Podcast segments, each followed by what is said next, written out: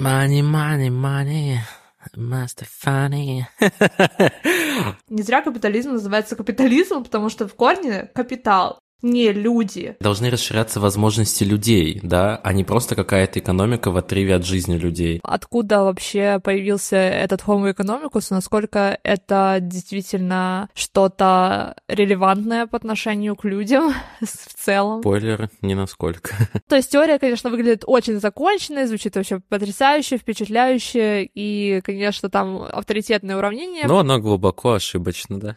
Такая вот модель экономики, которая у нас есть, она стимулирует стремление к прибыли над тем, чтобы соблюдать законы, например. Компании как бы на этом и зарабатывают, да, то, что несмотря на то, что у клиентов может что-то и быть, они все равно хотят больше все, что делается, делается исключительно для того, чтобы повысить показатели ВВП любой ценой. Тут основной вопрос, а нужен ли нам такой бешеный рост? Он не предусматривал то, что этот показатель возьмется и будет на мировом масштабе использоваться для того, чтобы оценивать в целом успешность экономик. Пов экономика. Антикапиталистичной экономике у тебя была бы возможность на самом деле сделать телефон самостоятельно, это было бы не так сложно. В этой системе быть миллиардером просто невозможно. Я вообще вот не понимаю, почему нельзя это внедрять уже сейчас. Даже сам Ньютон повелся на экономический скам. Прикиньте, заголовок. Кликбейт.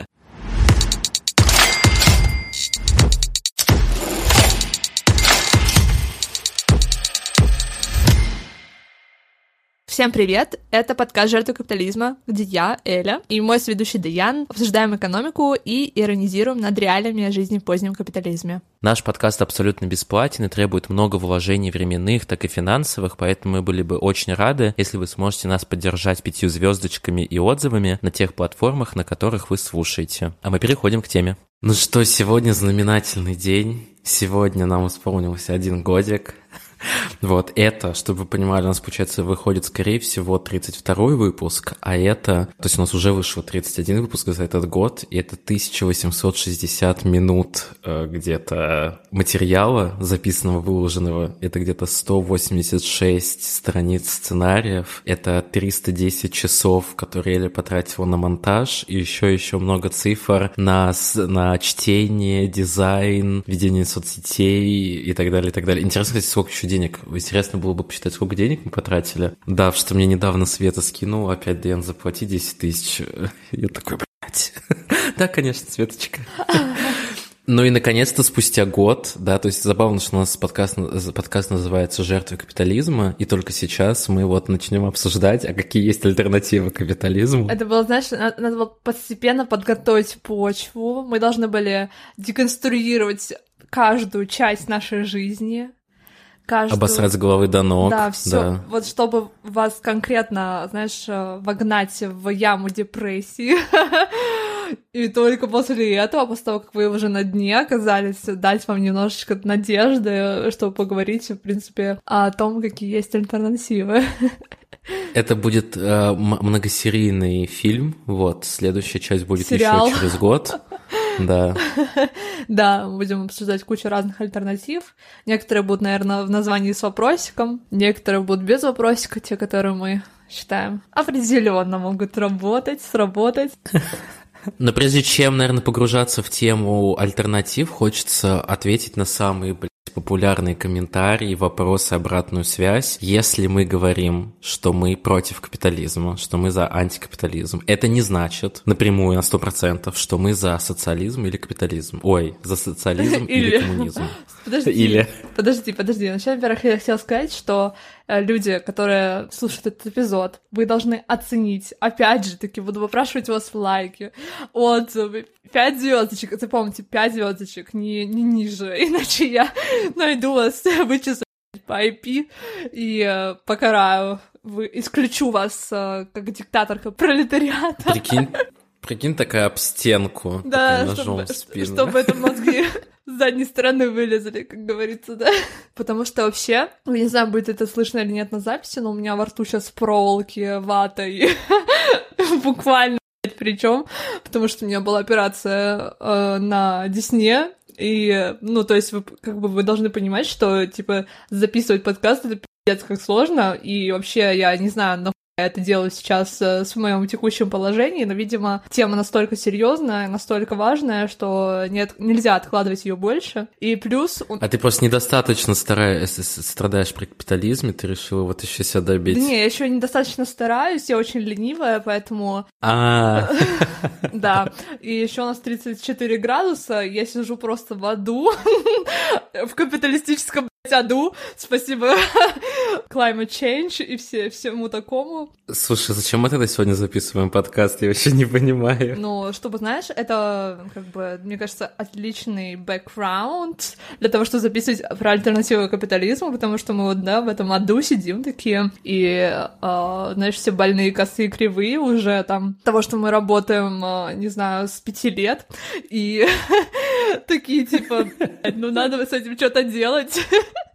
Что-то как-то нам не очень в этом жить. Вот. Да, но Диан правильно как бы начал. Это очень частый комментарий про то, что когда лю- люди слушают хоть какую-либо критику капитализма, даже самую такую, знаешь, тонкую, самую ненавязчивую, они тут же такие, но, при социализме было все бы по-другому, но в плохом варианте и так далее. Или, ой, а вы знаете, э, коммунизм, СССР. И вот это, знаешь, пена у рта, короче, люди там уже в конвульсиях на полу валяются.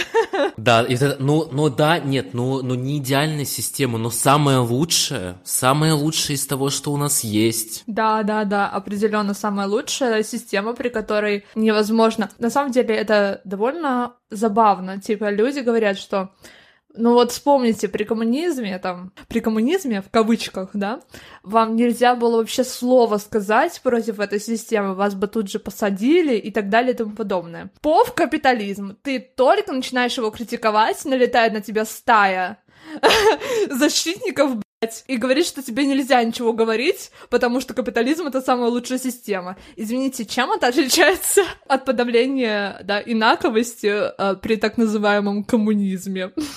Если э, при коммунизме нельзя было критиковать тот самый, кавычка, коммунизм, и при капитализме нельзя критиковать капитализм, то эти системы как-то не особо даже отличаются друг от друга. И вообще довольно забавно, насколько люди, э, типа, повторяют довольно банальные, довольно типичные вещи, вещи без того, чтобы понимать, о чем они действительно говорят. И да, ну, в общем, это вообще просто полный ржач зачастую, поэтому если вы планируете написать какой-нибудь комментарий про социализм, ржачка-пердячка, то как бы вы задумайтесь вообще о том, как вы выглядите со стороны. Такие мы, знаешь, притесняем. Ну, мы такие как активисты. Задумайтесь, как вы выглядите со стороны.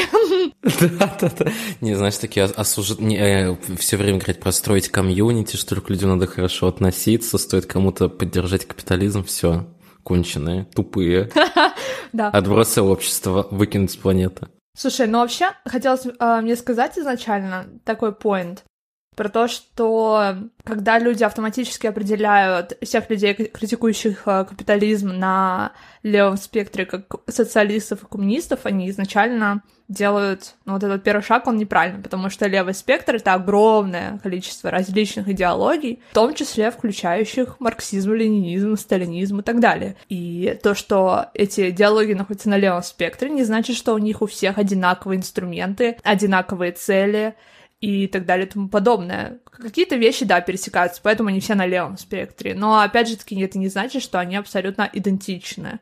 И когда люди говорят, что ну, мы это обсуждали еще в самом первом выпуске, возвращаясь, да, год подкаста, то я не верю, что в СССР был социализм и тем более коммунизм. То есть, если вы посмотрите как бы в нюансы идеологии, то, как она реализовалась, то, чего хотели люди, которые были у власти, тот же Ленин и так далее, то, как э, он как бы что он предлагал, какие у него были методы, какие инструменты, как что происходило, ну, вы очевидно поймете, что это ничего общего не имеет э, с социализмом, честно говоря. Второй момент — это про историю СССР вообще, в принципе. Мне кажется, что в целом очень важно это учитывать, да, историю СССР, потому что там было очень много всего, всего очень много происходило.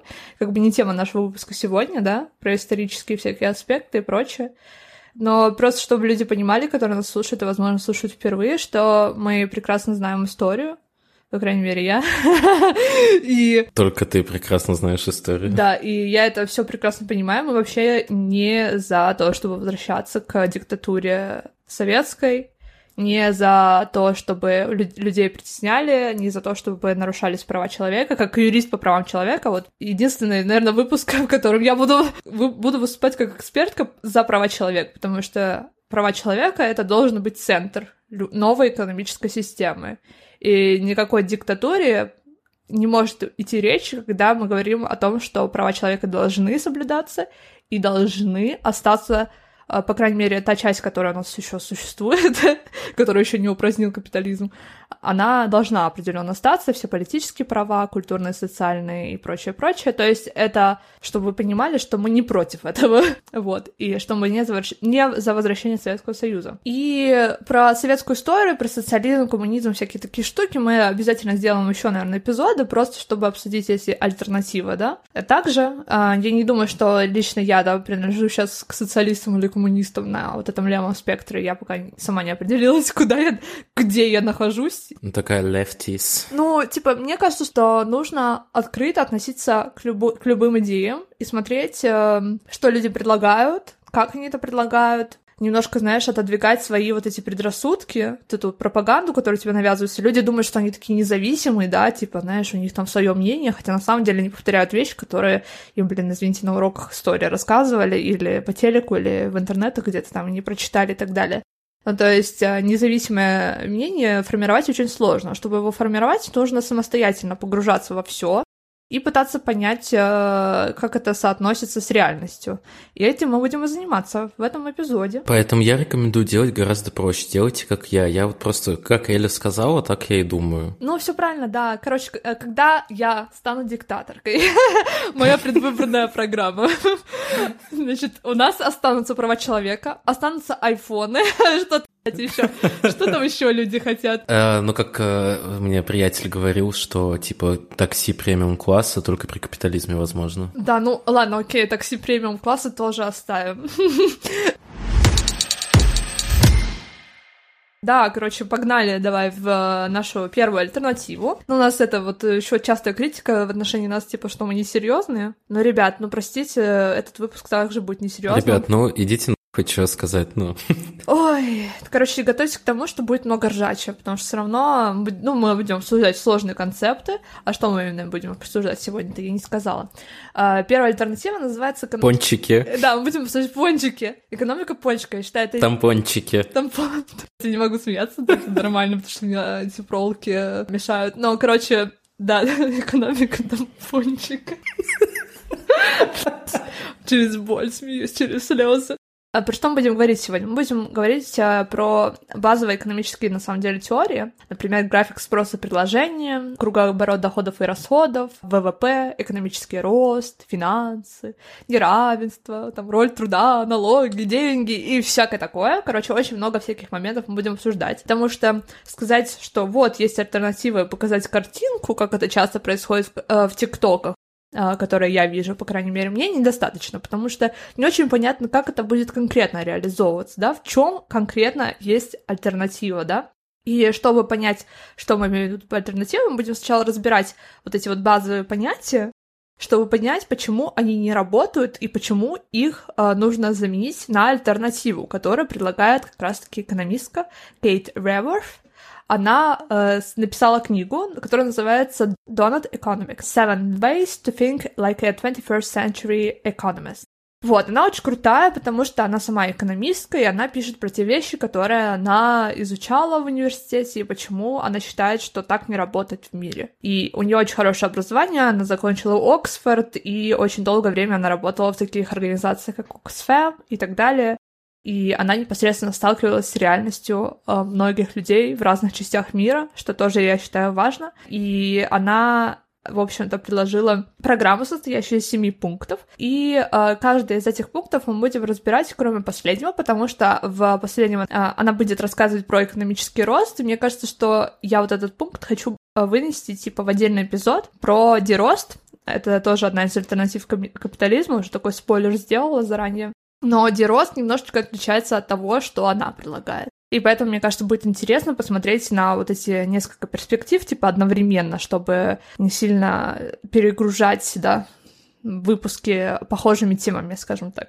Вот. Но про рост мы тоже частично поговорим, потому что первый пункт, который мы будем сегодня обсуждать, это то, что мы должны отказаться от идеи ВВП в пользу идеи пончика. Ну, кстати, вообще, на самом деле, прикольно, потому что еще когда я в универе учился, где-то на втором курсе или что-то такое, мы тоже там обсуждали с друзьями, и даже Лиза, подруга моя, писала статью на тему, почему вообще оценивать экономику с точки зрения ВВП – это бред. И у меня еще с, того момента вот было понимание того, что ВВП – это, ну, типа, непоказательная история. То есть, что вообще такое ВВП, если просто это стоимость всех произведенных товаров и услуг а, исключительно для потребления, да, то есть внутренний валовый продукт. И вот проблема как раз ВВП из того, что я успел прочитать, потому что он не учитывает многие аспекты, да, вообще экономические. И мне понравилась в ТикТоке была фраза, что дерево оно не имеет никакой ценности, пока его не срубили, что-то из него не сделали и не продали. Да, все верно. И это не только про дерево, да, идет речь, еще про, очень много аспектов, которые в ВВП вообще абсолютно не учитывается. И вот этом ТикТоке было также очень, очень интересный пример про то, как э, два миллиардера покупают картину и, типа, продают ее друг другу постоянно, да, типа там за миллионы долларов, и это все считается ВВП, как, э, типа, условно, первая продажа была миллион а, долларов, следующая 2 миллиона долларов, следующая 3 миллиона долларов. И все это суммируется как то, что, типа, вот э, происходит вот этот э, вот эти вот сделки купли-продажи туда-сюда. Экономический рост. Да, и происходит якобы это, ну, повышает показатели ВВП, хотя на самом деле в реальности происходит ровно ничего два миллиардера перепродают друг другу картины. При этом это учитывается в ВВП. Тоже хочу просто последний пример по поводу Шейн, мне понравилось, да. А, окей, Шейн продает миллиарды, миллиарды там, у, у Шейн, да, ну, компания по производству одежды, миллиарды, миллиарды выручка, за счет этого ВВП там у Китая растет, но при этом условия труда ужасные, влияние на, на окружающую среду ужасные и так далее. То есть какой ценой добивается этот э, рост и какой ценой добивается рост ВВП. И действительно нам, и действительно ли нам это надо? Вот тоже вопрос. Поэтому мы приходим к другой системе, теме, где важнее нет, нет, нет, не подожди, сплошной подожди, рост. Нет, подожди, рано, рано. Рано еще. А, во-первых, мы еще не обсудили историю ВВП, потому что это тоже очень важно. Мне кажется, вообще очень круто, что мне очень сильно понравилось в ее книге. Она каждому концепту подходит с точки зрения истории развития, ту, какую идею закладывал изначально автор, и то, как автор относился к этой теории. И это тоже важно, потому что экономика — это не что-то объективное, как бы это ни казалось, что там есть какие-то расчеты и так далее и тому подобное. Вообще, на самом деле, история экономики такова, что в какой-то момент главные экономисты, они попытались сделать ее приближенной к физике. Они очень сильно завидовали тому, насколько точна физика, и они попытались это сделать при помощи графики. Используя, по сути, дизайнерские инструменты, они вводили людей небольшое заблуждение, что их расчеты настолько точны, и действительно там приводят примеры, картинки. Забавно, типа... что физика вообще не точна. Да, да, это потом выяснилось. Но идет речь о ньютоновской физике. Там очень интересно, типа, показывается физика, э, физи... какой-то график из э, физической науки, и рядом графика из экономики, типа, из какой-то там экономической теории. И это просто один в один. Под копирку, короче, взяли. И вообще, откуда идет идея ВВП? Сначала это был показатель ФНП, то есть внутренний национальный продукт. Придумал его очень известный экономист Кузнец. В общем, он провел какие-то супер гениальные расчеты и понял, что можно подсчитывать национальный доход э, как э, рыночную стоимость товаров и услуг, произведенных в экономике, и при этом он указывал, что этот расчет исключает огромную стоимость товаров и услуг, произведенных домохозяйствами и для домохозяйств, а также обществом в процессе повседневной жизни. То есть он э, придумал придумал специальный э, метод, который именно касался рыночных э, стоимостей, э, рыночных вот этих расчетов и так далее. Потому что все-таки для того, чтобы понимать, что происходит с экономикой, особенно в вот эти вот периоды, знаешь, э, это все же, ну вот он придумал этот показатель, в, по-моему, насколько я помню, в 30-е годы. Это было нужно в тот период конкретно, а, потому что во времена Великой депрессии а, вот этот показатель помог а, президенту Рузвельту следить за изменениями состояния экономики США и оценивать влияние и эффективность его политики вот этого нового курса. И несколько лет спустя, когда уже США готовы вступить во Вторую мировую войну, несколько лет спустя, короче, ну да, все верно, что я ржу. Тупая. Короче, эти данные, которые лежали в основе вот э, внутреннего национального продукта, они оказались э, очень полезными для того, чтобы преобразовать э, вот эту конкурентно-способную промышленность в плановую военную экономику, для того, чтобы сохранить внутреннее потребление на определенном уровне и при этом а, повысить производство индустриальное для того, чтобы да, США могли участвовать а, во Второй мировой войне. И в скором времени этот показатель просто взяли и исковеркали, по сути, его представили как панацею от всех социальных, экономических, политических проблем, что это лекарство от а, государственного долга, от торгового дисбаланса, что это ключ к национальной безопасности, что это средство для разрядки классовой борьбы, путь к решению проблемы бедности и так далее и тому подобное. Хотя сам кузнец э, так не смотрел на этот показатель, то есть он его создал специально для целей тех, которых э, предполагались э, в тот период во время Великой депрессии, для того, чтобы оценивать эффективность какой-то определенной политики. Он не предусматривал то, что этот показатель возьмется и будет на мировом масштабе использоваться для того, чтобы оценивать в целом успешность экономик всех абсолютно. В конечном итоге он в 60-х году, э, в 60-х годах, когда этот показатель стал наиболее популярным, он стал одним из самых ярых критиков этого показателя, и он сразу предупреждал, что благосостояние нации, это цитата, едва ли можно определить по показателю национального дохода. То есть сам создатель этого показателя сказал, что нет, ребят, мы не можем использовать этот показатель для того, чтобы оценивать национ... вообще просто благополучие страны, в целом благосостояние всех наций и так далее и тому подобное, что вы э, используете этот показатель неправильно учитывая то, что сейчас, ну, все, абсолютно, мне кажется, все знают, что такое ВВП, ну, по крайней мере, один раз слышали, и все слышали... Мне кажется, не то, что даже знают, что такое ВВП, а есть вот эта жесткая коннотация в голове, что чем больше ВВП, тем быстрее растет, чем быстрее растет ВВП, тем лучше, чем тем страна богаче, тем люди лучше живут, хотя это мало имеет отношение к действительности. И, и тут основной вопрос, а нужен ли нам такой бешеный рост, нужен ли вообще рост этого ВВП, учитывая, что ВВП очень спорный показатель показатель в отрыве от других экономических показателей. Кажется, возможно, те люди, которые вне экономики и вне политической экономики, им кажется, ну, окей, ВВП, и что? На самом деле это очень важный пункт, потому что ВВП действительно стоит просто в центре всей экономической политики все, что делается, делается исключительно для того, чтобы повысить показатели ВВП любой ценой, потому что ВВП это и есть тот самый, его повышение, это и есть тот самый экономический рост. И экономический рост должен только идти вперед, вперед, вперед, вперед и никогда Успешный не останавливаться. Успех. Успешный успех, да, просто на таком глобальном уровне. При этом очень многие экономисты еще в 70-е годы, то есть, да, 10 лет прошло с того момента, когда этот показатель возвелся какой-то культ, поняли, что на самом деле это какая-то наебка.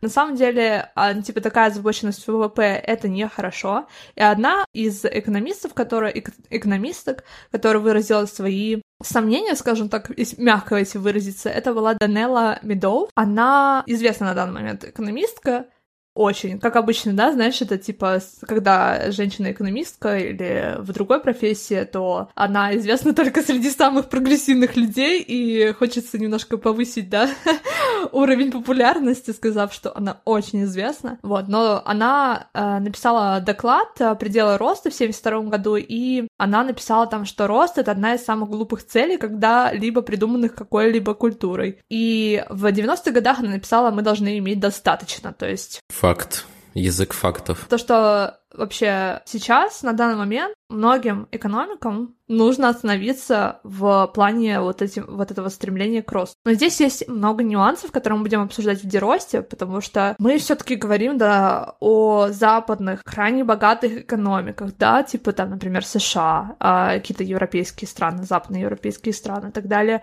Если мы посмотрим на мир в целом, то, конечно, в мире очень разные показатели развитости экономики в кавычках, потому что развитость подразумевается да, богатство, да, определенная, которая достигла определенная экономика по разным причинам, потому что причина включает в себя целый сет. Рабство, колониализм, эксплуатация и так далее и тому подобное. То есть э, то, что экономика развита, это не значит, потому что там ребята, которые там живут в этой экономике, делали экономику молодцы. Скорее всего, там целый багаж преступлений, э, войн и так далее, которые поспособствовал тому, что экономики такие, какие они есть на данный момент. Вот, но это мы уже обсуждали в мифологии, поэтому отсылочка в эти эпизоды. А, собственно, какие... Вот, я начал, типа, мы поговорили про то, что, типа, ВВП отстой.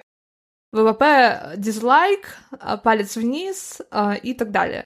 Типа, а что вместо этого тогда? У нас сейчас основная концепция это должна расти экономика. Какая-то так. Что это за тетка какая-то непонятная экономика? Должна расширя... Должны расширяться возможности людей, да, а не просто какая-то экономика в отрыве от жизни людей. Не знаю, мы должны быть более здоровыми, наделено... наделены правами, какими-то творческими особенностями, чтобы люди могли не жить от зарплаты за от зарплаты, а, ну, как бы, короче, кайфовать, жить жизнь через «и». Да, все верно. Экономика — это не про то, чтобы ставить э, ее рост как самоцель. Вы должны понимать, когда мы критикуем капитализм, мы критикуем то, что э, в центре экономики находится, простите, капитал. Не зря капитализм называется капитализмом, потому что в корне капитал не люди, не ваше благополучие конкретно а, благополучие определенной маленькой прослоечки людей, которые владеют этим самым капиталом и стремятся к тому, чтобы его как можно больше аккумулировать, расширять и улучшать свое благосостояние в ущерб другим людям. И эта экономика,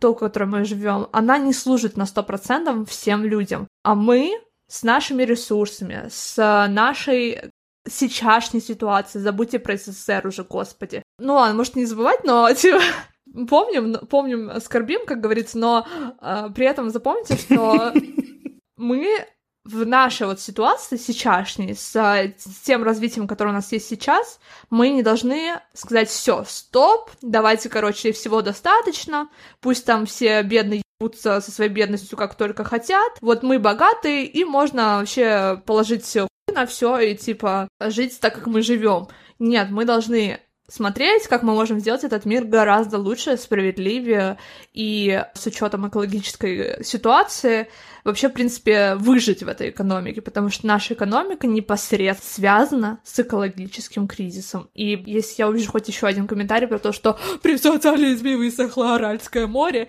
я всех заблокирую нахуй.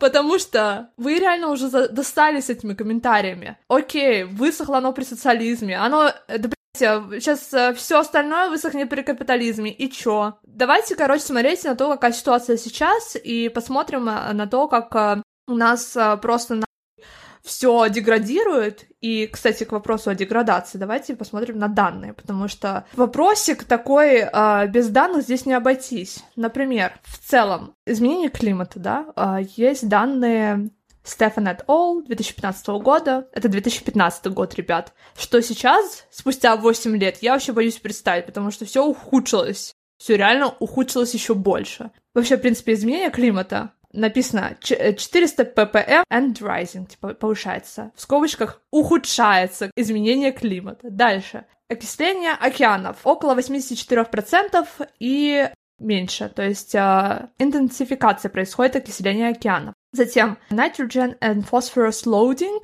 nitrогенное и фосфоровое, ну, типа вот это загрязнение, не знаю, как сказать, loading, типа наполнение, а, написано также ухудшается. Ухудшается, я не буду говорить показатели, потому что я не, не знаю вот эти вот, да, 14 миллион тонн Биологические, химические, да, Ну, да, вот эти всякие, да, ну, в общем, вы поняли, я как бы, мы не химики. Все плохо, ссылочка в описании, надо погуглить. А, затем, land conservation, типа, количество земли, которое у нас осталось, 62% и падает, ухудшается в скобочках. Биоразнообразие, или потеря биоразнообразия. В год, простите, около тысячи видов животных, от 100 до тысячи видов, исчезает. В скобочках ухудшается. Затем, а, единственный показатель, единственный блядь, сука, показатель, который улучшается, это озоновое разрушение, да, э, разрушение озонового слоя. Это единственный показатель, который улучшается. И то потому, что люди предприняли меры, которые предотвращают разрушение озонового слоя. Если мы не предпримем меры по отношению ко всему остальному с этой причин, нам пизда. И вот вы как бы поймите это и забудьте про Аральское море, потому что это уже произошло, к сожалению. Нам нужно работать с тем, что произойдет в будущем, и это самое важное. И да, я очень сожалею, что капитализм с этим связан в том плане, что было бы хорошо, чтобы он с этим был никак не связан, как бы это ни звучало, но, к сожалению, он связан с этим. Давайте посмотрим на социальные показатели. Например, количество людей, которые голодают или не доедают в мире. Простите, в 2014-2016 годах 11% всего на населения голодали или не доедали, при том, что сейчас, вот данные 2018 года, или даже, нет, даже до 2020 годов, уже точно не помню какого конкретно, то, что я смотрела из последнего, около миллиарда людей не доедают. Из 8 миллиардов, миллиард людей, живущих при капитализме, не доедают. Вот этот типичный аргумент, что при коммунизме вы бы голодали. Вы э, вспомните то, что СССР находился в глобальной изоляции, и вообще там, конечно, был полный пи*** по всем э, внутренним моментам тоже, да, как это как э, государство, значит, э, решало вопросы с голодом, потому что там была проблема еще в том, что государство очень решал эти проблемы, к сожалению, да. То есть именно самоуправление внутреннее было очень плохо, очень проседало и так далее. Ну, то есть тут э, есть множество причин. Причины голода, они заключаются не только в том, что есть определенная система, конечно же, а в том, какие интересам, каким интересам служит конкретная система. И то есть нужно забыть про слова уже, наконец-таки, смотреть, как реально работает экономика. Да, затем, например, что еще какой-нибудь показатель посмотреть? Мне, знаешь, что понравилось быстренько вот этот, этот твит по поводу того, что люди говорят, что только при капитализме возможен выбор, да, вы можете выбирать, у вас куча возможностей, свободы и так далее. И когда люди об этом говорят, они имеют, они имеют в виду, что у тебя есть возможность выбрать э, среди 12 видов шампуня в магазине, а не то, что ты можешь, например, уволиться с работы и не остаться в нищете на следующий же день. Да-да-да. Про нищету как раз-таки количество людей, которые живет в мировом масштабе в трущобах, или хуже, 24% населения мирового живет в трущобах при капитализме. Потому что, ну или на улице просто. Недостаточно старались. Да, недостаточно старались. А количество людей, которые не имеют доступа к электричеству на мировом масштабе в 2013 году 17%. Количество людей в мире, которых нет доступа к cooking facilities, то есть, да, к местам приготовления пищи безопасным, нормальным, 38%, сука! 38!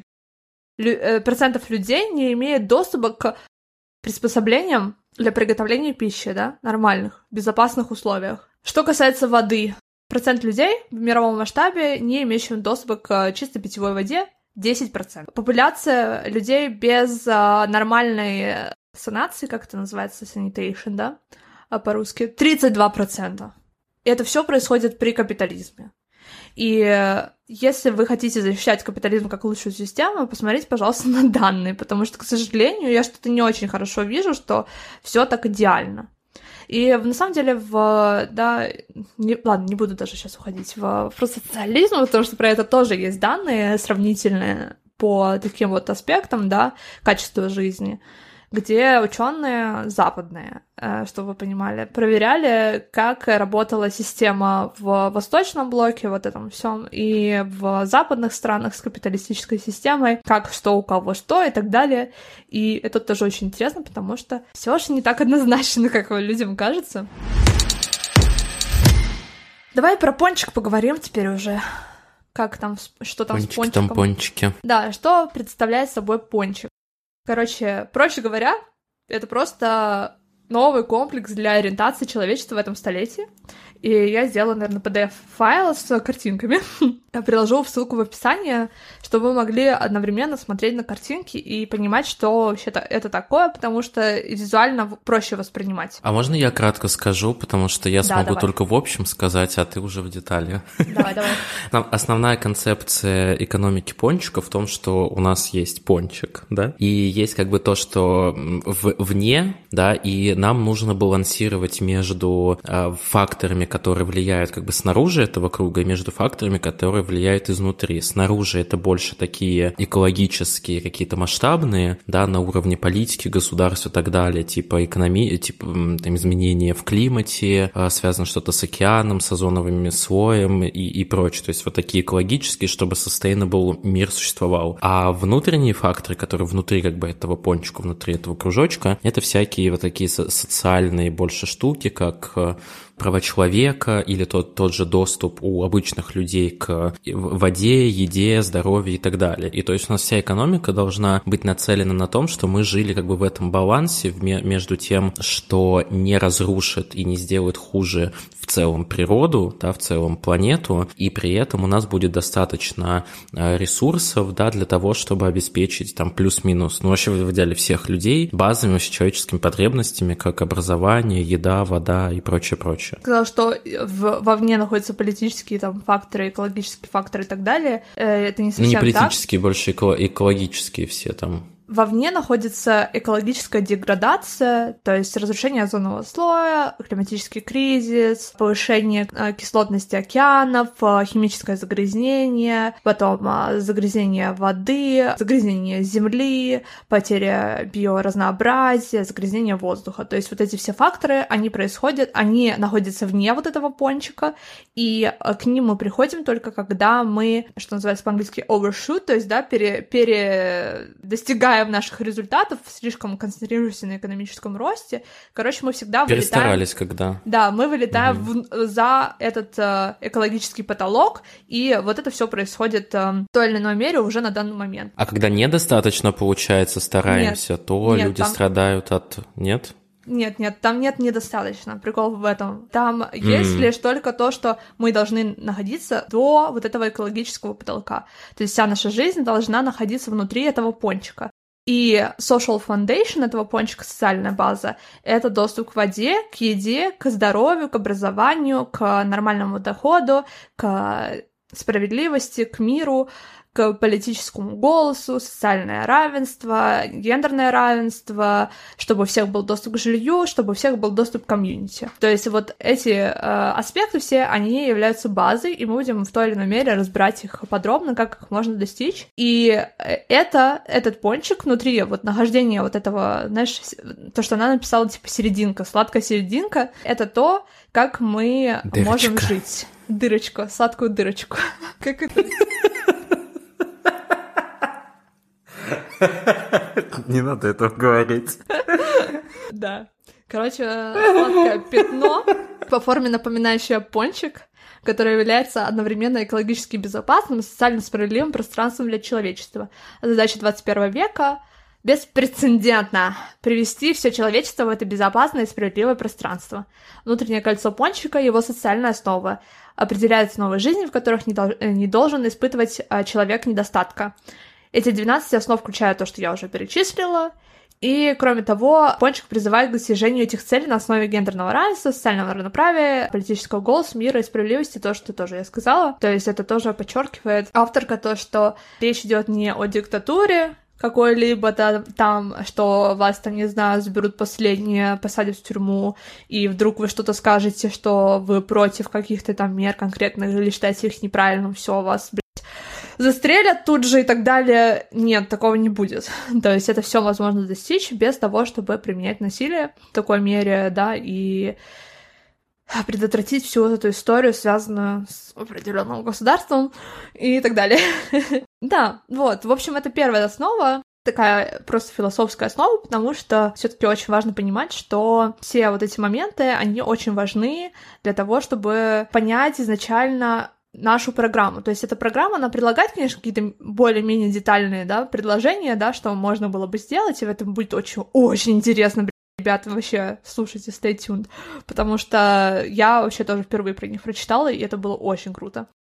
Вот, но также, в принципе, просто понимать, э, какая у нас, да, база, какие у нас принципы, потому что без принципов строить новую экономическую систему невозможно. Знаешь, как типа ингредиенты нашего пончика, вот так вот. Да. Но, кстати, вопросу о том, что можно было бы использовать вместо ВВП, потому что ВВП, он все таки имеет определенный allure, скажем так, потому что это очень удобный показатель, который вот универсально можно использовать, и можно понимать, что происходит и так далее, якобы можно понимать. И, конечно же, нам нужны э, определенные индексы, нам нужны определенные метрики, с помощью которых мы будем понимать, как что работает, как что не работает, потому что мы все-таки говорим о глобальной экономике. Изменить ее без каких-либо метрик будет также невозможно. И опять же таки тоже момент важный, что мы не говорим о том, что мы должны сейчас полностью отменить полностью классическую экономику со всеми ее инструментами, со всей ее базой математической и так далее.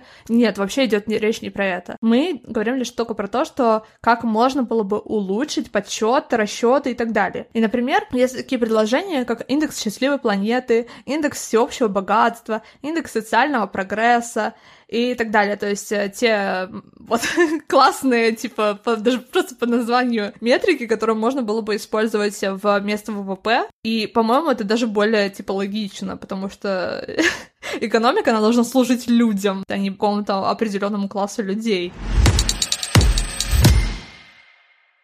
Целом мы должны посмотреть на экономических игроков шире, да, то есть центральное место в этой системе занимают рыночные отношения между домохозяйствами и бизнесом. То есть домохозяйство предоставляет свой труд и капитал в обмен на заработную плату и прибыль, а затем тратит эти доходы на покупку товаров и услуг у фирм. По замыслу Самуэльсона экономика может э, закрутиться в рецессию. То есть если расходы домохозяйств начинают падать, ну, скажем, там из-за страха перед наступлением тяжелых времен, каких-то войн, не знаю, эпидемий, то фирмам требуется меньше работников, да, они увольняют персонал, они сокращают доходы населения, мы тоже до этого обсуждали в мифах, еще больше снижается спрос. И в результате возникает самореализующаяся рецессия, которую, как раз по мнению Кейнса, лучше всего предотвратив, увеличив государственные расходы до тех пор, пока дела не пойдут в гору и не восстановится доверие. Да, то есть это такая вот модель кругооборота доходов и расходов, она тоже лежит в основе экономики. И вообще, насколько я помню, Самуэльсон — это автор э, книг для экономистов, то есть для людей, которые учатся в университетах. В университетах американских они используют его книги для того, чтобы изучать экономику. И он э, вот такой довольно простой модели представил, что происходит вообще с доходами и расходами. И суть в том, что, конечно же, э, вот эта основная идея о том, что в центре лежат лишь домохозяйство и бизнес, она изначально неверна, потому что на самом деле домохозяйство и бизнес — это лишь одни из игроков. На рынке есть множество разных игроков, например, точнее не на рынке, а в принципе вот в экономике, потому что рынок — это также только лишь одна из частей экономики. Есть также и другие аспекты, которые также мы обязаны включать в модель экономическую, чтобы понимать, как она функционирует, и не выкидывать из нее, по сути, огромное количество людей и ресурсов, которые также очень важно принимать во внимание, чего на данный момент, к сожалению, делать. Поэтому мы видим климатический кризис, в котором никто ничего не делает потому что он не учитывается, в принципе, ну, да, то, что деревья, они пока не срублены, их нет в экономике. Это не должно быть так. Деревья должны быть в экономике, причем деревья не срубленные. Те, которые их не будут срубать. В целом потребности Земли надо учитывать, как бы ее состояние и да. все ресурсы, которые есть. И это, конечно, очень важно, потому что, ну, вырубка лесов, деградация почв, это все влияет на нас напрямую людям кажется, что, ну, окей, там что-то происходит с животными, типа, на нас это никак не влияет. Конечно же, это влияет, типа, экосистема, она связана с нами, потому что мы та же, также ее часть. Мы такие же животные, как и маленькие ленивцы, которых леса, которых вырубаются, они погибают и так далее. Всем очень рекомендую посмотреть, не знаю, мне, ну, у меня подписка на Apple TV+, и там есть э, вот эти всякие репортажи, знаешь, про животный мир, и там есть серия видосов про маленьких созданий, про природу. Блин, ты смотришь, и так всех жалко, такие пупсики. И мне кажется, еще самое ужасное, что если проблему эксплуатации человечества можно довольно как бы быстро решить, раздайте всем денег направо и налево, ну, условно, то эксплуатацию Буквально земли Да, да, да, эту эксплуатацию земли гораздо, ну, эту проблему гораздо сложнее решить, и гораздо нужно больше потратить ресурсов, чтобы вернуть хотя бы в какое-то примерно предыдущее состояние, в котором была земля. Ты не можешь раздать животным деньги или деревьям, я не знаю, деньги. Вообще, на самом деле, реально очень больно видеть э, то, как происходит дефорестация, деградация почвы, ты знаешь, амазонские леса, которые, типа, там ну, в графиках, ну, не в графиках, а, типа, знаешь, в анимациях показывают, как они исчезают, и ты просто смотришь на это, и у тебя, блин, реально сердце в пятки падает, потому что это настолько больно видеть, типа, что это происходит. И всякие, да, вот эти маленькие животные, которые погибают, и реально же огромное количество животных просто исчезает. Там даже есть какая-то дикая статистика, что, типа, а каждую секунду 10 видов исчеза... исчезает. Я точно не помню, сколько, но там очень много. И это ужасно страшно, потому что это также влияет на нас напрямую, да, как бы прагматичным, и насколько бы нам не было бы на животный мир э, в плане, да, именно эмпатии, сочувствия и так далее. И на Марс мы не сбежим, как бы надо понимать. Мы не сбежим от этого вообще. Все животные в той или иной мере связаны с э, нашим, э, с нашей экосистемой, то есть у них всех своя какая-то определенная, очень ограниченная функция, для которой они существуют, то есть их невозможно заменить другим видом, а даже если они э, заменяются другим видом, это приходит, приводит к мощнейшим экологическим последствиям, и это страшно. И другой момент то, что, в принципе, общество — это также Э, игрок в экономической системе. Э, домохозяйство, да, мы говорили про домохозяйство, но здесь тоже очень важно понять, что домохозяйства, те, которые предлагал Смельсон, это мужчины. Вот вообще давайте начнем с основ феминизма. Сколько я буду материться в этом выпуске, не знаю. В общем...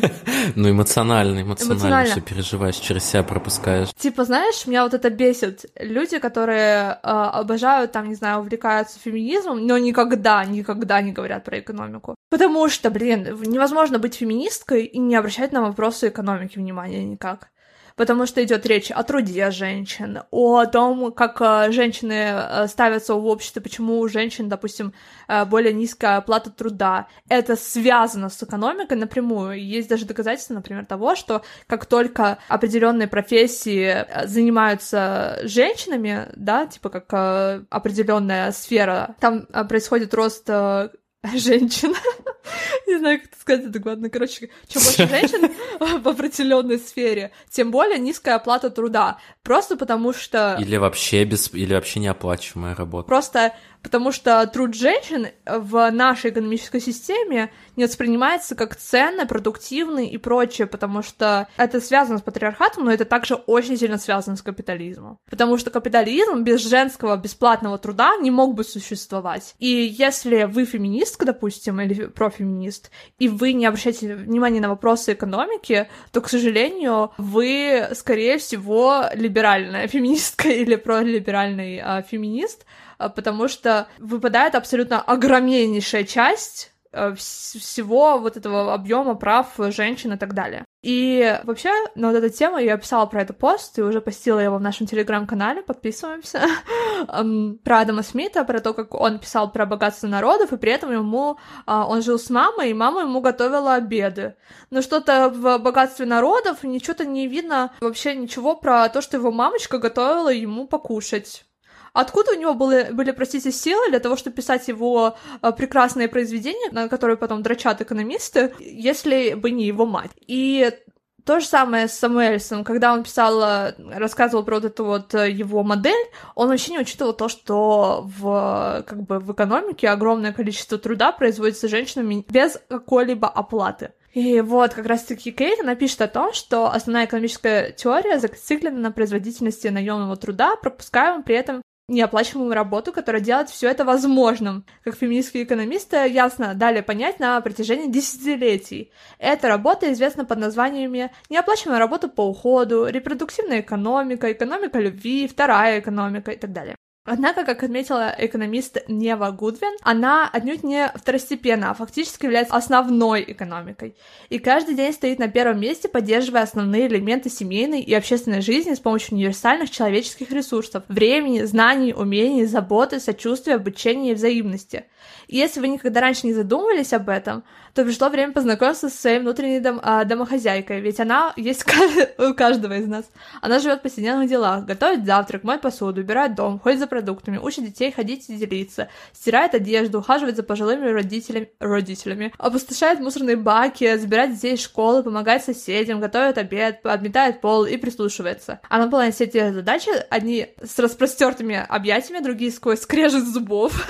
Дэн такой, моет мыть посуду, скрежет зубов. Да которые лежат в основе личного семейного благополучия и поддерживают социальную жизнь. Просто помнишь, мы еще обсуждали концепцию work-life balance, и тоже как бы в этой концепции выкинуто вообще э, в расчет как раз-таки то количество задач, которые мы, ну, как, как мы или там женщины в, отдель, в женщины в особенности делают для того, чтобы просто базово поддерживать свою жизнь. Да, потому что, окей, ты работаешь 40 часов, но помимо этого у тебя еще очень много времени занимает как раз-таки на вот этот вот э, работу работу по уходу, по ухаживанию, да, поддержке семьи, любви и верности, и все в этом духе. И, и дальше время на то, чтобы просто отдыхать, остается, ну, как бы 0,0. В исследовании 2002 года, проведенном в Базеле, богатом швейцарском городе, который в пяти часах находится от меня, такая, она найдет везде повод выебнуться. Оценочная стоимость неоплачиваемого ухода, осуществляемого в домохозяйствах города, превысила общую стоимость заработной платы всех больниц, детских садов и школ Базеля, от директоров до уборщиков. Аналогичным образом, в 2014 году опрос 15 тысяч матерей в США посчитал, что если бы женщины платили по часовую ставку за каждую из их ролей, от домработницы и воспитателя до водителя фургона и уборщицы, то мамы, сидящие дома, зарабатывали бы около 120 тысяч долларов в год.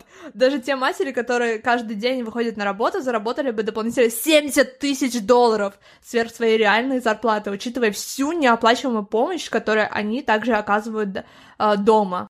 То есть, блин, это огромное количество денег, которые женщины просто буквально дарят экономике просто поддерживаю ее существование. Хотя это как бы не только женщинам нужно, то есть если женщина родила ребенка и воспитывает его, то это как бы не то, что прям ее, знаешь, выбор в том плане, что это только ей надо. Конечно, это надо всему обществу, и даже некоторые э, экономисты шутят типа так, они когда выступают на какие-то конференции, где много CEO, они говорят о том, что посмотрите, э, каково было бы вам, если бы ваши э, сотрудники не были бы приучены к туалету.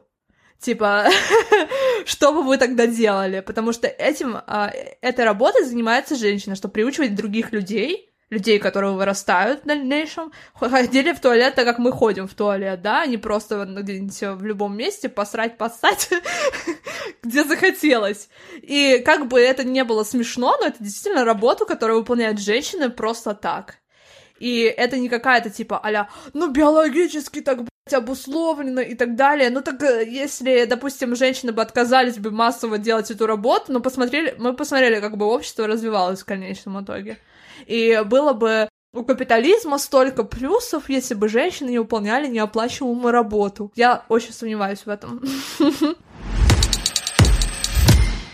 Вообще, следующий пункт это, конечно, рынок. Ну, рынок это часть, да, экономической системы и очень большой, типа, акцент на, нее, на ней стоит в целом.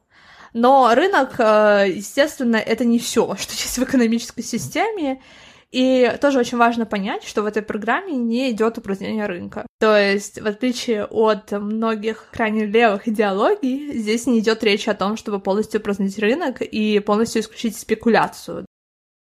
Здесь подай голос. Да, да, я здесь. Короче, суть в том, что Здесь нет изначально вот этого, этой темы, что, ой, нам полностью нужно упразднить все торговые отношения, все спекуляции и прочее, да, то, что вот это происходило в 17 по 22 по 21 год, да, НЭПа, да, и так далее, то, что людей там карали за то, что они что-то продавали на рынке и так далее, этого не будет. Рынок останется, и он в том числе останется для того, чтобы люди там могли, скажем, продать излишки, так называемые, И в том числе, если, допустим, вам захочется поехать на машине премиум класса, вы там сможете приобрести эти продукты, если у вас будут на это, будет на это желание. Но, скорее всего, при такой системе, которая у нас будет, у вас, скорее всего, не будет, в принципе, желания этим заниматься, потому что не будет необходимости выебываться, да, так сильно. И так сильно себя противопоставлять обществу в своим потреблением, скажем так. Сейчас мы продолжаем в следующий пункт. Это вообще, в принципе, коммуна, да, комьюнити. Есть такая тема uh, The Tragedy of the Commons называется. Короче, такая теория, которая uh, была описана Гартом Хардином, называется на русском «Трагедия общин». И он описал общин как трагические, потому что uh, они очень хорошо вписывались в такой неолиберальный сценарий, и теория возникла из его убеждения, что если оставить пастбища, леса, рыболовные угодья в открытом доступе для всех, то они неизбежно будут чрезмерно использоваться и истощаться. И, скорее всего, он был прав в какой-то мере, потому что без определенного хорошего институционального дизайна, да, того, как мы используем общие земли, общие водоемы и так далее, действительно происходит деградация этих водоемов. Но Открытый доступ — это далеко не то, как на самом деле управляются успешные сообщества. И в 70-х годах э, достаточно малоизвестный политолог Элеонор Остром, она начала искать реальные примеры хорошо управляемых природных сообществ, чтобы выяснить, э, что заставляет их работать. И за свои открытия, кстати, она получила Нобелевскую премию. Эти успешные сообщества оставались в открытом доступе и управлялись четко определенными правилами, и были также карательные санкции для тех, кто их нарушал. В конечном итоге она определила то, что при наличии хорошего, хорошо сдизайненного сета правил, то есть законов, по сути, то, что законы, изначальная цель законов — это придумать свод правил, то, как жить в этом обществе, грубо говоря, да? Но вообще концептуально похоже на кооперативы, нет? Да, да, частично да, потому что, конечно же, мы тоже будем говорить про кооперативы, потому что это тоже важнейшая часть а, новой экономики. Мы должны передать а, средства производства людям непосредственно, которые занимаются производством, скажем так. И здесь такой, знаешь, Мне, немножечко знаешь... мотив социализма просвечивается. Да. Мне, ну, вот нравится пример существующих сейчас кооперативов. У меня подруга живет в Марселе, и там есть кооперативные магазины. Когда какое-то количество людей, ну, продуктовые магазины, они типа скидываются деньгами, да, то есть они как бы покупают условно долю этого магазина, и они покупают там товары каких-то местных производителей ниже, чем это продается там в Карфурах и так далее, но при этом раз в неделю они должны там пару часов поработать, там ценники поменять, ну, там что-то товар переставить и так далее. Мне кажется, вот концептуально это очень прикольная история. Да-да-да, это очень круто. Мне кажется, мы сделаем про это отдельный эпизод, про, в принципе, про работу, про то, как работа может измениться, когда людям будут давать больше доступа к тому, чтобы управлять своей работой, управлять компанией, в которой они работают, влиять на ее решения и так далее. Это существенно изменит э, вообще, в принципе, наше отношение к работе, наше вообще восприятие работы и так далее. Но э, просто хочется немножко ограничить эту тему, потому что мы будем миллиард часов тогда записывать этот подкаст. Следующий игрок э, — это государство. И здесь, конечно, у нас немножечко такое, наверное, трение будет с анархистами, потому что э, я не а, думаю, что, в принципе, государство должно полностью упраздниться, но я также понимаю, что не все анархисты за полное упразднение государства. Это, в принципе, про то, что просто изменить государство, его... То есть государство не будет таким, какое оно есть сейчас.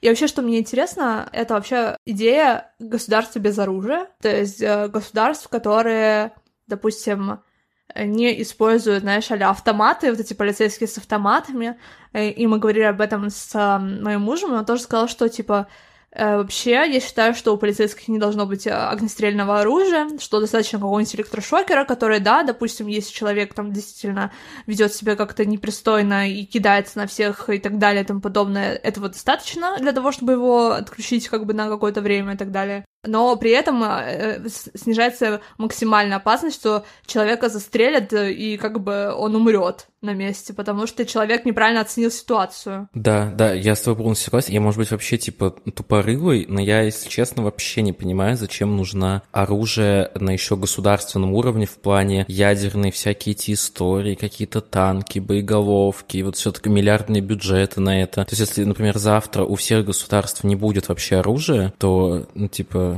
В чем проблема? Да, мне кажется, это тоже было бы круто, но мы сейчас тоже отходим от э, самой нашей тематики. Что можно было сделать бы с государством как э, новым игроком на рынке? Ой, на рынке, опять говорю, а, на, в новой экономике. А, во-первых, нужно государство сделать, конечно же, подотчетным э, людям.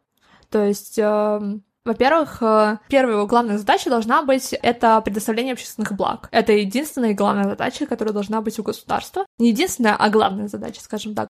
То есть образование, здравоохранение, дороги, уличное освещение и так далее. Это как вот этот э, аргумент, типа, вы когда-нибудь спорили с либертарианцем, спросите у него, был ли он на улице. Да, да, да. Реально. Буквально. И эти блага должны быть предназначены для всех, а не только для тех, кто может их оплатить. И в целом э, это будет, конечно же, позволять обществу и экономике процветать. Что должно дальше государство делать? Оно должно поддержать домохозяйство, то есть, да, тех самых женщин и мужчин, которые связанные с уходом э, за детьми, а, например, с помощью политики отпусков по уходу а, за ребенком, которые расширяют возможности обоих родителей, инвестиции в образование в раннем возрасте и поддержки ухода за пожилыми людьми. А, в-третьих, государство должно поддерживать вот, общественный динамизм с помощью законов и институтов, которые способствуют развитию его совместного потенциала и защищают его от посягательств. И в-четвертых, э, от запрета токсичных загрязняющих веществ, инсайдерской торговли до защиты биоразнообразия и прав трудящихся. То есть в целом государство это не что-то как зло, да, типа в своем э, да, как и рынок на самом деле. Типа, я не считаю, что да. любой концепт — это какое-то чистое зло, мы должны его уничтожить. И когда я такое слышу, у меня вот автоматически у меня, знаешь, это прямо отторжение от этих людей, потому что ощущение, как будто они вот догмы какие-то, типа, говорят, и эти догмы абсолютно не отличаются от того, как говорят это капиталисты и люди, которые защищают капитализм как бы это странно не звучало. Да, еще тоже, это, знаешь, очень в комментариях под э, там постами и так далее видно, когда ты там пишешь посты, рассуждая на какие-то темы, например, про государство, и люди начинают в комментариях, например, писать про Россию, что типа, ну, то есть, ну, а, вообще Россия, не про это. Вот так. Ну, серьезно, мы говорим об абстрактном концерте государства. И все, люди автоматически применяют это на какой-то национальный контекст. Э, ребят, если вы хотите действительно заняться этим вопросом, пожалуйста, занимайтесь. Создайте свой телеграм-канал, например. Приведите туда кучу ссылок на исследования, какого у вас мнения, тегните нас, скажите, почитайте, вот у нас тут такой пост, мы даже, может, репостим его. Но серьезно, типа, сделайте что-то свое, прежде чем вы будете а, а, говнить других людей в комментариях. Такая, ну, это наболело, короче. Э, и вообще, в принципе, да, вот этот, аргумент про iPhone, да, типа, iPhone, а, капитализм сделал ваш iPhone, ваш MacBook, ваш микрофон и так далее. Нет, капитализм не сделал мой iPhone, это труд сделал мой iPhone. Вот это, да, окончание ист определяет, э, кто э, получает профит за то, что кто-то применил труд, да? То есть в капиталистической системе профит получает капиталист. Ну, да, допустим, если он есть, да, просто сейчас еще вопрос профита, тоже отдельная тема, что, опять же, таки, возвращаясь к нашему первому пункту, ВВП и прочее, мы тоже будем говорить про экономический рост и погоню за профитом, но суть в том, что действительно вещи создаются трудом, и, и труд, он существует при любой системе. Но всякие инновации, технологии, которые лежат в основе вот этих всех товаров, вообще изначально финансировались и датировались государством, потому что научные исследования, ученые и так далее, они тоже в э, концепции капитализма какие-то все второсортные люди, да, потому что они же не делают бизнес, не приносят деньги, поэтому всякие GPS, микрочипы, сенсорные экраны, интернет и прочее финансировались прежде всего правительством США, чтобы это разрабатывать. И без этого, этих субсидий без этих дотаций у нас бы не было действительно бы интернета, GPS и так далее, потому что действительно сначала GPS не был доступен на массам. Только со временем приняли определенные законы, что это должно быть а, нечто в общественном доступе, это общественное благо GPS, все эти инновации. Хотя печально, что изначально основная цель производства этого всего была как бы в военных целях. Да, Но да. Это вот это тоже книга типа про историю интернета Яши, я забыла фамилию. Ну, короче, я напишу в описании. Очень крутая книга про историю интернета. Яша Лава. Яша. Этот мем Яша Лава. Нет, я не знаю мем. Но прикол в том, что, типа, знаешь, это наша PDF-ка, и там дальше, типа, графики будут а, все вот эти, которые я перечисляю и так далее, которые ты, про которые ты рассказываешь, и потом мем этот. Я шалава. Научный подход. Важные, важные картинки, да, визуализация подкаста. В общем, суть в том, что, да, конечно, эта вся история, это тоже безумно интересно. Вообще очень советую эту книжку, она очень интересная. Вот такое небольшое отступление. Следующий а, игрок на рынке — это финансы.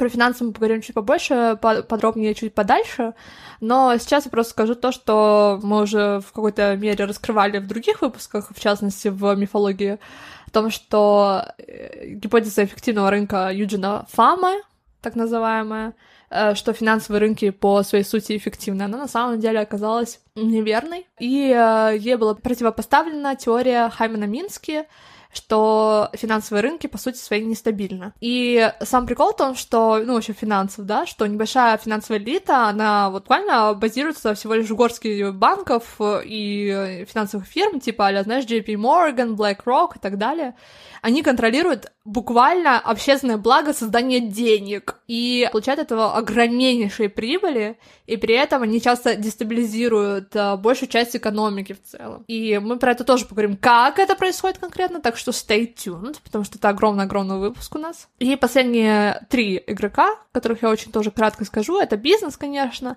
торговля и власть. Бизнес, он является инновационным инстру... ну, так, инструментом инноваций, скажем так, и бизнесу нужно дать цель. И, как пишет авторка, когда корпорация выводит производство за границы, это часто обеспечивает потребителей более дешевой продукцией и создает новые рабочие места за рубежом. Но это также может привести к сокращению рабочих мест внутри страны, страны, что разрушает целые общины, как это произошло в ржавом поясе Америки, бывшем промышленном центре страны. А аналогичным образом приток финансовых средств может стимулировать зарождающийся фондовый рынок развивающейся экономики.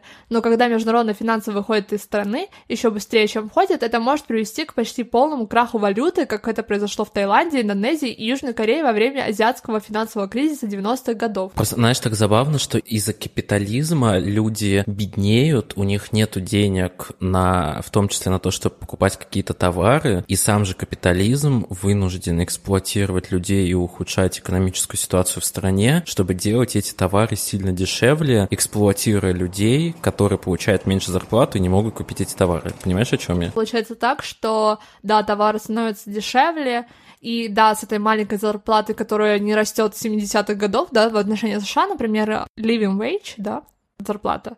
Она не, вы, не выросла в показателях, да, типа на таком, гло, не глобальном уровне, как сказать, на уровне, да, популяции всей. Абсолютно, Уровень зарплаты не, не увеличился вообще практически, даже наоборот падает, в то время как профиты просто растут экспоненциально по, знаешь, вот это высь, высь, высь, при том, что, да, то есть получается, что есть люди, которые обогащаются за счет этого экономического роста, при этом те люди, которые этот экономический рост, в принципе, стимулируют своим трудом, они абсолютно из этого ничего не, не получают, но при этом они могут дешевле купить некоторые товары.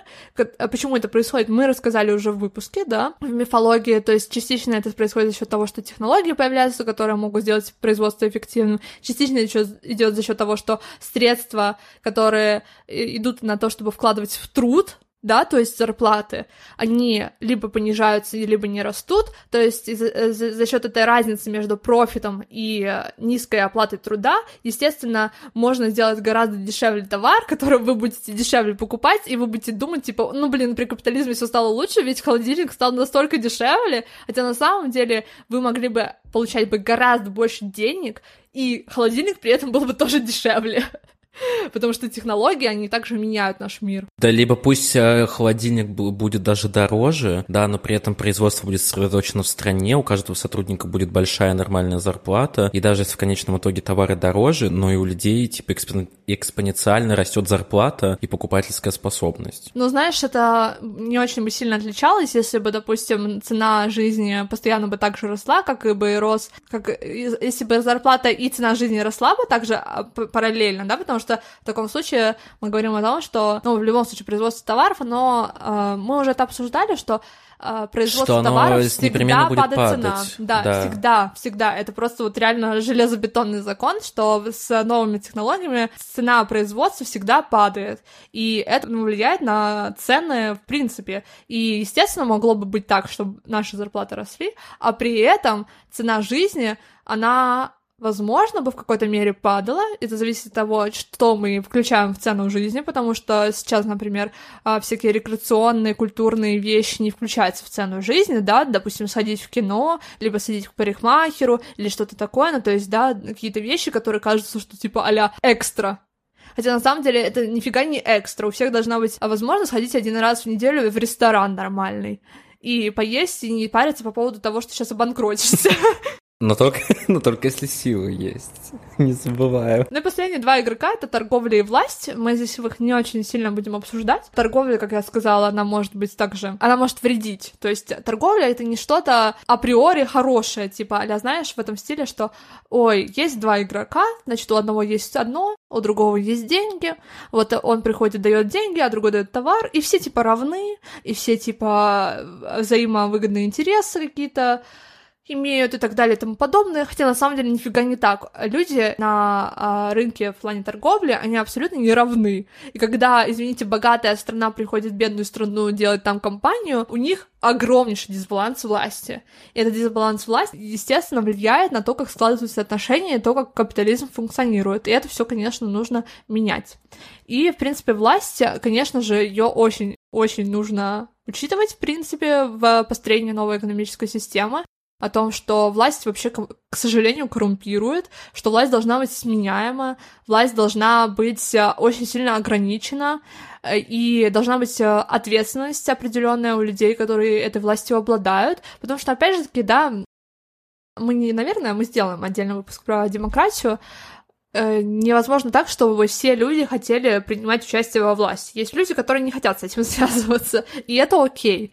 Но при этом есть люди, которые действительно очень хорошо в этом всем разбираются, действительно у них вот это главный их интерес жизни, и они хотят делать что-то хорошее, ну пусть, да, пусть они идут, и пусть они что-то пытаются сделать. Это тоже окей, что они, у них это будет что-то там, какая-то возможность что-то изменить но при этом у этих людей должны быть какие-то, знаешь, как э, система check and balances, чтобы у них крышу не снесло от того, что у них власть появилась, как это было, да, в определенной стране. Ну, слушай, в определенных многих странах. Во всех так. странах, по сути, да. Потому что власть, да. конечно, сносит крышу. И, к сожалению, это так работает. И если институциональный дизайн такой, что он поощряет эту, эту крышесносную инициативу, то, естественно, так и будет происходить. Поэтому вот эти, знаешь, это здесь должны прийти психологи, люди, которые занимаются социальной психологией, социологи и так далее, вместе с юристами сесть и подумать, как бы устроить дизайн, да, вот этой всей системы так, чтобы это происходило все в да, нормально, короче, все было. И были какие-то максимальные стопоры, ограничения и прочее. Э, ну, слушай, я это, мы из-за того, что так долго обсуждали каждый, каждую часть этой новой системы, хочу чтобы тебя попросить, чтобы ты подвела короткий итог. То есть концепция в чем, чтобы все вот эти, чтобы мы рассматривали экономику не только с точки зрения двух каких-то игроков или даже одного типа рынок и все, да, свободный, а с точки зрения всех этих, э, да, элементов и как они между собой функционируют, и еще каждый из них починили, и в этой системе можно что-то хорошее достичь, да, а не то, что нам принес капитализм. Подводя итог первых двух э, наших э, пунктов программы, первое — это мы меняем вообще цель экономики, сменяем ее с роста ВВП на то, чтобы находиться внутри экологического потолка, для того, чтобы не переступать его, и в том, чтобы у всех людей была определенная социальная основа, э, на которую мы могли бы полагаться, которая бы давала нам возможности и так далее. Второе — это то, что мы должны видеть большую картинку буквально большую. То есть мы должны смотреть э, на экономику как на целый сет определенных игроков, включая все те самые невидимые элементы, которых мы обсуждали, а не просто смотреть на какой-то, знаешь, э, самоограниченный рынок, как на единственную систему, которая вот функционирует, и она какая-то а э, всепоглощающая, и должна якобы всех как-то обеспечить и сделать все круто и правильно, хотя на самом деле так не работает. Я, знаешь, когда готовился к выпуску, в скобочках смотрел ТикТоки, я видел примеры, что типа а Нидерланды, там Амстердам, Бельгия, они типа вдохновляются вообще. Ну, то есть это к тому, что это уже внедряется потихоньку, и вот эта экономия пончика тоже обсуждается типа на государственном уровне в некоторых европейских странах и стараются к этому идти. Ты что про это думаешь? Ну, мы еще будем обсуждать это, то, что на самом okay. деле многие вещи, которые авторка описывает, они уже в той или иной мере воплощаются и тестируются э, в рамках больше, наверное, городов, да, типа каких-то маленьких общин и так далее. То есть, хотя некоторые даже на уровне стран тестируются. В основном, кстати, что интересно, в Африке очень много где тестируются новые экономические теории. И это очень интересно и очень круто. Так что... Еще раз stay tuned. Так, ну сейчас третья часть, мы будем говорить про человеческую природу, потому что это третий пункт э, программы этой, и называется он примерно так «Ухаживайте или взращивайте человеческую природу». И это, мне кажется, типичный аргумент за ту версию капитализма, точнее, за просто за тот капитализм, который у нас есть, что это вообще-то человеческая природа, типа капитализм — это естественно, и все к нему приходят, и он просто максимально подходит людям по природе, и вот это вот все. Когда, ну да, да, да, ладно, извини, да. Да не, я хотел какую-то шутку придумать, но что-то не придумал. Ну такой, когда? Ну еще я хотел сказать, типа, когда еще Адам и Ева, там, траля-ля, они тогда уже были, уже жили при капитализме, что для них было так естественно. Э, да, да, Ой, ну, короче, первое, что хочется обсудить, это откуда вообще это идет и что такое homo economicus, потому что это очень важный, важное понятие, типа, в обсуждении капитализма. Экономическая основа здесь заключается в том, что есть такое понятие, как э, homo economicus. Это усредненный человек, э, который используется как модель, скажем так, в экономической теории для того, чтобы э, делать определенные расчеты и прогнозировать э, развитие определенных ситуаций и так далее. И вот мы поговорим, откуда это идет, откуда вообще появился этот Homo economicus, насколько это действительно что-то релевантное по отношению к людям в целом. Спойлер, не насколько.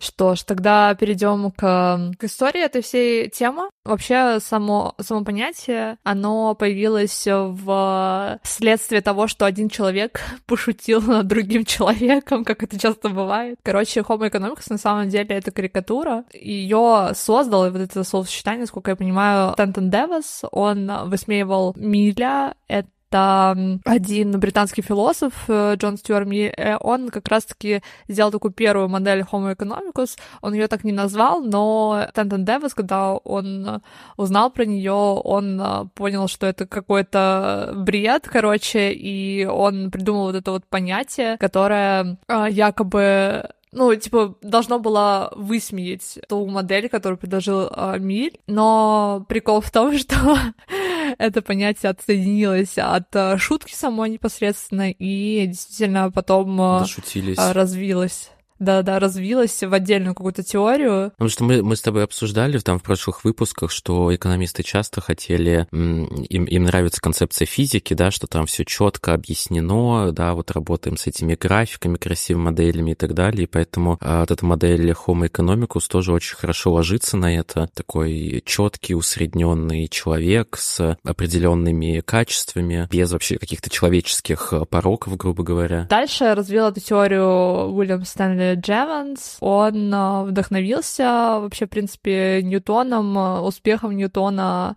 в сведении физического мира к атомам. Джеванс, он очень сильно хотел приблизить экономику к физике, потому что, мне кажется, вот как раз-таки это было в первой части нашего обсуждения, что экономика, она ответвилась изначально от философии, то есть э, экономики не было какого-то отдельного статуса, это была часть философии. И что забавно, что ну, на данный момент очень многие многие ученые очень пренебрежительно относятся к философии, особенно те люди, которые именно в точных науках, да, Хотя на самом деле очень многие науки, которые сейчас считаются точными, они отошли от э, фил- философии. Так что эко- экономика ближе к психологии, чем к физике. Экономика, конечно, вообще на самом деле на данный момент она очень математизирована, скажем так, то есть там очень много математики, очень много уравнений, вычислений и так далее. Экономика — это очень сильно и про философию, про то, какие э, взгляды закладываются в нее и так далее. И это очень, на самом деле, опасное убеждение, когда мы считаем, что экономика — это что-то невероятно объективное, именно та экономика классическая, которая, о которой мы сейчас говорим. И в ней абсолютно нет никаких там личных убеждений авторов э, экономических теорий. И мы об этом будем позже говорить, о том, как э, какие-то экономические теории становятся мейнстримными, при этом сами авторы говорят о том, что ну, блин, я на самом деле не знаю, насколько это так, насколько это объективно, и вообще я взял это с потолка, но как бы, да, как-то так. А экономисты это берут на выражение и как бы развивают это в целую огромную теорию, на которой они потом строят очень много выводов. Одна из них, которую мы продолжаем обсуждать, это вот Homo economicus. В общем, Джеванс, он а, не просто, сейчас я зачитаю цитату, Джеванс поставил полезность центра экономической теории, место, которое она занимает и по сей день, и вывел закон, бывающий отдачи. Чем больше вы потребляете какую-либо вещь, будь то бананы или шампунь, тем меньше вы будете желать ее еще больше. И мне кажется, даже когда вот просто слышишь эту цитату, ты думаешь, типа, блин, что? Потому что чем больше у тебя какой-то вещи, тем меньше ты ее желаешь. Скажите это тем людям, которые коллекционируют макияж какой-нибудь, или у которых э, миллиарды э, денег на счетах. Что-то они не перестают желать какие-то вещи, как только у них они появляются. Да, на этом не остановилось э, развитие этой теории. Затем э, мы переходим к Чикагской школе. Это очень известная школа э, экономики, которая очень сильно повлияла на классическую экономику и на то, как экономика сейчас преподается, что мы изучаем, когда мы изучаем экономику. И Фрэнк Найт, он а, решил наделить а, Homo economicus а, богоподобными чертами, совершенным знанием, совершенным предвидением, позволяющим сравнивать все товары и цены во все времена. Это был разрешительный разрыв со старым портретом, больше не просто преувеличивая узнаваемые человеческие черты, Найт приукрасил своего Homo economicus сверхчеловеческими способностями. То есть в центре экономической теории стоит человек со сверхспособностями, просто übermensch максимально, который умеет делать все максимально рационально, все предвидит, все сравнивать, все цены, все товары и так далее. Вот. И, собственно, э, мне кажется, это очень важно понимать, потому что это как бы такой базис, который не особо очевиден даже для людей, которые изучают экономику в университетах. То есть, да, там, типа, 6 лет э, экономического образования, и тем не менее люди, возможно, не обращают на это внимание, что в центре всей экономической теории стоит вот такой вот сверхчеловек, грубо говоря. Да, ну и очевидно, что такая установка, она оторвана по большей части от реальности, потому что человеческое поведение, оно очень разнообразно, и тоже оно не появляется в вакууме, это зависит от внешних обстоятельств. Да, интересно, что экспериментальные исследования в Германии показали, что студенты-экономисты, они с большей вероятностью, чем другие студенты, будут коррумпированы, то есть готовы дать какой-то необъективный ответ или что-то такое, если это приведет к личной выгоде. А исследования в США показали, что студенты экономических факультетов более положительно относятся к своему и чужому корыстному поведению, да, чем другие. А профессора экономики отдают значительно меньше денег на благотворительность, чем хуже, чем их коллеги, которые там, меньше получают зарплату по многим другим дисциплинам. Да, то есть делаем вывод, да. И, но при этом, помимо корыстных, да, людей, изучение Homo economics также может и менять как бы наш взгляд, да, то есть когда мы оцениваем всех с точки зрения максимальной полезности и минимальной минимальных затрат, да, мы ко всем относимся, грубо говоря, как к мудакам, то и, и, и сами можем такими стать. Как бы в этом тоже такая есть травящая идея, да, ставить сверх, в кавычках, человека в центр этой модели. Да, это очень, очень интересно, как э, работает фрейминг, потому что, мне кажется, это такой фрейминг, но на более масштабном уровне. Вообще, что такое фрейминг? Пусть вам дают какую-то информацию, например, вот очень интересный пример я видела в ТикТоке. Короче, есть э, чувак, рассказывает всякие новости, он очень известный, у него там что-то 9 миллионов подписчиков, Daddy News, и он очень круто рассказывает всякие новости, то есть очень интересно, и но новости всегда собирают такие актуальные и важные и так далее. И его пригласили на телевидение британское, и разговор, э, когда они записывали интервью, был очень такой э, вежливый, приятный, дружелюбный, и то, как они выставили его на телевидении самом, это было вообще абсолютно по-другому по-другому, нежели чем вот его впечатление от этого разговора непосредственно. И что они сделали? Они изначально сказали о том, что это очень-очень плохо, что сейчас э, подростки, дети и э, молодые люди, они получают новости из интернета, а не от телевидения, что эти источники не проверенные, не точные, и что это все на происходит на платформе э, TikTok, который, типа, Китай, связан с китайской коммунистической партией. И как будто бы, знаешь, это новости, которые непосредственно сама платформа TikTok дает всем людям, а не какие-то креаторы, которые независимо от TikTok да. просто создают что-то на какой-то платформе. Они вот эту всю информацию собрали, они вот так это, это преподнесли, и потом начался репортаж об вот этом чуваке. Короче, суть в том, что дав какую-то себе информацию изначально, зафреймить себя, то есть э, поставить себя в какие-то определенные определенные рамки, то есть эти, эта информация является рамками, в рамках, э, в рамках которых э, ты, в рамках которых ты начинаешь думать вообще, в принципе. И из-за того, что есть вот этот фрейминг, ты не можешь выйти за его рамки, как бы это ни звучало сейчас тавтологично максимально. Больше слова рамки. Сделать э, другой вывод. По сути, э, такое обучение, да, на экономических факультетах, где преподают классическую экономику, и не только на экономических факультетах, потому что, да, у меня, допустим, специальность юриспруденции, у нас тоже очень много экономики было. У Дианы тоже была экономика и так далее. То есть это формирует мышление не только экономистов, но и там юристов, инженеров, э, журналистов и так далее. И, естественно, когда тебя, в тебя вдолбили в голову, что есть какой-то идеальный человек, который думает рационально, и ты будешь э, реально оценивать абстрактных людей или абстрактные какие-то модели, или когда мы говорим, в принципе, об экономической теории, о том, как функционируют рынки, с точки зрения вот этого идеального человека, а не не идеальных нас, которые, собственно, и будут э, эту систему использовать, и для, для которых эта система, в принципе, и создана. Но это особенно видно в предпринимательстве, да, то, что предприниматель всегда думает о максимальной полезности, не думая о человеческих, о, о, о людях, да, о сотрудниках, о их жизнях, то есть тут как бы вообще вытесняется место эмпатии, сопереживанию, каким-то человеческим благородным свойствам. И вот еще тоже интересно, что когда люди проходят э, курс экономической теории игр, э, да, где там изучаются различные стратегии, которые предполагают э, в своих э, моделях обычно индивидуально корыстные интересы, и э, было выявлено на студентах американских колледжей, что они после изучения вот этой теории вели себя более эгоистично и ждали, что другие тоже так же будут поступать. То есть, э, действительно, когда нас э, побуждают ожидать худшего от других, это пробуждает худшее в нас самих. Мы боимся вообще, в принципе, того, что нас обманут, мы, соответственно, действуем из этого ожидания и действуем не с какими-то благородными, да, инстинктами, а наоборот максимально, чтобы защитить свои интересы и так далее. Э, это вообще на самом деле э, жестко, когда мы говорим о создании экономических моделей, когда это вот не учитывается абсолютно, да, что есть какие-то представления о человеке, о человеческой природе, которые влияют в целом на то, как будет работать эта модель. И очень интересный пример модели Блэка Шоулса. Модель Блэка Шоулса — это модель, которая определяет а, цену на опционы. И, в общем, не даваясь в подробности, что конкретно она определяет, мы немножко сейчас я расскажу ее историю. То есть э, сначала, когда ее создали, все прогнозы очень сильно отклонялись практически на 40% от фактических рыночных цен на вот эти опционы. Но уже через несколько лет э, вот эта модель стала очень-очень точной, и э, отклонение от фактических рыночных цен было в среднем на 2%. То есть э, с помощью этой модели было возможно прогнозировать цены на опционы практически с вероятностью 98%, что это будет так, да. Еще момент, что за это, за изобретение этой модели дали Нобелевскую премию, между прочим, создателям.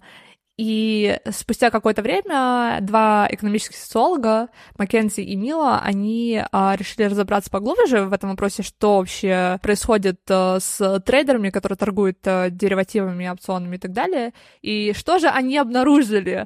то, что точность теории а, со временем увеличилась, потому что трейдеры начали, начинали вести себя так, как будто теория верна, и поэтому использовали предсказанные моделью цены в качестве ориентира на установление своих собственных ставок. То есть, по сути, теория не, про, не прогнозировала цены, а просто э, трейдеры ориентировались на теорию, чтобы создавать цены. Пов экономика.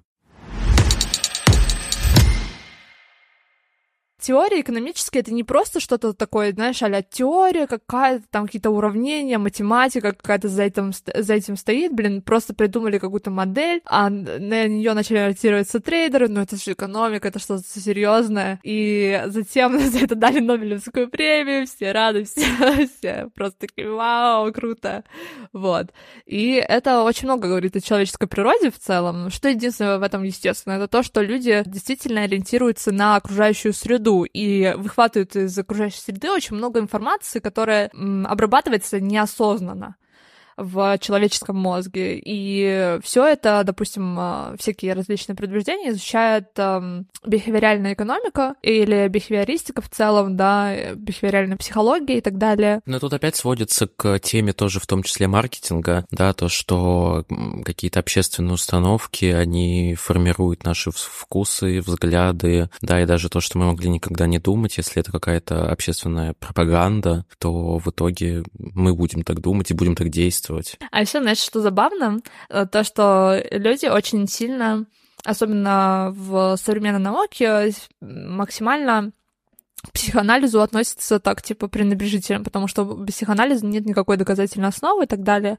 Хотя, да, доказательной основы вообще, э, да, социально точных наук, скажем так, тоже есть вопросики. Но в целом а, это, конечно, вот это снисхождение и недооценка, она приводит к тому, что очень многое что упускается из виду. Например, а, у Зигмунда Фрейда был племянник Эдвард а, Бернейс. Его, наверное, знают абсолютно все люди, которые учились на факультете связи с общественностью, потому что это человек, который изобрел всю эту индустрию, и он очень сильно повлиял на вообще маркетинг, потому что он понял, он прошарил, что, как он говорил, нами управляют, лепят наши умы, формируют наши вкусы, предлагают наши идеи в основном люди, которых мы никогда не слышали. То есть это так он говорил про пропаганду, про маркетинг и так далее. Чем он занимался вообще? Он, по сути, занимался маркетингом. Например, он убеждал женщин от имени американской табачной корпорации, что сигареты — это их факелы свободы. И в целом он убедил американцев американскую нацию в том, что бекон и яйца — это сытный американский завтрак. И до сих пор это такой, да, типичный американский да, завтрак. Да, это жесть. Как бургер, картошка, например, тоже пицца, которая вообще никакого отношения к Америке не имеет. То есть вот так, если подумать... Да, да. Он, он вообще просто взял теорию своего дяди о психоанализе и развил ее до такой степени. И она работает. То есть сказать, что э, в этом нет никакой, да, абсолютно ценности в психоанализе и так далее, мне кажется, бред, потому что, ну, если можно взять психоанализ и сделать из него маркетинг, то, блин, я бы не сказала, что психоанализ — это бред. Ну, в, в целом и в общем, да, и там очень много вопросов к психоанализу в целом, но еще много к чему есть вопросы. Печально, что в этой пропаганде этот маркетинг основан все таки на, на ценностях там с, с власти, да, достижений. То есть в целом, как бы, э, окей, конечно, это, все эти инструменты странно звучат, но их можно использовать в хорошем русле, да, если им вдохновлять людей, не исходя из каких-то вот этих индивидуалистических э, потребностей. Потому что так мы менее склонны заботиться там о других, любить, обниматься, вот это вот все. Да, я думаю, что вообще на самом деле очень многие инструменты маркетинга можно было бы использовать на благо человечеству. Просто, опять же таки, для меня лично, вот я, я придерживаюсь такого взгляда, что большинство теорий или большинство инструментов, э, да, таких эм, массовых, масштабных, да, которые используют для того, чтобы влиять на массы и прочее, прочее, можно использовать и на благо, то есть в плане, что очень зависит от целеполагания, э, то, как будет что-то работать. Я не думаю, что это абсолютное зло само по себе, да, но когда это используется для того, чтобы, да, обогащать 1% людей в ущерб 99% людей, просто используя все вот эти когнитивные искажения, да, которые у, людей есть, а их, например, в Википедии вообще насчитывается более 160 когнитивных предубеждений, да, bias по-английски, И э, их можно очень э, хорошо использовать э, как бы против людей и вбивать им определенные установки, взгляды, которые вообще на самом деле не сломимы будут абсолютно. Одно из любимых самых предубеждений это называется confirmation bias, да, предубеждение подтверждения, наверное, так переводится на русский. Это когда ты видишь информацию, которая противоречит твоему мнению, и ты ее автоматически отбрасываешь и говоришь, что она неверная, просто потому что она не вписывается в твою картину мира. Ну, короче, это так, такая мощная установка, потому что на самом деле, чем больше, чем ригиднее твоя система убеждений, это очень хорошо видно на комментариях к нашим подкастам и к Ару. Э, видео, потому что э, люди очень часто как бы приходят э, к нам, пишут э, свои убеждения, да, и говорят, что нет, вы что, я не могу быть неправ, или нет, мое убеждение не может быть неверным, вы что, я же так всю жизнь жил, а типа вы теперь говорите, что это может быть не так, нет, нет, вы не правы, это вы бред несете, где ваши доказательства, что-то такое, типа. Да, но знаешь, типа, в стиле «убедите меня», да. что э, разложите каждое убеждение мое, покажите, где оно неверно, докажите мне просто невероятной логической базой, что что-то может быть не так, а пока этого не будет, я не, не, даже не буду ничего предпринимать для того, чтобы подумать самостоятельно о том, насколько какое-то мое убеждение верно или неверно. Ну, короче, с этим бороться очень невозможно, на самом деле, особенно в комментариях, поэтому это к, к моменту, что, почему мы не вдаемся в никаких дискуссий с людьми, которые с нами очень сильно не согласны. про э, эвристику и про эвристика — это упрощение, и про предубеждение, например, эволюционный психолог э, Гиги Ренцер, он э, писал о том, что на самом деле вот эти все предубеждения, они не такие плохие, то есть как бы это тоже не чистое зло, да, чтобы не было такого впечатления. И он писал о том, что мы выжили и процветаем не вопреки нашим когнитивным предубеждениям, а благодаря им. Эти так называемые предубеждения лежат в основе нашей эвристики, бессознательных умственных сокращений, которые мы используем каждый раз, когда принимаем решение по эмпирическому правилу в кавычках. На протяжении тысячелетий человеческий мозг развивался, чтобы полагаться на инструменты быстрого принятия решений в быстро меняющемся и неопределенном мире. И во многих контекстах эти эвристики помогают нам принять а, лучшие решения, чем точные расчеты. И это очень важно понимать, что эти эвристические да, э, моменты, они на самом деле не такие уж и плохие, и их на самом деле можно было бы использовать нам во благо. Просто для того, чтобы их использовать нам во благо, нам нужно понимать, как они работают. И когда люди лучше их понимают, знают, они могут, например, делать э, более логичные, да, решения. Короче, понимание вот этих всех процессов, оно делает твои э, выводы, в принципе, более логичными, действительно более приближены к вот этой рациональной модели, нежели чем когда ты автоматически что-то решаешь, да. Я хочу добавить, что нам всем свойственны какие-то когнитивные искажения, и нам всем свойственны автоматические, да, мысли. И это как бы не так плохо, потому что мы живые люди, просто тут действительно вопрос, насколько ты в, к этому прислушиваешься и насколько ты понимаешь, что в тебе тебе сейчас говорит. И дальше это можно местами рационализировать, да, прочувствовать, сделать вывод, пойти дальше, а можно просто как бы уйти в, в эти какие-то автоматические реакции в итоге скатиться в штуки даже не, не только там в, в принятии решений в плане покупки, не покупки, а даже каких-то жизненных. Поэтому это тоже вот в очередной раз, на самом деле, забавно, сколько это связано с психологией, потому что даже вне какого-то экономического контекста мы в, я в терапии это очень много обсуждал и обсуждаю, и, и тоже это много много прорабатывается, да, поэтому, короче, прикольно, насколько экономика все равно связана с такими более прикладными личностными бихавериальными штуками. Вот. И в тему этого тоже, в, например, забавно, что дети, которые, ну, в США, растущие в, город, в городах, да, где-то в городских центрах, они имеют гораздо более упрощенное и антропоморфное понимание живого мира, чем дети, которые выросли в каких-то селах, как вот как сейчас Эля живет. Когда Ян тоже живет. Но это, и это не очень хорошо, его тоже в тему и образования, и вот формирования как бы детей, людей. Не, ну подожди, это ты сказала про села, это имелось в виду, что сельские общины коренных американцев. А, короче, они просто лучше понимают животный мир и, в принципе, его многообразие, его более комплексную, да, природу, нежели чем люди, которые живут в городах, дети, которые живут в городах.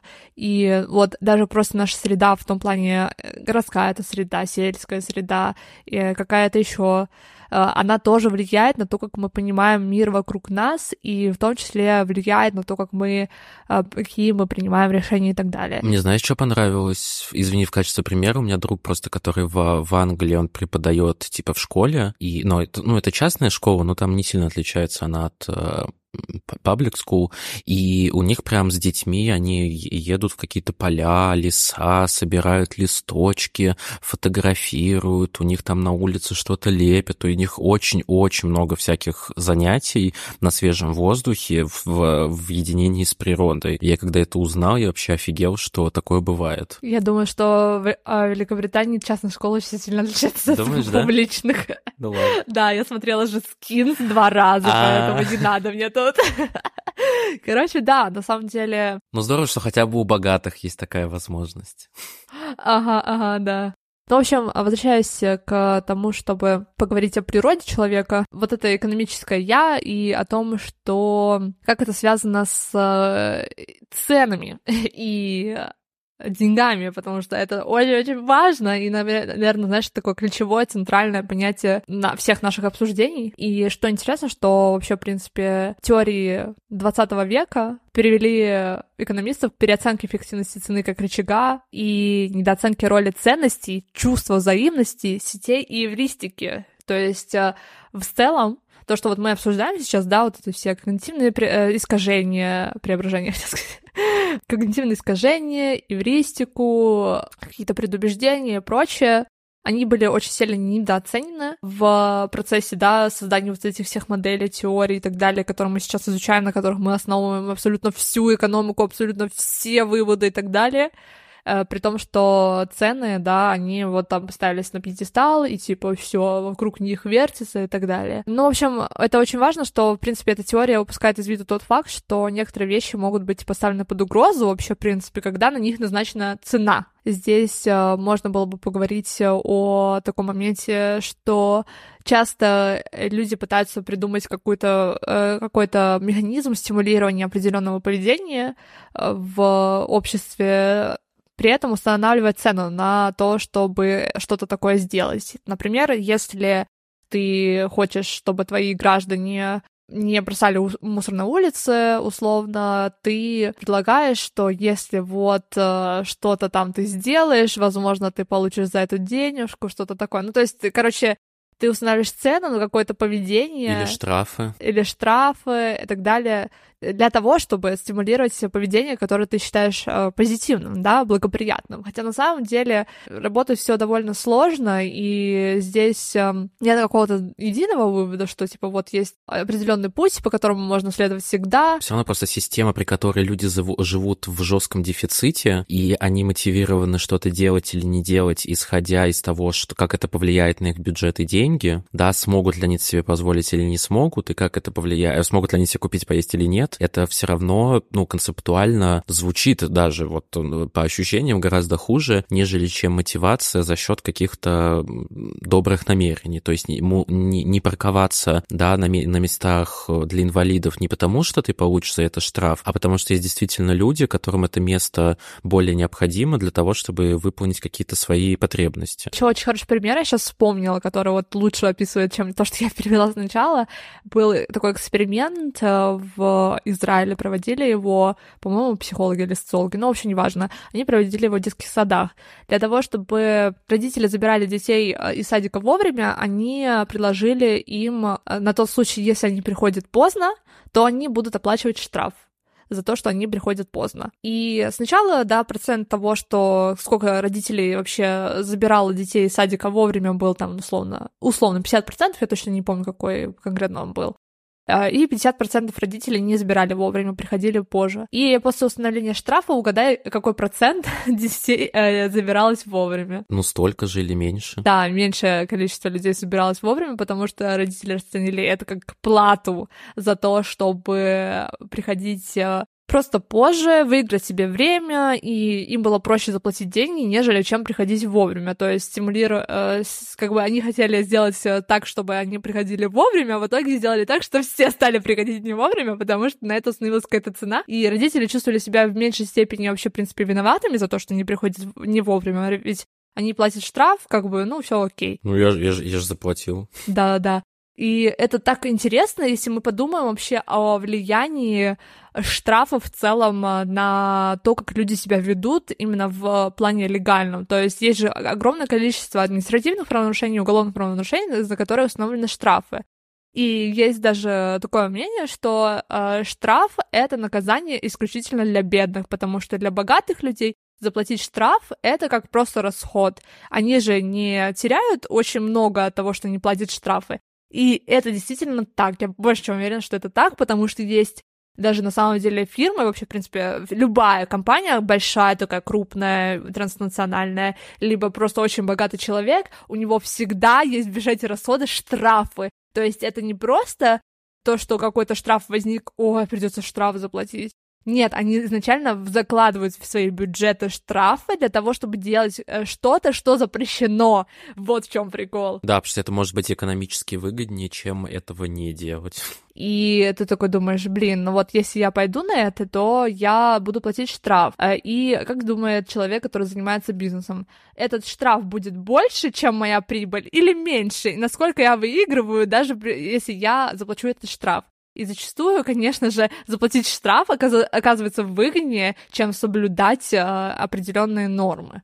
И поэтому в целом, конечно же, такая вот модель экономики, которая у нас есть, она стимулирует стремление к прибыли над тем, чтобы соблюдать законы, например. А законы, в свою очередь, поддерживают это стремление к прибыли, и очень многие поощрения делают для того, чтобы э, человек именно следовал по такой модели. То есть вся наша система — это такой масштабнейший фрейминг того, как мы себя ведем, какие мы решения принимаем и так далее. А при этом Том Кромптон и Тим Кассер, эксперты по, по экологическим ценностям, установкам, поведению, как бы как раз э, против этого. Они утверждают, что когда речь идет о создании глубоких и долгосрочных социальных экологических изменений а, в поведении, то наиболее эффективным подходом является именно связь с ценностями и идентичностью людей, а не с их карманом и бюджетом. Поэтому, на самом деле, э, очень большой вопрос к э, вот этим продаже СО2, эмиссий и так далее, потому что что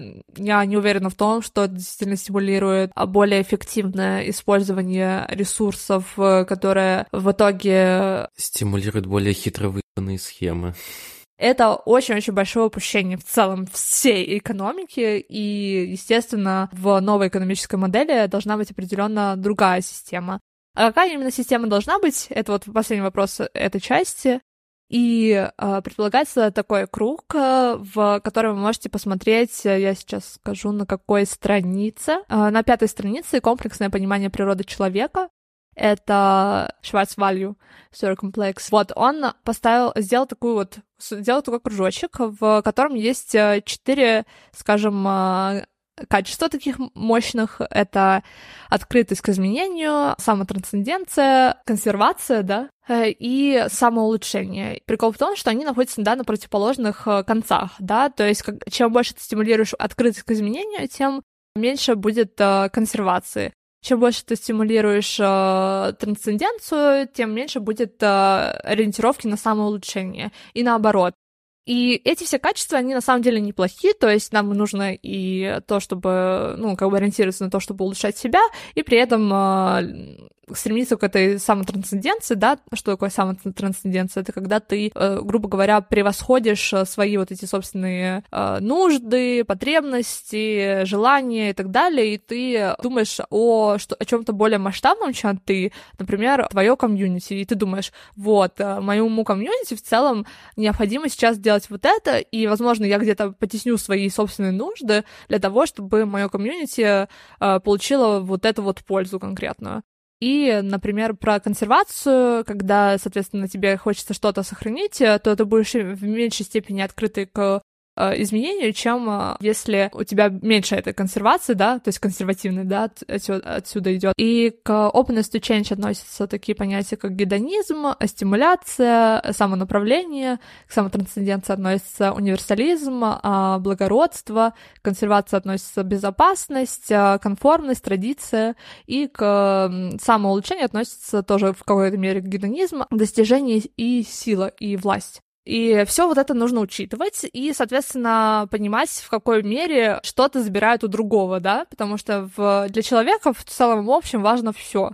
Нам важны и традиции наши какие-то, и это тоже очень сильно видно, что, да, вот, например, люди, которые были лишены своей культуры в силу колониализма и так далее, и, и очень сильно заметно, чем больше силы набирает движение против колониализма, против э, гегемонии какого-то, да, определенного языка так далее и тому подобное, тем больше люди вдаются в свои собственные вот эти традиции, с которыми они были разъединены. И это кажется людям со стороны, которые никогда не были в такой ситуации, никогда не были разъединены со своей культурой, что это какой-то, знаешь, как консерватизм потому что это же вот это идет в глубину вот этих традиций и так далее. Эти традиции часто бывают там, там изгоничными и так далее и тому подобное. Но, тем не менее, у людей есть эта потребность, и ее нужно учитывать. Четвертая часть — это про системы. Мы сейчас поговорим про системы. И э, для того, чтобы понять этот пункт, нужно понять, что есть три представления о экономике, можно так сказать, наверное, не только экономике, а в целом о системах. Есть э, механическое представление, это когда что-то работает э, по какой-то, какой-то заданной, э, заданному направлению, то есть что-то в 100%, в 100%, 100%, в 100% случаев работает именно так, да, механическое представление. Это когда также все разложено по полочкам, каждый этап э, известен, э, все аспекты абсолютно известны об этой системе и так далее. Есть э, хаотическая комплексность и есть также организованная комплексность. Организованная комплексность — это больше вот про экономику, потому что это очень большая-большая система, она не то чтобы хаотичная абсолютно, то есть в ней есть некая организованность, как работают рынки, как работает общество, как работает государство и так далее. Там определенные все-таки есть рамки э, которые задают какое-то направление, но тем не менее это настолько огромная система, что сказать, что она э, работает по механическому принципу, мы не можем. И в целом э, это то представление, которое у нас, к которому мы должны прийти, в конечном итоге о том, что экономика, она комплексна, что это не что-то механическое, типа, да, вот эти метафоры а, маятника, ножниц, а, сосудов и так далее и тому подобное, то, что в основе экономики лежит вот этот статистический анализ. Графики, все эти таблички красивые. Да, то есть действительно нужно перейти к динамическому анализу, и в этом плане хотелось бы обсудить известный график спроса и предложения, который создал Альфред а, Маршалл, который изучают абсолютно все люди, которые начинают изучать экономику Ненавижу на первом курсе. График. Да, и не только э, люди, которые изучают экономику в университетах, но и в школах, я помню, тоже мы изучали этот график, и в ЕГЭ по обществознанию было определить, э, что произойдет со спросом или с предложением в случае, если там что-то увеличится, что-то уменьшится, вот это вот все. И как работает этот график, давайте вспомним, потому что, а, мне кажется, очень многие люди уже забыли э, всю эту теорию, если они когда-то ее изучали в целом. В общем, а, представьте себе товар, а, допустим, какие-нибудь ананасы, и как это работает. Значит, кривая спроса — это у нас график на страничке шестой, наверное. Сейчас, секунду. Да пусть люди загуглят просто. Да у меня как бы PDF-файл, что загуглят? У меня методичка, методичку скачивайте всего лишь 200 рублей. Да, шестая страница нашего PDF-файла в описании. В общем, кривая спроса, она показывает, э, сколько ананасов захотят купить э, покупатели по каждой цене, да, ну, в зависимости от того, где мы находимся на графике, э, учитывая их цель.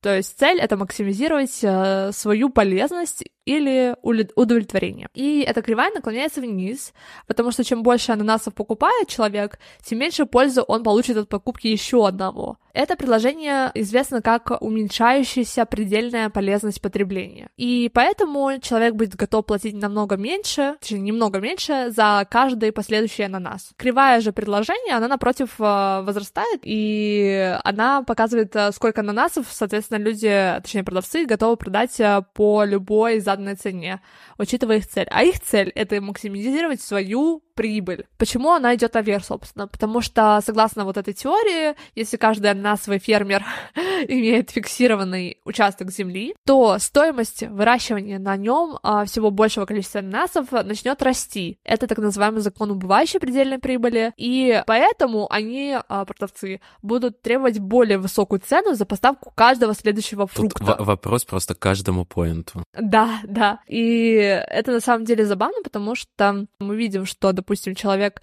который владеет э, средствами производства, имеет огромные поля и так далее и тому подобное, почему-то цена на его товар может даже падать. В случае, если он может его вырастить в большем количестве, да, э, и продавать оптом, нежели чем когда человек делает что-то в единичных каких-то экземплярах, очень, да, в маленьком ограниченном количестве и так далее. И то же самое касается потребления, да, какого-то товара. В чем больше у тебя ананасов, не обязательно, что тебе с, с каждым новым ананасом захочется меньше ананасов. Наоборот, тебе, возможно, захочется еще больше ананасов, потому что в нашем обществе ананасы будут, там, не знаю, символом статуса и так далее. Ну да, то есть компании как бы на этом и зарабатывают, да, то, что несмотря на то, что у клиентов может что-то и быть, они все равно хотят больше. Ты купил iPhone, ты хочешь MacBook, Apple TV, часы и так далее, и так далее. Ну, как пример. Ну, эта теория есть вообще какой-то контекст. Это тоже очень важно понимать, что большинство этих теорий работает только в определенном контексте. Контекст а, графика спроса приложения — это если бы рынки, например, состояли полностью из информированных а, мелкомасштабных конкурентных продавцов и покупателей. В таком случае экономика бы достигла того равновесия вот этого, да, в этой точке максимизируется общая полезность. То есть теория, конечно, выглядит очень законченной, звучит вообще потрясающе, впечатляюще, и, конечно, там авторитетное уравнение. Но она глубоко ошибочна, да? Да-да-да. Почему она ошибочна? Потому что рынки в целом а, взаимозависимы внутри экономики, и просто сложить кривые спроса всех индивидов невозможно. И также э, невозможно получить надежную кривую предложения. И, соответственно, без этого нельзя рассчитывать какое-то равновесие, которое предполагалось если вот так вот, то так вот. И это придумали не мы, это объяснение. Вообще, на самом деле, экономисты прошарили то, что это так не работает в 70-х годах. Одни из э, расчетов э, показали о том, что э, эти э, графики не очень верны. В частности, авторка книги, которую вот мы обсуждаем, она пишет. Но благодаря длительному влиянию Джемонса большинство учебных курсов и учебников по экономике все еще представляют сущность экономического мира как линейную, механическую и предсказуемую, сведенную к уравновешенному механизму рынка. Это мышление, которое оставляет будущих экономистов глубоко неподготовленными, чтобы справиться с сложностью современного мира. Да, как бы так и есть. к сожалению. И мне вот это, вот это дальше, что мы будем обсуждать по поводу, насколько эти как бы побочные эффекты и эти ошибки фатальны, да, и насколько они вообще, ну, они выкинуты из этой экономической системы, экономической модели, но потом спустя какое-то время они вылезают и, но, и, и носят такой критический характер. Это, конечно, меня очень удивило, когда я к выпуску готовился. Что интересно, то, что есть такое понятие, как называется внешний экстерналь или экстерналь, просто это все эффекты, эффекты, скажем так, побочные эффекты, которые люди ощущают, которые не принимают участие в каких-либо сделках. Типичный пример экстерналей э, негативных — это, допустим, когда человек живет в какой-то местности, где есть производство, и это производство экологически токсичное, допустим, они сливают в реки какие-то свои токсичные отходы, и, соответственно, те люди, которые живут э, рядом с этой рекой, либо, да, по, по течению этой реки ниже, они э, чувствуют на себе эффекты вот этого производства, несмотря на то, что они никаким образом не принимают в него участие, они не являются владельцами этого производства, они не работают на этом производстве, но при этом их окружающая среда загрязнена, эффекты на их здоровье и так далее. И что забавно, то, что, как сказал экономист-эколог Герман Дели, это те вещи, которые мы, ну, вообще, в принципе, вот эти негативные эффекты, они классифицируются как внешние затраты, не по какой-либо иной причине, кроме как потому, что мы не предусмотрели их в наших экономических теориях. То есть все, что является негативной экстернали, на самом деле не external, не вне чего-то. На самом деле очень даже внутри всего этого процесса просто его выкинули за границы понимания, как будто бы, знаешь, это, ой, ну это что-то там как-то само побочка какая-то произошла. Хотя на самом деле это не то, что побочка, это прямой эффект э, того, как э, функционируют э, рынки и экономическая теория.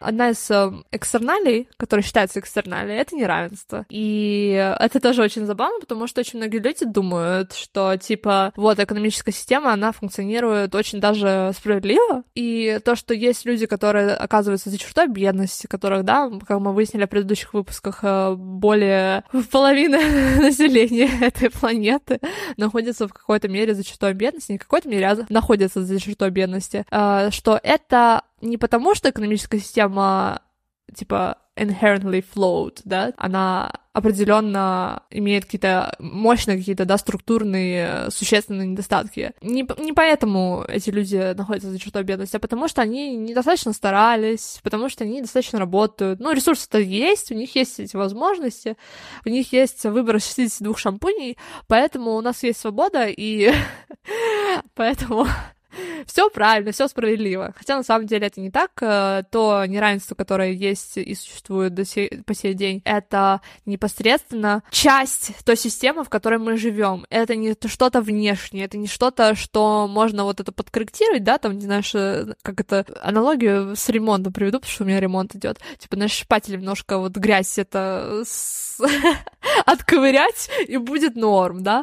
Хотя на самом деле это не так. Грязь никогда ее невозможно отковырять, потому что она будет постоянно вылезать изнутри э, этой системы и будет постоянно наростом таким, знаешь, вечно обрастать, короче, эта система. И вот что самое ужасное, что из-за масштабов и взаимосвязанности, да, глобальной экономики, и такая, вот эти многие экономические экстерналии, которые в теории 20 века рассматривались как, ну, типа, внешние эффекты, а в 20, 21 веке превратились в конкретные определяющие социальные экономические кризисы. И решение этих проблем, не оставаясь периферийной проблемой, да, как бы вне экономической деятельности, деятельности имеет как раз-таки самое главное значение для создания экономики условно, будущего, которая позволит нам процветать, ну или хотя бы не умирать. Да, это на самом деле так забавно, то, что считается внешним эффектом, на самом деле определяет вообще судьбу э, существования человечества на данный момент. А, внешние эффекты. Да-да-да. У нас, знаешь, как это, это мы очень часто вспоминаем там с ребятами из лицея, у нас э, был там препод, который он считал уравнения, что-то делил, и там вообще, знаешь, два разных числа, сверху и снизу, он такой, ну, почти почти похоже сокращаем. Примерно такой же вайп. Ну, примерно так, да, так и работает.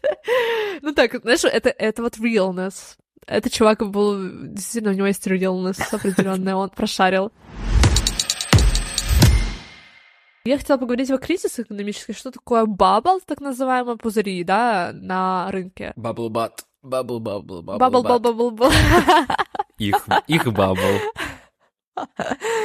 Короче, очень часто слышишь вот это понятие пузырь на рынке, и мне кажется, очень многие люди не понимают, что это такое. Понятие вообще идет обратно к нашему любимому Ньютону. Он на самом деле, э, ну, самый первый пузырь — это пузырь Южного моря 1720 года, и сам Ньютон, он на самом деле вложился в, это, в эту компанию Южного моря и потерял деньги, и поэтому он потом запретил упоминать о вообще этой компании в дальнейшем, в его присутствии, потому что он чувствовал себя очень тупым, видимо, из-за того, что он uh, повелся. Даже сам Ньютон повелся на экономический скам. Прикиньте, заголовок. Кликбейт. Да, короче, как это произошло? В 1720 году э, цена акций вот этих компаний э, Южных морей, она, собственно, эта компания, она получила британскую монополию на торговлю с южноамериканскими колониями. И цена на акции начала стремительно расти по мере распространения вообще, в принципе, ложных слухов о ее успехах за рубежом. И это то, как работает э, пузырь, э, если очень сильно просить. То есть э, цены акций э, на какой-то определенный актив растут просто потому, что эти компании якобы успешны, якобы очень э, много принесут денег в будущем, и, соответственно, люди имеют определенное ожидание о том, что, на то, что что-то, какие-то активы вырастут в цене, они больше в это вкладываются, то есть идет в этот, ну, пузырь надувается, то есть больше вложений, больше вливаний, при этом больше цены раздуваются, да, и в какой-то момент э, цены, в принципе, не успевают э, расти за ожиданиями, то есть ожидания растут, люди думают, что ну вот, будет сейчас дорожать, будет дорожать, а в какой-то момент не, не, не начинает дорожать, и такие люди, черт, оно не дорожает, что-то происходит, э, типа цены не идут так, как мы ожидали, и, соответственно, начинается какой-то определенный э, вывод средств одновременно, и одновременно нет э, вот этих вливаний, которые необходимы для того, чтобы дальше, да, расти и так далее и тому подобное. При этом цены уже запредельные. Это очень хорошо видно на пузырях рынков жилья, то есть как это, да, тоже происходит. Обычно люди в хорошее время, точнее, фирмы всякие, заемщики и так далее, они выдают больше кредитов, да, потому что, ну, времена более стабильные, есть больше уверенности в будущем и так далее, и, то есть они тут на больше риск. И в конечном итоге это приводит к тому, что цены на жилье растут, все растет, все цены, в принципе, растут, при этом вот эта вот уверенность, она с каким-то моментом начинает падать, и все начинает, все цены начинают опять падать, и все люди начинают выводить активы, и, короче, а, в какой-то момент пузырь лопается, и все разваливается. Один из экономистов в Минске, он а, сказал об этих пузырях, как а, то, что эта тенденция превращать хорошие дела в спекулятивный инвестиционный бум является основной нестабильностью капиталистической экономики. Вот, то есть в конечном итоге, когда происходит там, допустим, дефолты по ипотеке, активы падают в цене и так далее, вот этот момент называется моментом Минского, то есть финанс срывается с обрыва, не платежеспособности, и это все приводит к краху. И это главное, вот по а, мнению Минского, в финансовом капитализме это его главный минус, грубо говоря. То есть в конечном итоге стабильность приводит к нестабильности всегда, и вот эти вот э, циклы восхода и краха — это существенная черта современного капитализма. Я помню, как э, тоже в универе, когда мы обсуждали вот эти вот циклы экономические, да, от к кризиса к некризису, и это все обсуждалось э, и преподавалось в таких красках, что это, это настолько нормально, это настолько естественно, что это чуть ли не биологические циклы, э, да, как бы, ну, аналогии. Это так тупо, учитывая, что это, ну, это не норма, то есть это не, не, не, предопределено природой. Следующая тема, мне кажется, она будет актуальна, ой, не только для того, чтобы, типа, да, в плане экономики что-то обсуждать, но и в целом вот в жизни это очень сильно актуально. Это вот это называется successful to successful dynamic, динамика от успешного к успешному. И суть ее заключается, если очень кратко, в том, что чем больше успеха, тем больше успеха. Чем больше у тебя ресурсов, тем больше у тебя будет ресурсов и так далее. То есть э, чем меньше у тебя изначально, тем меньше, на меньший успех ты можешь рассчитывать в целом. Мне кажется, что очень многие люди абсолютно не понимают этой динамики.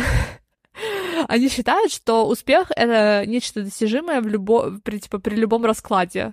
Э, ситуации, обстоятельств и так далее. То есть это что-то отдельное от твоей ситуации, грубо говоря. Ну да, вот эта концепция того, что надо стараться, надо хотеть, надо мечтать. Возвращаясь к теме неравенства, да, что в экономике неравенство является какой-то лишь э, периферийной проблемой а в мире равновесной экономики. Но если учесть тот факт, что, в принципе, рынки эффективно вознаграждают людей, то, согласно теории, люди с похожими талантами и предпочтениями и начальными возможностями в конечном итоге будут вознаграждены одинаково. Однако Однако, ну, вообще, в принципе, я думаю, что будет понятно, что э, при наличии определенных э, похожих, да, или очень близких э, по уровню способностей, талантов и так далее, видно, что люди вознаграждаются по-разному, да, и речь идет не только здесь, допустим, о гендерном неравенстве, да, которое довольно в лоб часто, да, что, допустим, женщины платят меньше на какой-то должности в сравнении с ее коллегами-мужчинами и так далее и тому подобное. А речь идет, в принципе, о том, что даже люди с одинаковыми идентичностями могут получать абсолютно разные уровни вознаграждения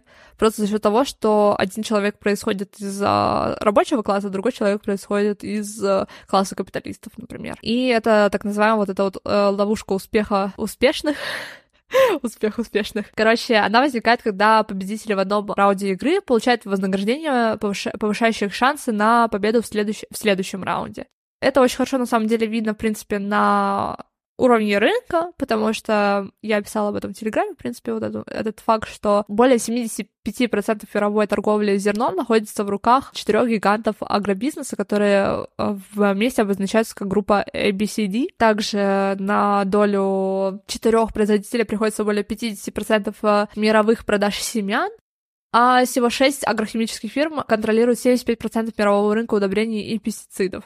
И мне кажется, что для многих людей это может показаться, ну, какие-то пестициды, что-то, какие-то семена, что да, Да ладно, никому так не покажется. Не знаю, мне кажется, что очень многие люди недооценивают силу агропромышленной индустрии, там вот эту торговлю всякими семечками, зерном, семечками, зерном и угу. так далее, хотя на самом деле это хлеб, это то, что мы едим, и это, ну, просто буквально наша а хлеб базовая всему голова. потребность. Да, не забываем. Да. Но это вообще, в принципе, про еду в целом, да, потому что хлеб для многих это основа их рациона, например, для меня немка. Ну, действительно, типа хлеб — это очень важный продукт, который... Это, в принципе, зерно — это важный продукт не только для создания хлеба, но, в принципе, для того, чтобы э, кормить, например, животных. Я вообще офигел по поводу монополии, да, что, ну, как бы все, все кто играли успешно, да, вот там с динамикой игры, успешный успех, э, что игроки, которым посчастливилось заполучить дорогую недвижимость в начале игры, да, могут ее скупать, там, строить отели, собирать огромную ренту со своих э, чуваков по игре и накапливать таким образом вот это состояние, пока они не разорят остальных. Но забавно, что ну, эта игра вообще изначально называлась игра домовладельца и была создана именно для того, чтобы выявить несправедливость, возникающую в результате такой концентрации собственности, а не для того, чтобы прославлять ее. Ну, короче, это тоже так показательно. Мы, когда, допустим, играем, ну, все играли в Монополию, мне Кстати, кажется... я никогда в жизни не играл в Монополию. Ты никогда в жизни не играл никогда в Монополию? в жизни, тебя? да. Ты такой, типа, описываешь эту игру, что когда мы играем в Монополию, собираем ренту с владельцем отеля, и сам никогда не играл. Вот она, вот она двуличность. Да, я даже, я даже примерно... То есть ты, то есть ты хочешь сказать, что ты не создатель монополии, и ты не играл в монополию, а как же... Ничего, она без нас? Я, я, я даже примерно не представляю, как вообще правила в монополии. Вообще вот не знаю ничего в монополии. Ну, короче, для тех из нас, кто играл в монополию... А знаешь почему? Потому что, извини, потому что я отверг, отвергаю капиталистическую, восхваление капиталистических ценностей, поэтому никогда в жизни не играл в монополию. Вот э, один из примеров того, что капиталистические ценности закладываются в утробе матери, это игра в монополию. Многие из нас играли в нее, и никто из нас, э, точнее, меньшинство из нас задумались о том, что почему монополия называется монополией, и что это не просто какое-то слово, которое типа красиво звучит, а это очень даже экономическое понятие. И довольно забавно, когда ты начинаешь изучать экономику, и ты э, изучаешь теорию монополий, и вдруг э, ты такой слышишь впервые это слово э, в школе или в университете, ну, скорее в школе, то все таки о, это игра монополия! Хотя на самом деле очень даже наоборот. Теперь про неравенство можно поговорить, и про монополию в целом, то, что как это связано, да? Ну, вообще, в принципе, мы, мы говорим вот этой successful to successful dynamic не просто так, потому что это, естественно, очень сильно связано с монополиями, как я сказала, да, 75% там а, мирового рынка агропродуктов принадлежит а, четырем гигантам, а, э, которые часто имеют американское происхождение. Конечно, монополия очень сильно связана с вот этой динамикой в целом, а, почему они появляются, потому что чем больше у тебя ресурсов, тем больше ты ресурсов можешь э, купить, э, захватить и так далее. И довольно интересно, что в 92 году провели такой компьютерный симулятор, в который модельеры Эпштейн и Excel, они создали миниатюрное виртуальное общество, которое называлось «Сахарный пейзаж», в котором они рассматривали, как люди будут себя вести в определенных сценариях и в чем заключалась сама модель. В общем, этот э, пейзаж состоял из сетки размером 50 на 50, то есть как шахматная такая доска большая. Она построена таким образом, что вот по вот этому всему пейзажу, да, скажем так, по этой шахматной доске, на 50 на 50 разделены две горы сахара, между ними постоянно э, равнина. В принципе, на вот этом всем пейзаже разбросаны разные агенты сахарные, и у них всех э, разные способности. Некоторые из них, например, способны двигаться быстрее других, некоторые из них видят дальше, а некоторые из них быстрее сжигают э, сахар. И все эти агенты, они соревнуются между друг другом, кто из них, соответственно, больше захватит сахара, тот и выигрывает условно. И И вначале запасы сахара были распределены между агентами случайным образом, у некоторых больше, у некоторых меньше, но большинство имеют такую среднюю, усредненную долю. Однако по мере того, как симуляция разворачивалась, вот эти сахарные агенты сразу обнаруживают, что они разделены на небольшую элиту сахарных, так называемых, супербогачей и огромную э, массу сахарных бедняков. То есть у тех, э, у кого нет сахара или очень мало сахара, и тех, у кого их очень-очень много по итогу вот этой игры. И различные вот эти атрибуты скорости, зрения, метаболизма и так далее, они, соответственно, огромную роль сыграли в том, сколько у кого накопилось э, сахара. Эта модель была использована для того, чтобы объяснить вот эти поразительные крайности неравенства, которые возникают, потому что на данный момент э, мы также сталкиваемся с тем, что большинство людей относятся, ну, точнее, не большинство людей, да, есть какая-то часть людей, которые примерно в середине, и это зачастую те люди, которые нам пишут какие-то недовольные комментарии, потому что они не чувствуют на себе эффектов крайней бедности, либо допустим, по каким-то обстоятельствам повезло из этой бедности вырасти, да, и при этом они находятся на другом крайнем, да, полюсе, где у них очень-очень много богатства, то есть они считают, что они могут э, к этому полюсу когда-либо прийти. Вот в период с 1988 года до 2008 года в большинстве стран наблюдался рост неравенства. Средний класс на самом деле вымирает постепенно, потому что общество очень сильно поляризируется между двумя вот этими полюсами супербогачей и бедняков, грубо говоря. А теперь, внимание, самые страшные цифры, вдумайтесь. Более 50% общего роста глобального дохода за этот период пришлось на долю всего лишь 5% самых богатых людей мира, в то время как 50% процентов самых бедных людей получили лишь 11%. Да, вот вам и экономический рост. Обожаю. Ну, растет же. Главное, что растет. Да. Главное, чтобы большой был, а там уже дальше. Да-да-да, все остальное не важно.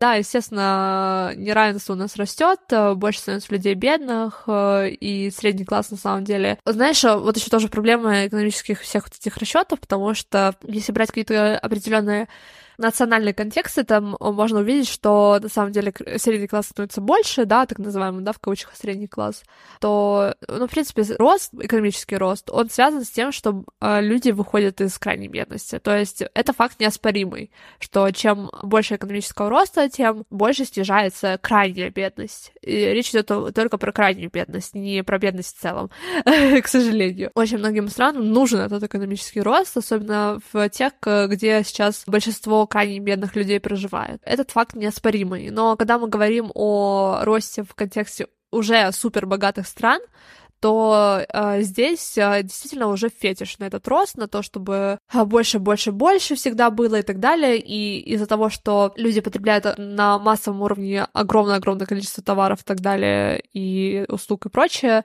которые приводят к отходам, конечно, нам нужно будет э, минимум Э, четыре земли, чтобы жить там как Швеция и так далее. И, естественно, невозможно вывести весь мир на уровень Швеции, условно, и самой Швеции придется, наверное, даже дауншифтиться, потому что, так как э, люди там живут, э, жить э, не экологично и не sustainable. Поэтому мне хочется отдельно вынести это, потому что будет интересно обсудить это отдельно. Ну и просто у нас выпуск уже на 5 часов, поэтому... Многовато.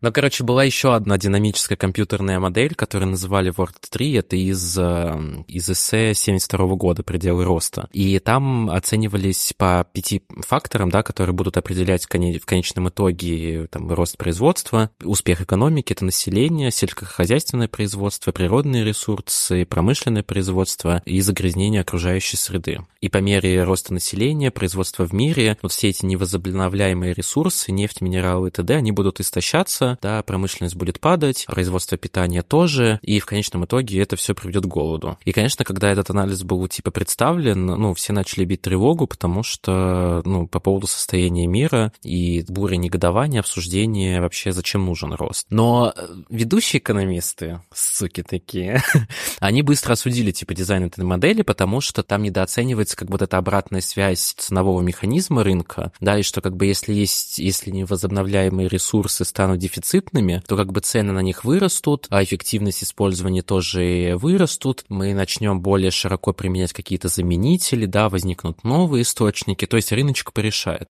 Но. Но. Ну вот, но однако, но в конечном итоге слишком быстро перестали принимать во внимание, да, концепцию вот этой схемы Word 3, да, и последствия того, что в... World. World. Ты говоришь Word.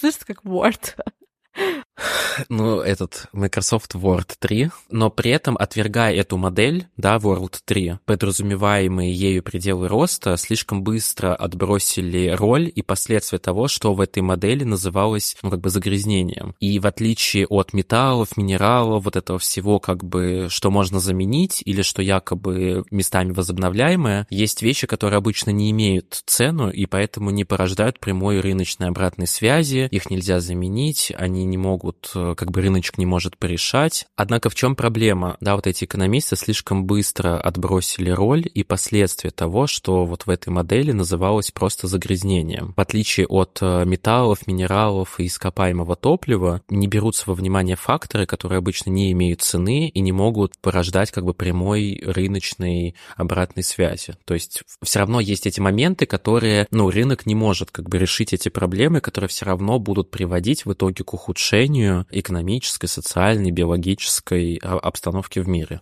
Да, да, типа, если на топливо какое-нибудь или на металл есть определенная цена, и она может повыситься в зависимости от э, наличия или недостатка ресурса, то, э, например, что касается загрязнения окружающей среды, здесь, в принципе, нет никакой цены. Оно, оно, оно просто происходит. Что предлагается вместо вот этой модели, механической модели, предлагается рассматривать экономику как комплексную систему организованную, и она описывает автор какая-то Rayworth, перли обратной связи. На страничке 7 можно посмотреть, как это выглядит. Она там приводит пример с курицами, которые делают яйца, и при этом они еще периодически переходят дороги. То есть, э, чем больше куриц, тем больше они делают яиц. И это какая-то вот эта вот петля. Ну, то есть это всегда так работает. Чем больше куриц, тем больше яиц.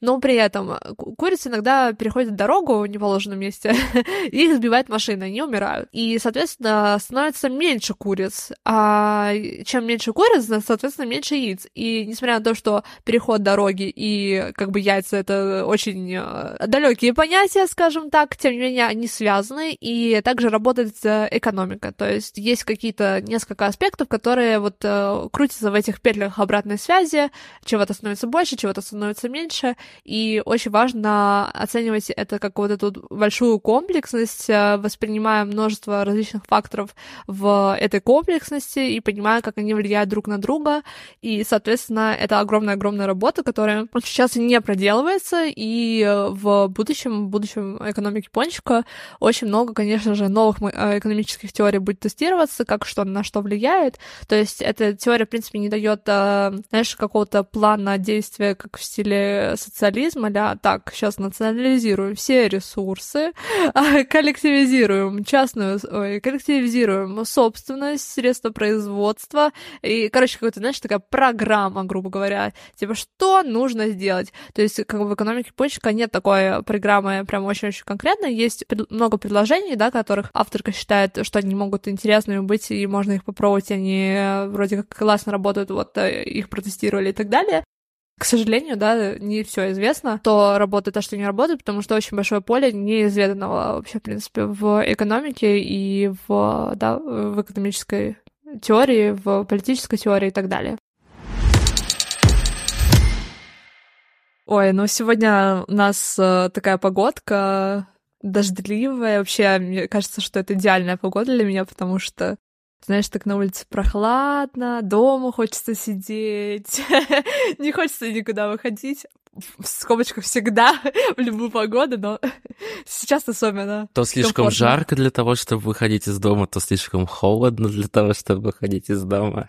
Я себе заварила чаек, так что наши слушательницы Заваривайте себе чаек, как э, мы, точнее, как я. А я это Сан-Пелегрино пью с апельсином и этим. А я заварила чай, который ты мне подарил. За окном дождик, такой у нас, опять же, уютный выпуск э, о конце света.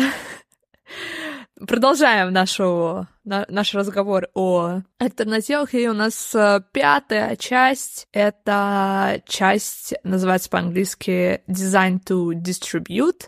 то есть э, сделать такой дизайн, который бы распределял распределяющий дизайн, и сегодня мы будем говорить э, о перераспределении доходов, и не только доходов, а вообще, в принципе, богатства. Да, так что давай, короче, начнем с темы неравенства. И такой вот фактик сразу закинуть, что три четверти беднейших людей в мире сейчас проживает в странах со средним уровнем дохода. То есть, если брать даже США, который считается самой там богатейшей страной, там каждый пятый ребенок живет за федеральной чертой бедностью. А в Великобритании тоже такой богатый, да, продовольственные банки с 2014 года ежедневно выдают более миллиона пакетов там с экстренными продуктами питания для вот бедных слоев населения. И э, сегодня мы обсудим две теории. Первая теория не такое большое значение имеет, как вторая, но, тем не менее, просто хочется про нее немножко рассказать, что это такое, потому что очень часто можно услышать про пирамиду Паретта. В общем, Паретта — это итальянский инженер-экономист, и он в конце XIX века проанализировал данные о том, как живут люди в Англии, в немецких землях, некоторых итальянских городах, французских городах, и он заметил некую закономерность. В общем, он обнаружил, что около 80% дохода национального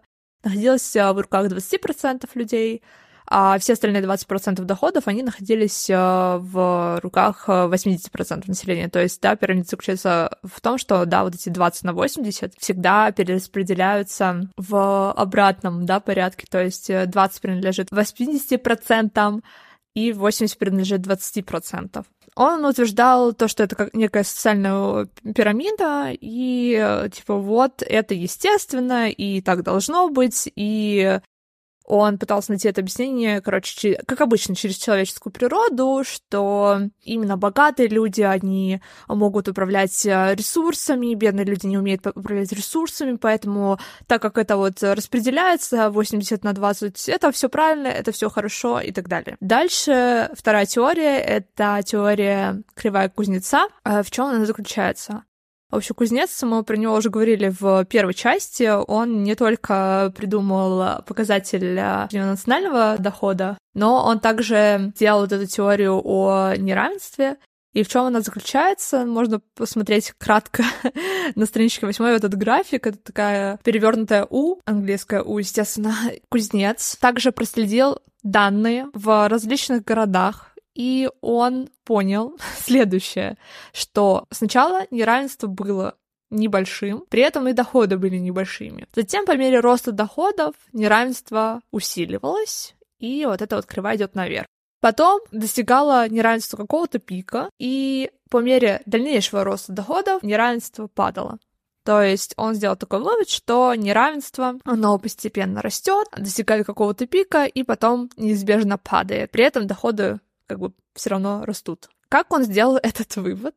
Он, короче, положил в основу своей теории, свои размышления о том, насколько эгалитарные различные сообщества, и он сказал, что, ну, я предполагаю, что вот эти вот э, всякие деревенские общины, они более эгалитарные. Доходы, правда, там маленькие, и поэтому люди стали со временем переезжать в города, чтобы побольше зарабатывать. А среда в городах была более неравная, и несмотря на то, что люди зарабатывали больше, неравенство усиливалось, да? Но со временем люди же работали на фабриках э, по 16 часов, по 2 часов в день, и они видели, что некоторые зарабатывают меньше, и они, короче, начали бастовать против этого. Протесты и прочее, это все привело к тому, что зарплаты повышались, неравенство падало, и в конце концов э, мы приходим к тому, что неравенство становится меньше, и доходы при этом продолжают расти. Прикол этих всех размышлений заключается в том, что вся вот эта теория, которую я сейчас рассказала, которую кузнец да, положил в основу кривой, является полностью ложной,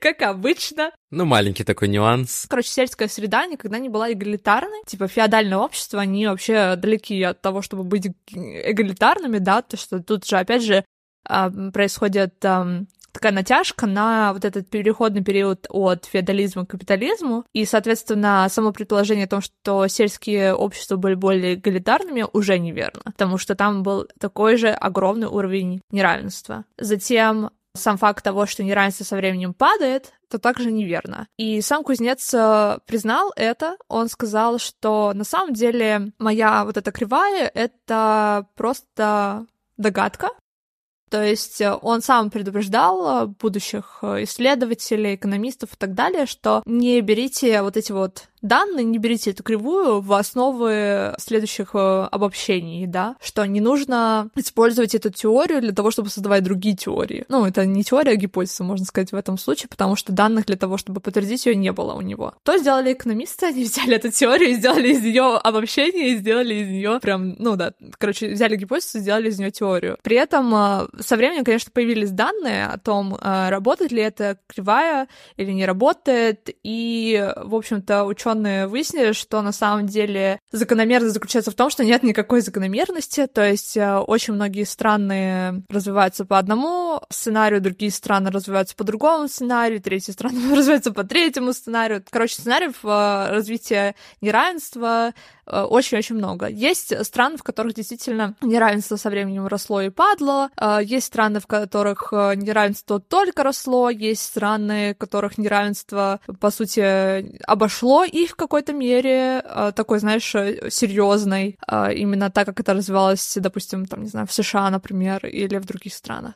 Короче, суть в том, что закономерности никакой нет, и вся эта кривая — это бред, и нам нужно это запомнить, потому что мы будем чуть позже говорить про другую теорию, которая также основывается на этой кривой, которая сейчас очень активно педалируется в том плане, что люди говорят о том, что бедным странам нужно сейчас вот достигнуть уровня а, неравенства, уровня выбросов экологических, э, там, не знаю, вреда окружающей среде и так далее, чтобы в конце концов этот вред э, со временем сошел на нет, неравенство сошло на нет. Концепция, знаешь, типа дойти до дна, чтобы оттолкнуться, что-то такое. В теме неравенства есть один из известных исследователей э, Тома Пикетти. Пикетти, он француз. Тома Пикетти, он написал книгу «Капитал в 21 веке», ее, кстати, недавно, по-моему, перевели на русский наконец-таки. Но это очень мощная книга. На самом деле, я прочитала, наверное, на странице 400 из нее, потому что она действительно очень сложная. Но она потрясающая в том плане, что сколько работы он проделал, это вообще просто взрыв мозга. Там огромное количество данных он собрал. И вот сейчас Даян немножечко расскажет, что именно каким выводом он пришел. Но вот как раз-таки Тома Пикетти разъеб эту, эту кривую, потому что он рассматривал динамику распределения да, ресурсов, богатств, денег при капитализме. И прикол в том, что вопрос не то, кто, чем, кто сколько зарабатывает, но и кто чем владеет. И он провел как раз-таки аналитику, да, и сравнил э, разные типы домохозяйств, то есть те, которые владеют капиталом, да, непосредственно капиталисты, землей, жильей, финансовыми активами, там, приносящими ренту, дивиденды и проценты, и домохозяйства, которые просто живут своим трудом, ну, типа, за зарплату. Я проанализировал как раз-таки старые налоговые отчеты Европы, США, чтобы сравнить динамику роста тех источников дохода, и как бы оказалось, что это приводит к неравенству, да, такое распределение, потому что отдача от капитала, да, она, как правило, растет быстрее, чем экономика в целом, и это приводит, да, к все большей концентрации богатства. По выводом, да, по словам Пике, Пикетти, капитализм автоматически порождает э, неустойчивое такое неравенство, которое в корне подрывает э, меритократические ценности, то есть это ценности, блин, я вот вчера гуглил это слово, и забыл, что оно значит опять. Меритократия — это когда человек э, может быть у власти, вне зависимости от его финансово-социального положения, просто потому что у него есть способности на это. То есть меритократия — это то, что у власти, у управления, короче, у каких-то рычагов Э, не знаю, общественного влияния должны быть люди, у которых есть для этого самые подходящие способности. Да, да, и это как бы основа демократического общества, то есть справедливость некая. Ну и вот он э, то, тоже как раз заметил, что кузнец, э, и в итоге кузнец был отчасти прав, да, то есть неравенство доходов и даже богатство там в США, в Европе действительно снизилось, но он смотрел очень маленький промежуток времени, да, то есть э, разгар такой исключительно экономической эпохи, послевоенной и так далее, но глобально он не прав. Но, знаешь, вот типичный какой-то аргумент о неравенстве. Ну, короче, да, есть неравенство, ну, типа, и чё? Допустим, вот у человека есть э, все привилегии, у него есть богатство, и он думает, ну, я лучше других, типа, на меня это вообще никак не влияет, мне повезло, я не буду переживать об этом, да чё, как бы, мне-то пофиг, э, у меня же все хорошо. Я заслужил, я старался. А на самом деле это не совсем так, и, конечно, на всех людей имеет влияние неравенства. Ну да, и вот самое, самое забавное, что неравенство вот этих доходов может нести, конечно, глубокий ущерб обществу. И вот в той книге, которую, конечно, или читала я нет, э, эпидемиологи Ричард э, Уилкинсон и Кейт Пикет, они изучили как раз-таки страны с высоким уровнем доходов и обнаружили, что как раз именно национальное неравенство, а не а национальное богатство в наибольшей степени влияет на социальное благополучие нации. То есть в тех странах, где, а, то есть в тех странах, где больше уровень именно неравенства, чаще встречаются э, подростковая беременность, психические заболевания, наркотики, заключенные, исключение из школы и так далее, и так далее. И продолжительность жизни более низкая, там более низкий статус женщин, уровень доверия. Очевидно, когда в обществе есть такие проблемы, эти последствия этого неравенства, они проявляются как бы не только у бедных. То есть это в целом разрушает как бы общество, как бы это пафосно не звучало. И если так посмотреть, то более равноправные общества, да, может быть, менее богатые, они будут э, оказываться какими-то более здоровыми и счастливыми, нежели чем супербогатые страны, но с большим разрывом, да, и с большей степенью неравенства. Короче, я это очень сильно замечаю, когда путешествую, ты замечаешь, когда просто даже идешь по улице, если ты находишься в достаточно, точнее, недостаточно, а более эгалитарной стране, скажем так, где больше прав у людей, где у людей выше доходы в целом, а, есть доступ к медицине, к таким вот вещам, меньше бездомных людей на улице, меньше какого-то, не знаю, ограничения в плане того, кто может находиться в вовне, да, то есть там инвалиды могут спокойно передвигаться по городу, а, люди одеваются так хотят и так далее и тому подобное. И действительно ты чувствуешь себя более комфортно в такой среде, ты не чувствуешь себя в опасности, ты, не знаю, нет какого-то, знаешь, э, неприятного ощущения, даже не знаю, как это описать, ну, то есть, э, действительно, когда... Чем лучше люди живут в целом, тем лучше ты себя чувствуешь. Чем выше уровень равенства в обществе, тем э, комфортнее всем, вне зависимости от того, да, как они себя идентифицируют и так далее. Мне кажется, подобное. в этом плане Россия хороший пример, потому что насколько бы Москва не богатела и не становилась э, лучшим городом в мире, и насколько там люди не катались на дорогих тачках и ходили на патрике, в целом Россия и уровень жизни, и проблемы от этого как бы не решились, ну, грубо говоря. Конечно. Да, и, и самое, конечно, печальное, это, ну, одно из э, таких тоже печальных моментов, то, что вот уровень национального неравенства, да, и такой разобщенности, он очень влияет на усиление экологической деградации, потому что, ну, там есть какие-то и социально-экономические причины, то есть социальное неравенство, оно подпитывает все равно вот это потреблятство, да, показное какое-то, да, больше купить, показать, что ты лучше, статуснее, да, для того, чтобы выбраться из этого статуса бедности. А оверпотребление, оно тоже одна из причин, да, экологических проблем. Ну и, конечно, все равно проблемы, связанные с экологией, они непосредственно связаны с комьюнити, это далеко далеко не индивидуалистская да, проблема, которую может один человек э, решить, а в странах, где и в экономиках, где есть такая разобщенность, там, конечно, социальный капитал разрушен, да, там нет особо связи, доверия, нормы, которые лежат в какой-то коллективной ответственности, да, каких-то требований, которые общеприняты и нацелены на то, чтобы сохранить э, да, природу и исследовать вот этому законодательству. Вот есть исследование, охватившее 50 стран, оно показало, что как раз-таки чем выше уровень неравенства в стране, тем больше вероятность того, что биоразнообразие ландшафтов окажется под угрозой.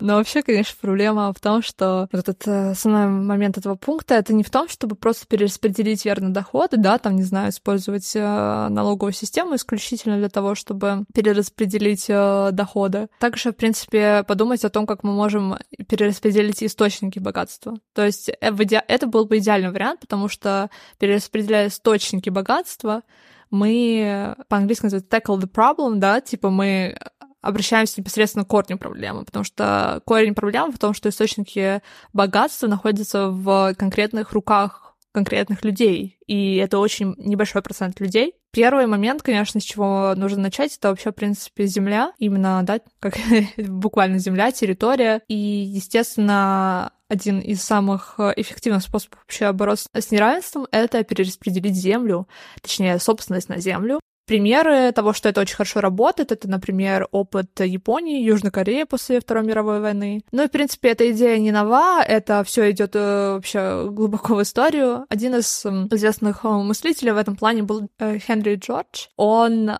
говорил о том, что необходимо вести налогу на стоимость земли, то есть э, это ежегодный такой сбор с базовой стоимости земли, и он предполагал, что это будет справедливое средство получения доходов для государства, и также это перекликается с призывами Миля, нашего любимого либерального философа, в том, что необходимо обложить э, налогом помещиков фронте, которые богатеют как во сне, не работая, не рискуя и не экономят. И, собственно, в той или иной мере налоги на землю и на владение землей, конечно, появились, да, в разных странах, и они, ну, в какой-то мере присутствуют, но это определенно не тот доход, который составляет большую часть эм, государственного бюджета, да, прихода, доходов в государственный бюджет. То есть это даже наоборот, мне кажется, довольно низкий налог, да, особенно для людей, которые имеют много домов, да, для них это на самом деле э, минимальная, да, плата за то, чтобы иметь, огром... А, иметь огромное-огромное количество имущества.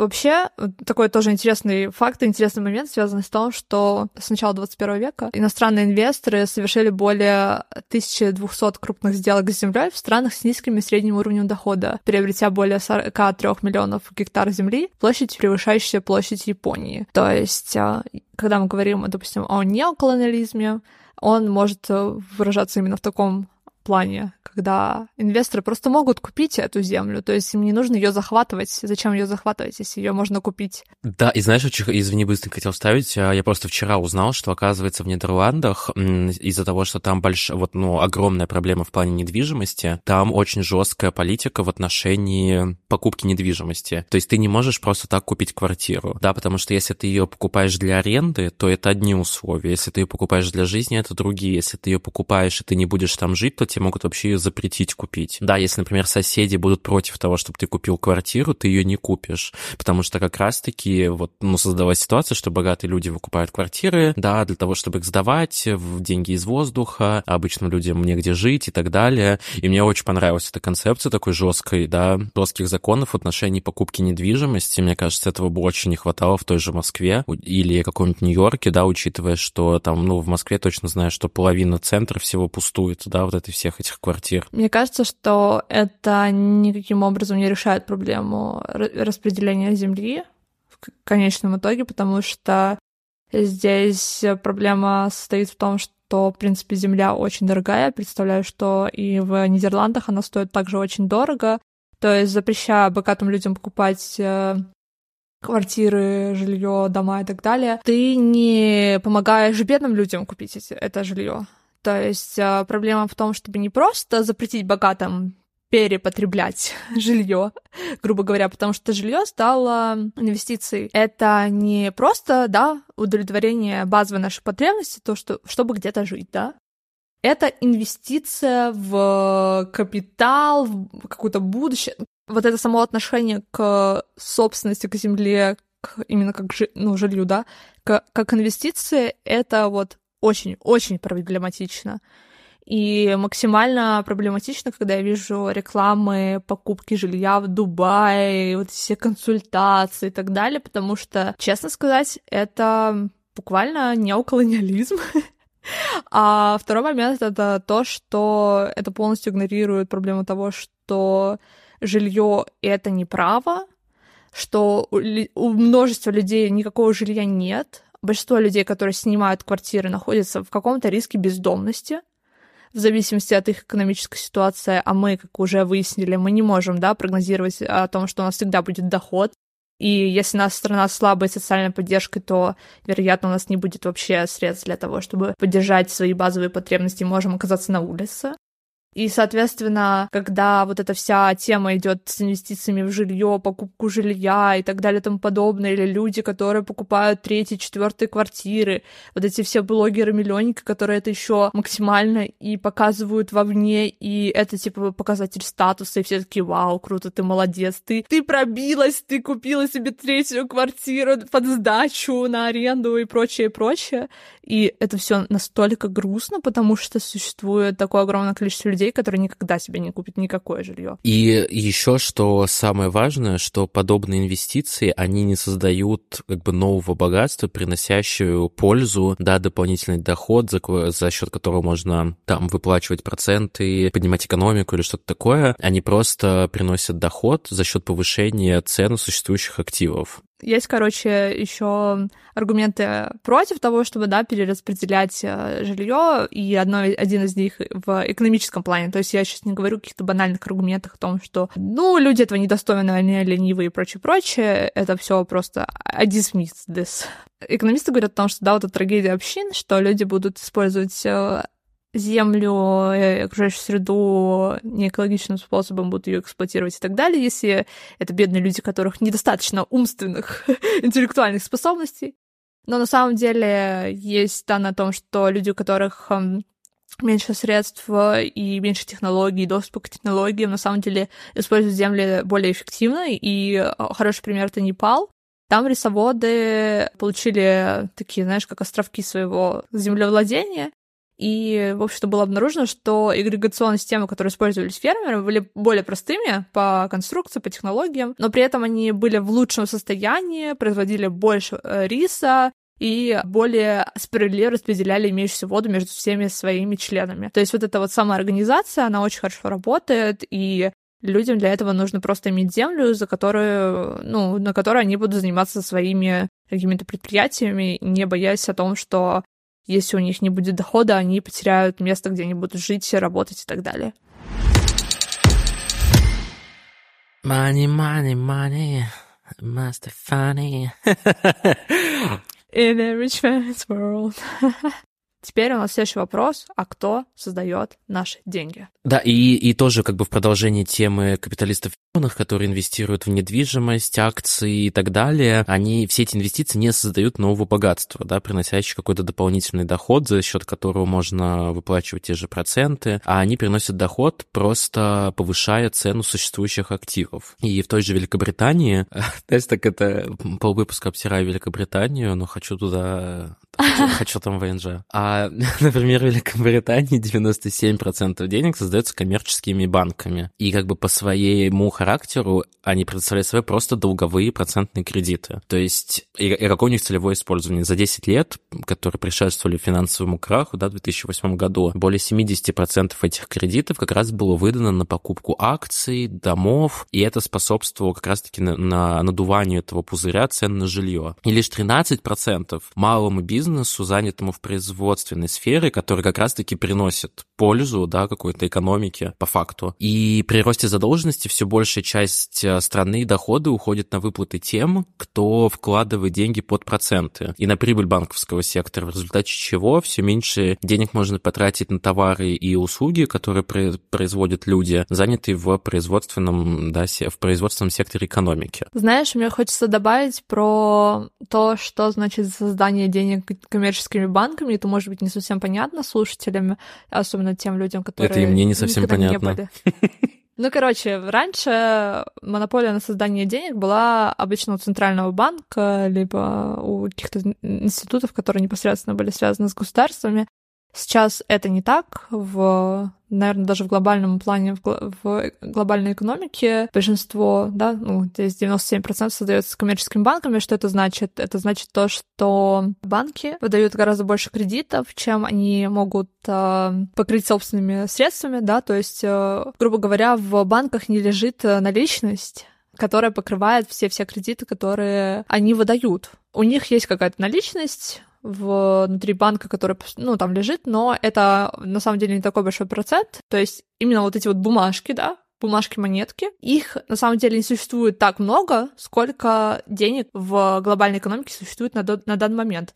А в глобальной экономике деньги в основном в электронном виде существуют. И в электронном виде нет никаких препятствий, потому чтобы, да, эти циферки, да, создавать, грубо говоря.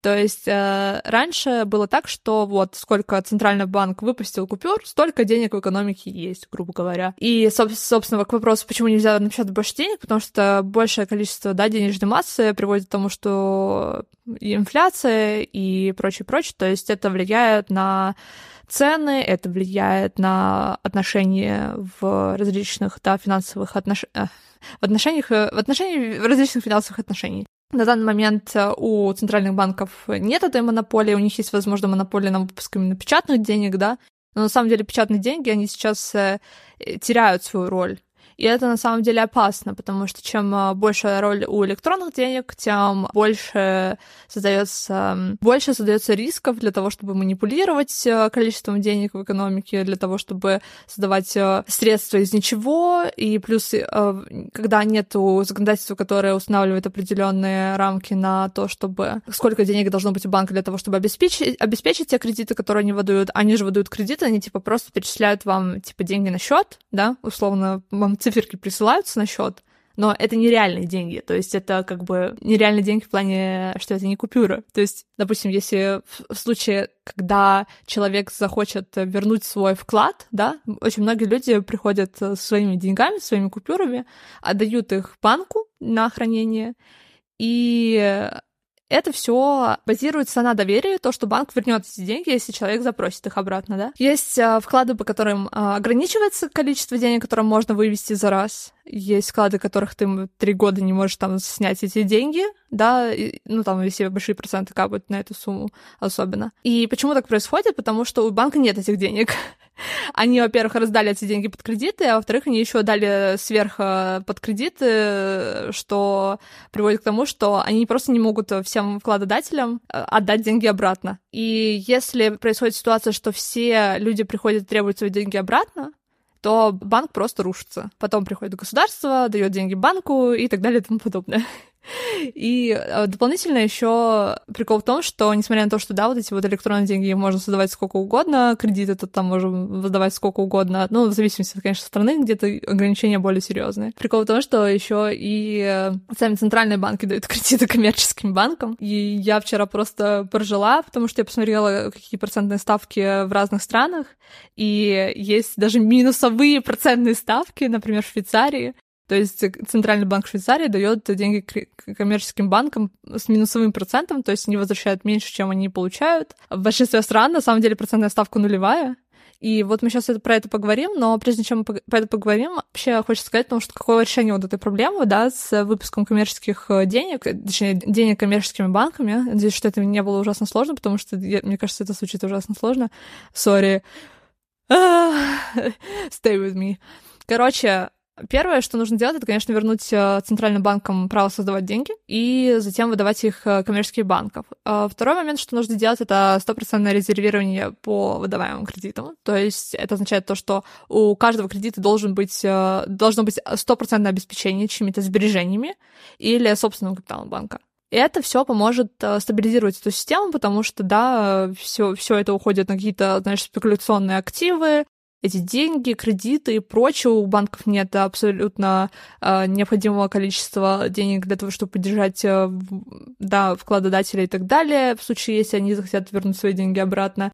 Плюс э, очень много там спекуляционных вот этих бумаг э, и прочих операций. И это все, конечно, дестабилизирует экономику, поэтому первое, что нужно сделать, это, конечно, все это отменить нахер. Как сейчас происходит, да, при какой-то мягкой рецессии центральные банки, ну, их задача увеличить предложение денег. Что они делают? Снижают процентную ставку, чтобы стимулировать кредитование коммерческих банков, и, следовательно, было больше бабла. То есть вот процентная ставка — это тот процент, под который выдается кредит центральным банкам, коммерческим банкам. То есть для того, чтобы у коммерческих банков было больше денег для того, чтобы стимулировать кредитование других людей коммерческими банками, центральный банк дает коммерческому банку денег, при этом понижая процентную ставку по этому кредиту. То есть, да, зачастую это 0%. Просто берите деньги и просто давайте их другим людям. Вот в чем прикол. Да, но, мне, но даже я, тупица, это, это знаю. Ну, типа вот у Центрального банка в России сейчас какая ставка? Там, не знаю, 3-4%. Значит, гражданам России будут выдавать кредиты физлицам, ну, на полтора, два, три процента больше, в зависимости от банка, в лучшем случае. Ну вот, а при глубокой рецессии, когда процентные ставки уже, да, снижены до очень низкого, там, около нулевого уровня, а, надо продолжать, да, эту тему с предложением денег, увеличить предложение денег. А как это делают центральные банки? Они пытаются э, там еще больше увеличить предложение денег за счет выкупа государственных облигаций у коммерческих банков, надеясь на то, что банки как бы будут э, стремиться инвестировать вот эти дополнительные средства в развитие производственного бизнеса. Но, как показал опыт, практика да, по, после всех финансовых крах, крахов коммерческие банки использовали эти деньги, во-первых, для восстановления собственных балансов, то есть они покупали всякие спек, спекулятивные финансовые активы, да, там сырьевые товары, акции, и в результате чего цены на такие товары, как зерно, металлы, а, выросли, как и цены на основные фонды, как земля, жилье. И новые инвестиции в, в производственные предприятия них не увеличились. То есть, как бы система не особо работает. В общем, Даян описал проблему того, что банки используют те кредиты, которые даются центральным банкам, для того, чтобы опять вкладываться в спекуляции, в финансовые всякие облигации, опционы и прочее, и прочее, вкладываться в рынок жилья для того, чтобы цены там еще больше раздувались и так далее. И в итоге люди, которые, мы, которые бы могли профитировать, скажем так, да, получить какой-то профит от кредита, и зачастую это касается, допустим, мелких предпринимателей, людей, которые хотят сделать какой-то свой маленький бизнес. Им нужны кредиты, потому что у них нет э, такого количества денег для того, чтобы все организовать. И хорошие кредиты — это всегда очень хорошая тема для, для того, чтобы поддержать э, такие маленькие предприятия и дать возможность им развиться. То есть в целом кредит, как концепция, это не, также не чистое зло. И, в принципе, кредиты, если как бы это хорошее, какая-то, хорошее какое-то предприятие, умное управление этим предприятием и прочее, это не так и страшно. Это, наоборот, даже очень выгодно зачастую. И какое есть решение проблемы того, что банки коммерческие на самом деле не выдают кредиты маленьким бизнесам? Это, например, просто давать э, маленьким бизнесам деньги напрямую, обходя коммерческие банки. Вместо того, чтобы давать банкам, чтобы они потом свои собственные фонды, активы закрывали во время кредита, просто давать деньги людям напрямую от центрального банка, напрямую финансировать людей и давать им кредиты под какие-то выгодные условия. Я не могу, меня так бомбит с этого, что ставка кредитования для коммерческих банков 0%, при том, что люди получают кредиты под какие-то бешеные проценты. Люди, которые непосредственно, да, занимаются тем, чтобы поддерживать эту экономику, для того, чтобы что-то производилось, чтобы люди получали еду, воду и прочее, и прочее. Вся производительная часть экономики абсолютно не поддерживается государством в то время как все эти коммерческие банки, которые только дестабилизируют экономику, они получают просто огромнейшие объемы средств и денег и просто проебывают это все. Эмоционально, но я согласен, конечно. Еще э, есть одно решение. Давай, да я вот, на последнем издыхании. Вот, вот, вот то, что вот я тебе говорил, что я понял 80% из того, что из того, что мне надо было прочитать. Вот то, что идет дальше, я не понял. Про ну, вот да, эти, про дополнительные не... валюты, про крипту. Я такой, я перечитывал это три раза, такой, думаю, блядь, что? Короче, ладно. Помоги мне, спасибо. Есть, короче, еще одно решение, а, которое тоже, точнее, это все идет а, рука об руку. Это не то, чтобы типа какое-то из этих решений надо выбрать. Это на самом деле все пункты пункты одной программы. Это та часть э, наших рассуждений, где есть какие-то конкретные, на самом деле, действия, которые имеют очень большие эффекты, на самом деле, на экономику. И одно из новых решений, ну, довольно новых, потому что это новые какие-то разработки, новые эксперименты, это комплементарные валюты, и в чем заключается э, их суть? Есть, допустим, в стране а какая-то валюта государственная, и в ней производятся все торговые операции, финансовые операции и так далее. Предлагается в рамках каких-то локальных комьюнити вести еще дополнительные комплементарные валюты, которыми людьми могут пользоваться в случае, если есть какие-то проблемы с кэшем, с э, государственной валютой и так далее. И И такие э, эксперименты проводились в африканских странах, и было забавно то, что сейчас точно не скажу, кто именно проводил такой эксперимент, но человек, который проводил э, такой эксперимент, ввел дополнительную валюту. А его, короче, арестовали сначала за то, что ну, вообще есть в большинстве, наверное, уголовных кодексов ну, подделка денег, либо введение, короче, каких-то средств эм, обмена, которые противоречат, да, основной валюте, как э, уголовное преступление, и, в общем, он объяснил суть э, этого видения. А видение это было именно в том э, комьюнити, где было, было очень много проблем с деньгами, то есть у людей буквально не было денег для того, чтобы там купить себе воду, еду и так далее, потому что были перебои с электричеством часто, да, то есть люди, которые там занимались маленькими какими-то предприятиями, они из-за того, что не было электричества, не могли себе обеспечить свои базовые потребности.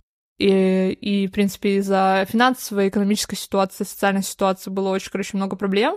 И вот эти комплементарные валюты, они помогали людям э, на тот случай, когда у них, допустим, отключали электричество, и тот человек, который зависит от своего бизнеса маленького, который, да, на этом электричестве базируется, он мог использовать комплементарную валюту для того, чтобы обеспечить эм, свои базовые потребности, и эта вот дополнительная валюта, она помогала действительно очень хорошо в этой стране. Я потом, наверное, напишу в описании, чтобы было конкретно, потому что не хочу сейчас тратить время на то, чтобы искать эту информацию даже освободили этого человека, сняли с него все обвинения, потому что это настолько хорошо работало, что, типа, люди прошарили, что, блин, на самом деле это не так плохо, и это, наоборот, даже очень в интересах властей поддерживать такие маленькие инициативы. И одна из инициатив, которая как бы дала начало этой всей теме, это сайт Форзорга в Сан-Галлене в Швейцарии, там была немного другая ситуация, то есть там не было именно конкретно обеспечения именно валютой. Это такая инициатива, когда люди, допустим, молодые люди могли помогать престарелым людям, и за это они получали определенные часы. Часы эти — это и есть валюта. То есть в будущем если они накопят, допустим, там 700 часов э, помощи, да, престарелым людям, пожилым людям, они сами могут рассчитывать на то, что им помогут э, другие люди вот эти 700 часов, то есть они могли э, часами оплатить э, помощь, заботу и так далее со стороны людей, которые вот в будущем будут молодыми, и когда ты будешь сам престарелым, ты всегда можешь рассчитывать на то, что тебе, если вдруг там что, тебе помогут совсем э, и так далее. И то есть вот эта вот система накопления часов молодыми людьми, когда они помогали престарелым людям, это на самом деле очень сильно помогало, во-первых, почувствовать коннект, да, со своим комьюнити, ну, в принципе, да, работа помощи, да, вот это вот э, удовлетворение от этого, и плюс это не оплачиваемое деньгами конкретно, да, то есть тебе не давали за это деньги. Ты просто пом- помогаешь э, с расчетом на то, что тебе в будущем помогут тоже. И вот эти часы — это есть тоже комплементарная валюта. И правительство Сенгалина, оно сказало то, что э, если, допустим, эта программа что-то провалится, что-то не сработает, то мы вместо того, чтобы дать вам вот эти часы, то мы оплатим вам деньгами и, да, допустим, вы наймете себе сиделку или что-то такое, и это довольно интересно, потому что это очень хорошо работает, судя по всему, и люди действительно как-то вовлекаются в эту программу и помогают пожилым людям, потому что, мне кажется, это всегда очень-очень грустно, когда, знаешь, типа престарелые пожилые люди, особенно, да, в западных обществах, где их становится все больше и больше, э, одинокие, за ними никто не ухаживает, их там дети, если у них есть дети, они заняты работой или какими-то еще делами. И, ну, вообще, короче, это прям супер грустно. Почему это может быть очень классной темой? Потому что, в принципе, у нас появились технологии, такие как, например, блокчейн. Что такое блокчейн для тех, кто не знает? Это, короче, цифровая одноранговая децентрализированная платформа, и на ней можно отслеживать каждую да, операцию, которая происходит, каждую транзакцию. То есть эта платформа является очень надежной, она позволяет э, отследить каждую операцию и, соответственно, дает очень высокую прозрачность. И поэтому блокчейн на самом деле представляет себя огромнейший потенциал для будущего политики, потому что, в отличие от других каких-то систем, она абсолютно не имеет потенциала коррупционности, потому что ты каждую транзакцию можешь отследить, куда что идет и так далее.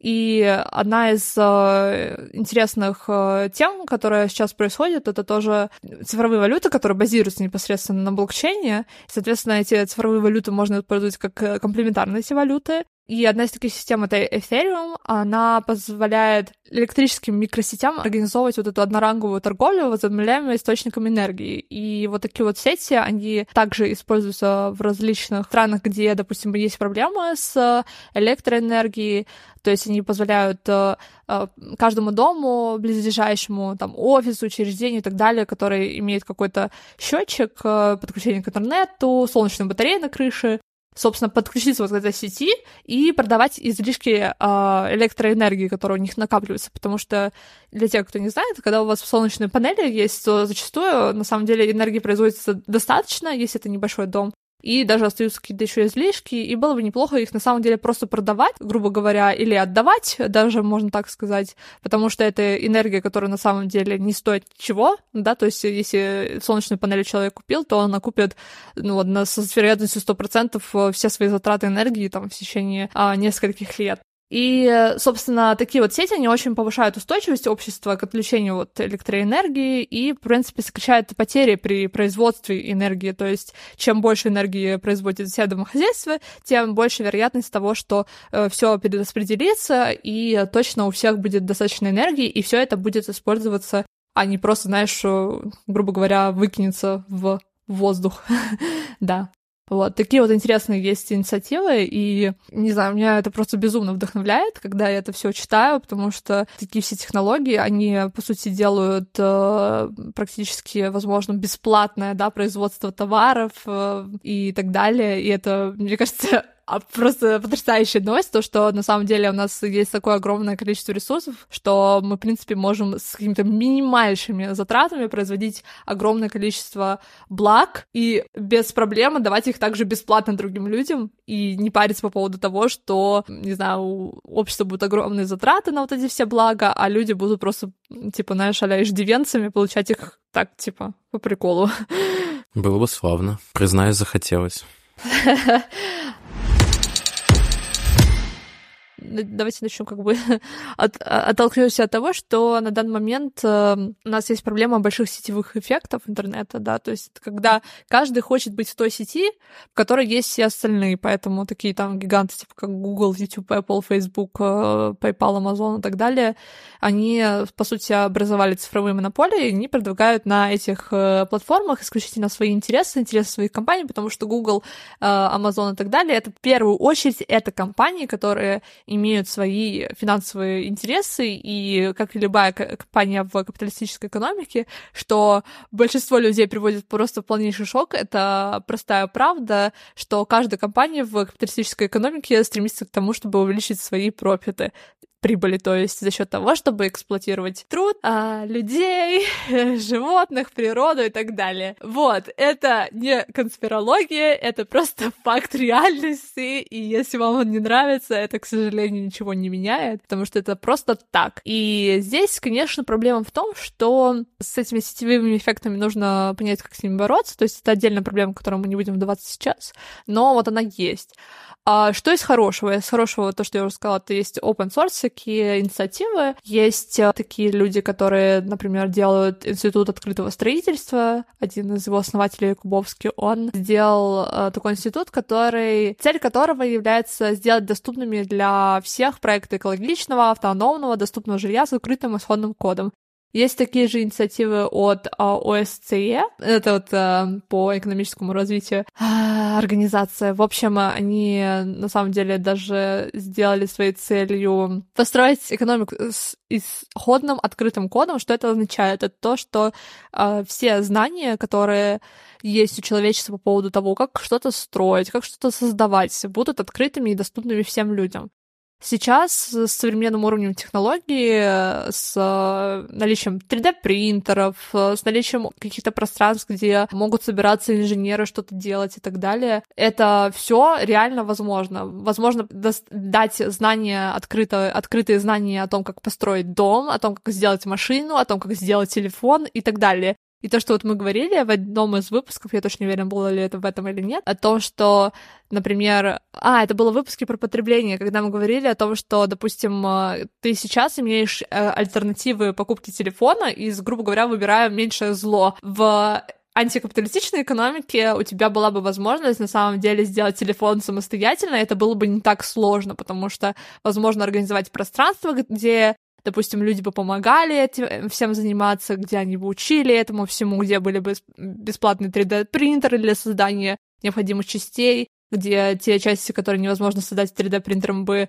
давались просто тебе за какую-то, возможно, небольшую цену и так далее, потому что сейчас есть огромная, огромная проблема того, что, например, те же телефоны, в них же есть и золото, и другие ценные металлы, которые, если у тебя телефон ломается, а вот, допустим, мне сломался мой предыдущий телефон, и он просто у меня лежит в ящике, да, и в большинстве случаев либо телефон твой с золотом внутри него, либо оказывается на свалке, где он просто лежит, раз, даже не разлагается, потому что это не то, что разлагается так легко, и либо он просто у тебя лежит где-то в ящике, нигде не используется и так далее. На самом деле, возможно организовать такие предприятия, которые будут перерабатывать всю эту технику, выбирать из нее те части, которые можно переплавить, грубо говоря, использовать в дальнейшем для того, чтобы сделать новые части, либо просто использовать эти части в других телефонах э, и так далее либо предприятия, которые будут помогать людям ремонтировать эти телефоны, вот, и это, собственно, очень-очень крутая идея. И я, вот, по-моему, тоже, извини, быстренько скажу, что я, по-моему, говорил пример, что был, э, был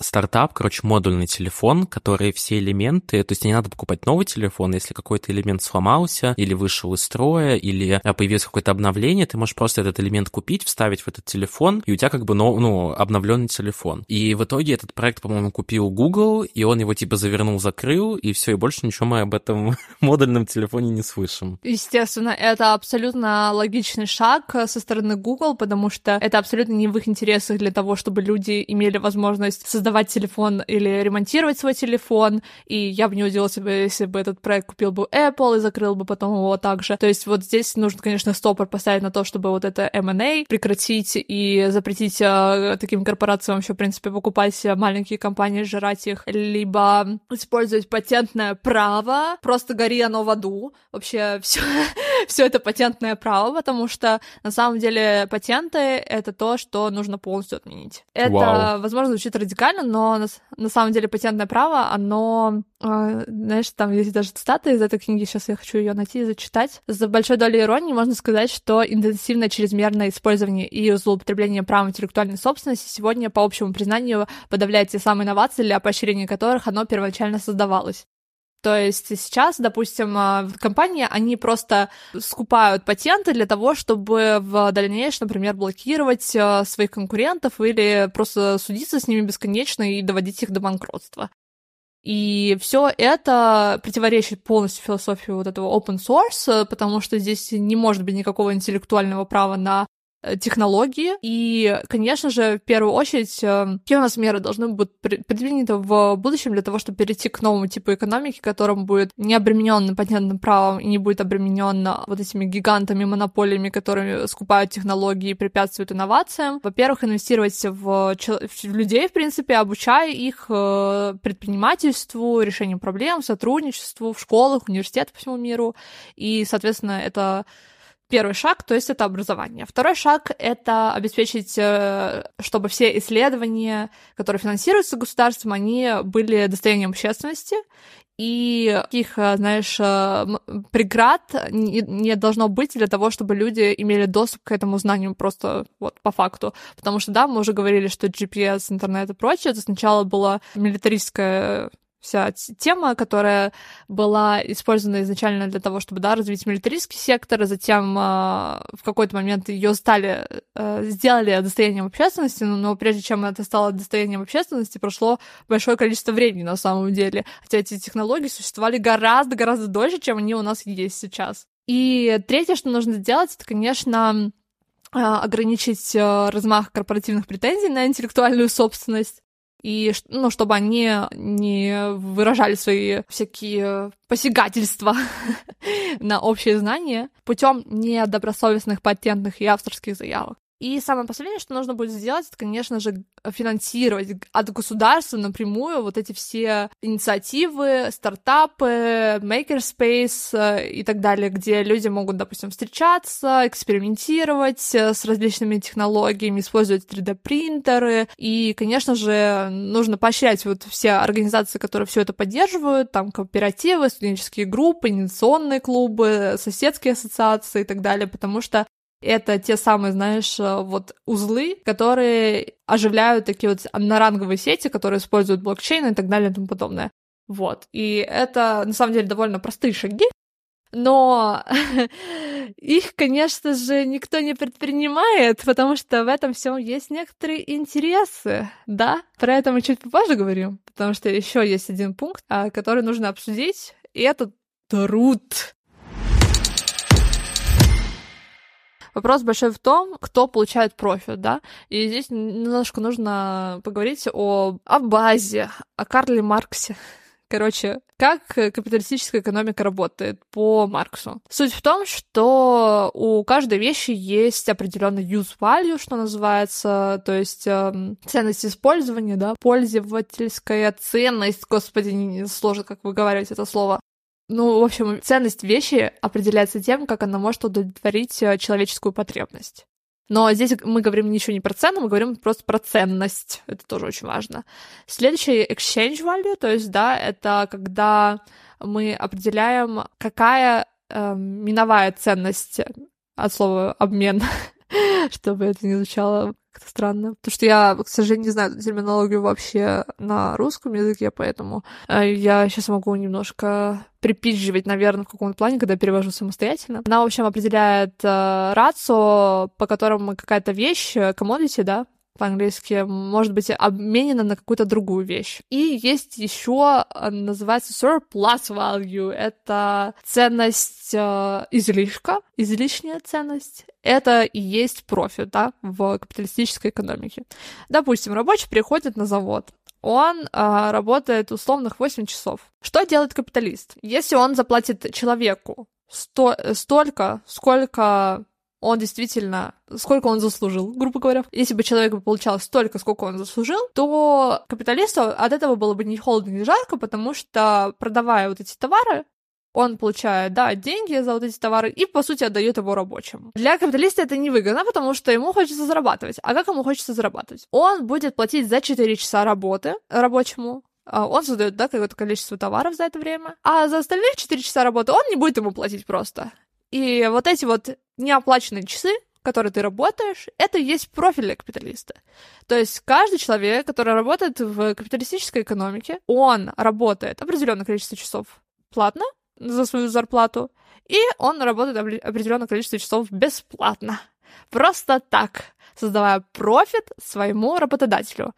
Именно труд создает этот профит, потому что без этого труда не было бы товара, не было, соответственно, чего продавать бы, да, другим людям, грубо говоря, и с чего получать этот самый профит. То есть э, профит — это просто неоплаченный, неоплаченный труд, грубо говоря.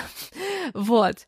Это, конечно же, один из мощнейших антагонизмов, потому что капиталисты понимают, что чем меньше ты платишь своему сотруднику, тем больше твои профиты, соответственно, тем больше бесплатных часов работает твой сотрудник. Прикол в том, что еще и дополнительно на это накладывается момент с а, налогообложением. Налогообложением чего? Естественно, труда, потому что труд облагать налогом довольно легко, потому что все это, это по Тейлору все научным подходом а, систематизировано, отслеживаемо и так далее. То есть э, все довольно легко отследить, соответственно, государство обычно облагает налогами то, что легко как бы увидеть, грубо говоря, да, и даже есть такая цитатка, что типа, если э, обложить налогами, допустим, вешать э, что было? Если, если вешать, вешать богатых и забирать с них деньги. Сейчас, подожди, что-то про окна было. А, цитату я зачитаю, потому что мне она очень понравилась. Исторически сложилось так, что правительство предпочитает облагать налогом то, что они могут, а не то, что они должны. И это заметно. Обложите налогами окна, и вы получите темные дома, как обнаружила Великобритания в 18-19 веках. Обложите налогами работников, и вы окажетесь в экономике без работы, как обнаружили сегодня многие страны.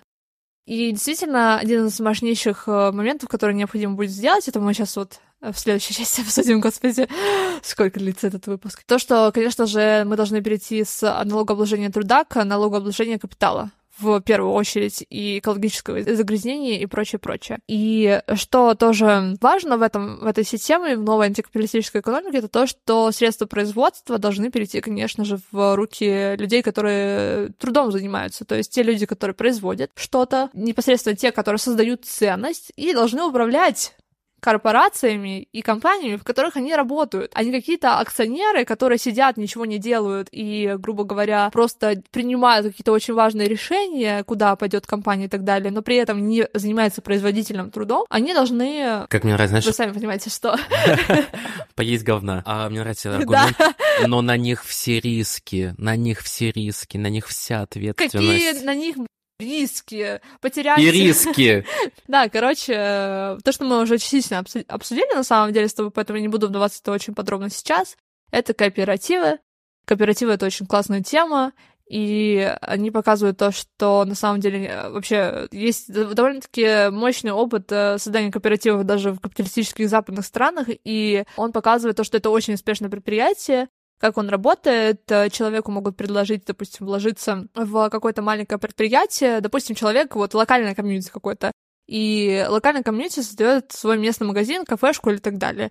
И оно предлагает своим членам комьюнити вложиться в это предприятие э, на, допустим, 5 э, лет, дать какой-то кредит, грубо говоря, и при этом в обещ... обещание того, что, допустим, вам дадут, э, будет капать какой-то процент от профита с этого предприятия, и также э, вам можно будет, допустим, покупать чуть дешевле, это, не знаю, какой-нибудь обед э, или продукты в этом магазине, и при этом эти же люди и работают в этом предприятии, то есть не так, что они просто как бы сидят и ничего не делают, то есть они как-то вовлекаются каким-то образом все равно в управление управление этого предприятия, в производительный труд и так далее. То есть э, финансирование предприятия возможно не только вот путем выпуска акций для вот этих внешних инвесторов, э, да, вот это то, что называется сделать компанию публичной, то на самом деле очень многие компании не хотят делать, да, выходить на рынок акций, делать компанию публичной и так далее, потому что это все приводит к тому, что ты теряешь контроль над своей компанией, и, э, естественно, те люди, которые там работают, не имеют больше никакого права голоса и так далее, потому что все деньги, все весь контроль принадлежит вот этим акционерам. И, соответственно, здесь, конечно, нужно фасилитать все вот эти изменения, изменения корпоративного права, помощью развития вот этого всей кооперативной темы, потому что пока что это очень неразвитая тема. Ну а следующий пункт нашей избирательной программы это, конечно, безусловный базовый доход, о котором я мечтаю каждый день. И, конечно, вопреки а, опасениям, да, что гарантированный базовый доход, э, да, безусловный базовый доход сделает людей ленивыми, все будут курить траву, ничего не делать, воровать э, и а, а, межстрановые исследования, да, и... Причем буквально люди так думают. Да, да, да. Во-первых, не, мне понравилось, во-первых, что в этом плохого?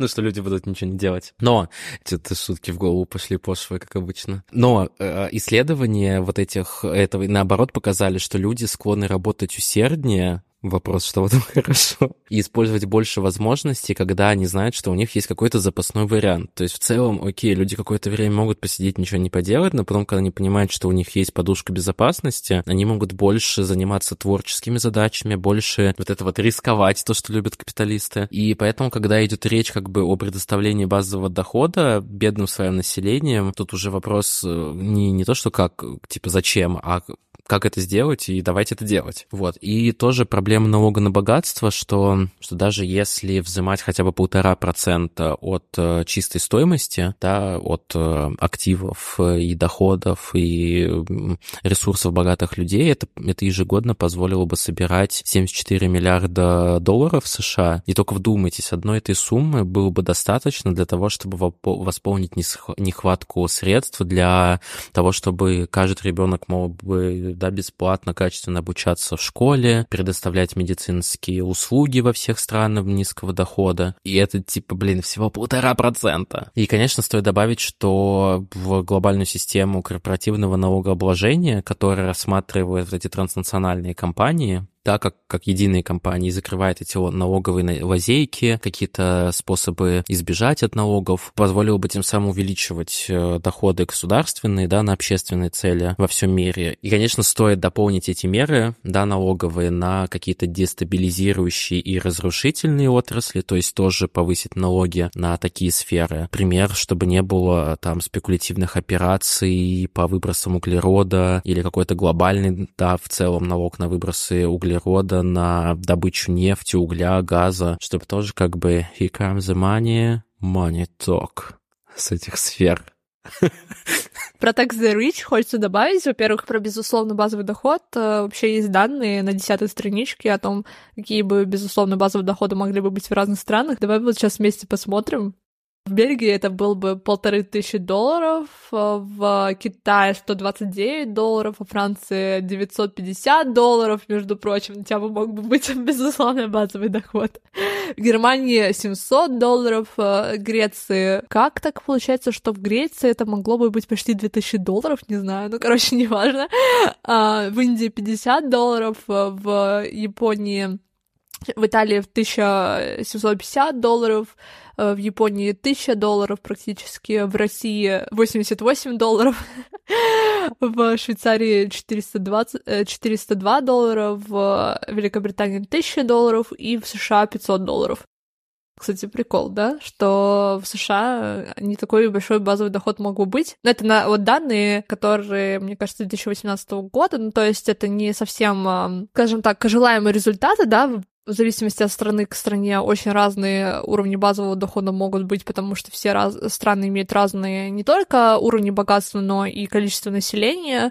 Соответственно, допустим, в Греции это всего лишь 10 миллионов человек, в то время как США это уже больше 320 миллионов человек. И та же ситуация касается России. Да, у нас проживает 146 миллионов человек, соответственно, и богатство само по себе не такое высокое всего лишь 12 миллиардов долларов а, в сравнении с Японией, это, допустим, у них 123 миллиарда долларов. То есть здесь очень важный момент, который сейчас следующим мы обсудим, это то, что вся эта инициатива антикапиталистичной экономики япончика, она работает лишь в глобальных масштабах, потому что если применять ее, ну, конечно, на какую-то одну страну, то здесь мы наталкиваемся для, на мощнейшие различия между странами и их исходными возможностями, богатством и так далее далее, и количеством населения, соответственно, и это может породить, конечно же, на уровне международном очень большие неравенства между разными странами конкретно.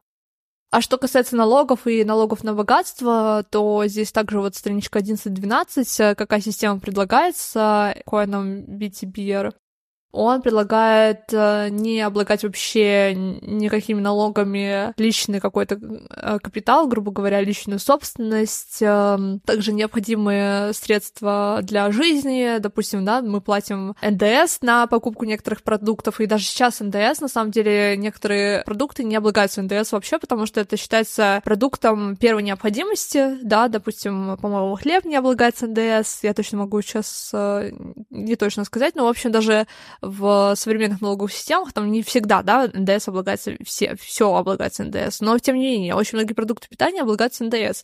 Это тоже надо убрать, акцизы и так далее. И вообще, в принципе, подоходный налог, да, тоже определенный убрать полностью до определенных уровней э, доходов, то есть там, по-моему, он предлагал 5000 долларов, какой-то, знаешь, порог такой сделать, когда человек, допустим, зарабатывает 5000 долларов, он не платит никаких налогов до 5000 долларов вообще. И, соответственно, он не, не платит никаких налогов за то, что он владеет, допустим, своей квартирой, своей машиной. Ну, то есть какие-то вот минимальные твои потребности, то есть на, на тебя, на твое личное использование. Никто не придет и не заберет твою машину, дом и так далее. Наоборот, даже тебе дадут возможность за это не платить ничего. Просто владей, пользуйся, живи, радуйся.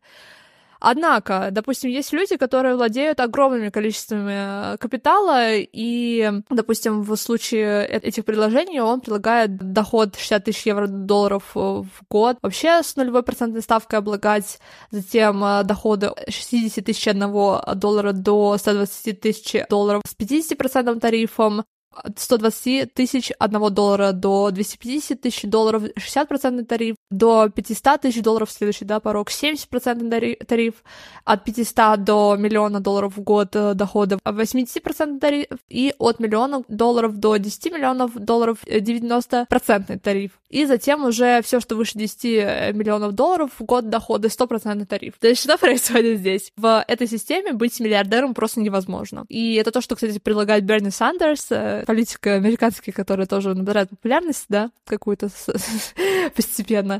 В общем, он предлагает просто сделать э, с путем налогом невозможным существование миллиардеров в целом. То есть, если они зарабатывают миллиард долларов, то стопроцентная ставка, и, соответственно, это будет работать как негативный стимул для людей. То есть, они не будут стремиться к тому, чтобы зарабатывать миллиарды долларов. Соответственно, они не будут стремиться к тому, чтобы эксплуатировать максимально людей, природу и так далее для того, чтобы зарабатывать эти миллиарды долларов, потому что без этого это невозможно. И, соответственно, они будут э, радоваться меньшему, но при этом э, будет меньше налоговая ставка, соответственно, меньше нужно будет отдавать государству.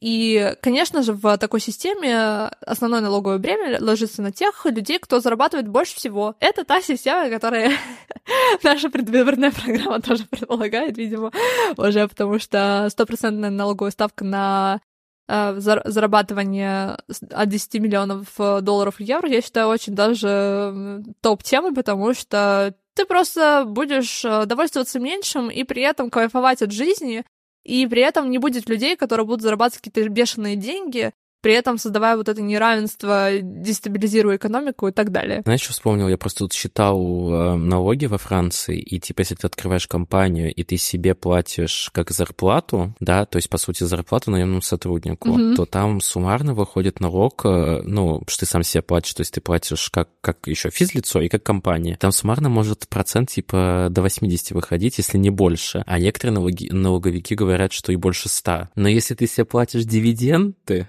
то там сильно-сильно меньше процент. Mm-hmm, да. Но это же пиздец. Да, это жесть вообще. При том, что как бы по факту, по сути своей ничего не меняется, да, по существу. То есть меняется лишь да, а, да, да, да. Спо- способ хитро выебать. хитро выебать. Я не могу выговорить. Способ хитро выебать. Да-да-да. И еще интересный пункт, э, да, так, так называемый Going Global, это когда богатые страны помогают бедным и в целом перераспределение, да, каких-то доходов, ресурсов, э, помощь экономикам, да, традиционно вот этот инструмент, это как раз-таки зарубежная помощь в ценах развития. Но тут тоже есть к ней вопросы, потому что в резолюции ООН 1970 года страны с высоким уровнем доходов, они обязались выделять да, на зарубежную помощь в целях развития 0,7% своего годового дохода. И сделать это не позднее 80 -го года, да, то есть за 10 лет. Но к 2013 году выяснилось, что более чем через 30 лет, да, после установленного срока общий объем составил всего 0,3%, то есть менее половины от обещанного. И на самом деле, да, в какой-то экономический эффект несет не вот эта вот э, помощь, да, богатых стран бедным, а обычные денежные переводы, которые работники отправляют своим семьям на родину, ну, как, как часто это происходит, да, из какой-то более бедной страны, да, кто-то переезжает в более богатую для того, чтобы там зарабатывать и отправлять деньги, ну, своей семье, родственникам, да, заработанные. И это как раз-таки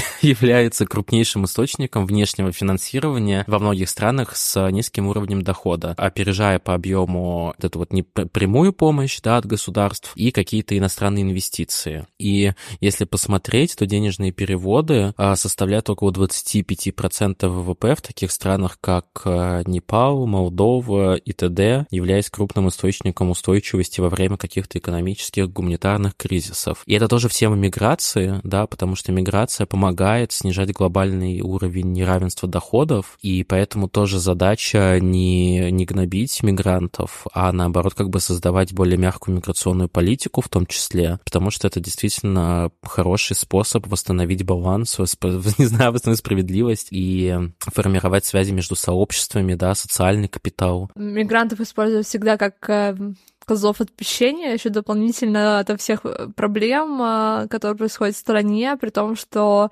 сам факт того, что люди приезжают в другую страну, это не потому, что они такие, типа, блин, я так хочу жить в Швеции, ну, в том плане, что Швеция — это какая-то потрясающая там страна, красивые виды что-то. Люди не, не об этом думают, они думают, блин, но там есть возможности зарабатывать, там есть возможность учиться, какие-то есть возможности вообще. Типа, поэтому я перееду, наверное, не потому что я, типа, просто вообще с пеной у рта так люблю вот эту страну, в которую я переезжаю, Швеция, извините, но это просто рандом, например. Ну ладно, это, это отдельная большая тема. Которую мы никогда не будем обсуждать, но... Да. Ну, это, э, да. Да, ладно. У нас а, выйдет а, в августе месяце несколько видео, вероятно, даже.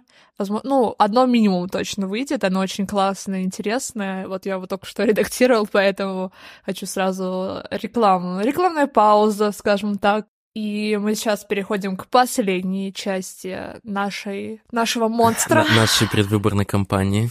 Значит, э, эта часть называется Create Regenerate, э, создавать, чтобы пересоздавать. Regenerate, как это лучше перенести? Ну, типа регенерати... регенеративная... Э, Регенерация? Регенерация, да. Создавать, чтобы помогать регенерации. Учи, учим английский в прямом эфире называется. Да, ну, в общем, мы обсуждали кривую кузнеца, а теперь мы переходим к кривой, загрязнение окружающей среды, это страница девятая, и если вы посмотрите на страничку восьмую, на страничку девятую моей методички, которую можно сказать за 200 рублей, всего лишь. Цена по, это по акции до конца августа. В, сентябре будет уже 500 рублей. Чтобы этот выпуск будет только в сентябре. Ну, сами виноваты. Ну, кто не успел, тот опоздал. Извините, ну, как бы... Ну, в общем, а, если вы посмотрите и сравните, то вы поймете, что это один и тот же график, просто с другим названием. Точнее, даже название это одно и то же, просто вот вторая часть э, изменена. И на самом деле эта кривая была, ну да, действительно скопирована с кривой кузнеца, и за ней стоит такая теория о том, что бедные страны слишком бедны, чтобы быть зелеными, и, соответственно, для того, чтобы им прийти к тому, чтобы быть экологичными, им сначала необходимо достигнуть пика экологического загрязнения, которое создает экономический рост, соответственно. Чуть позже, когда экономический рост у них будет более высоким, то он же и снизит загрязнение окружающей среды. Вот такая вот железная логика, и это логика двух ученых э, Гроссмана и Крюгера. Да, и вот эти два, два чудика американских экономиста, они посчитали, что если речь идет про загрязнение рек свинцом, да, то загрязнение достигает пика и, и начинало снижаться, когда национальный доход да, в США достигал там 1887 долларов на человека. А если говорить про диоксид э, серы в воздухе, то его содержание стало снижаться, когда доход достиг 4053 доллара на человека. Ну а что касается там каких-то выхлопов, а, типа надо подождать, пока ВВП превысит 6151 доллар на душу населения, и тогда вот эти выхлопы начнут рассеиваться. То есть в целом, по их мнению... Просто таким магическим да. образом начинает исчезать, как только доход вырастает. Они такие, блин, ну, ребят, здесь богатые люди живут, поэтому мы рассеиваемся. Да, что на богатом тут нам не нравится.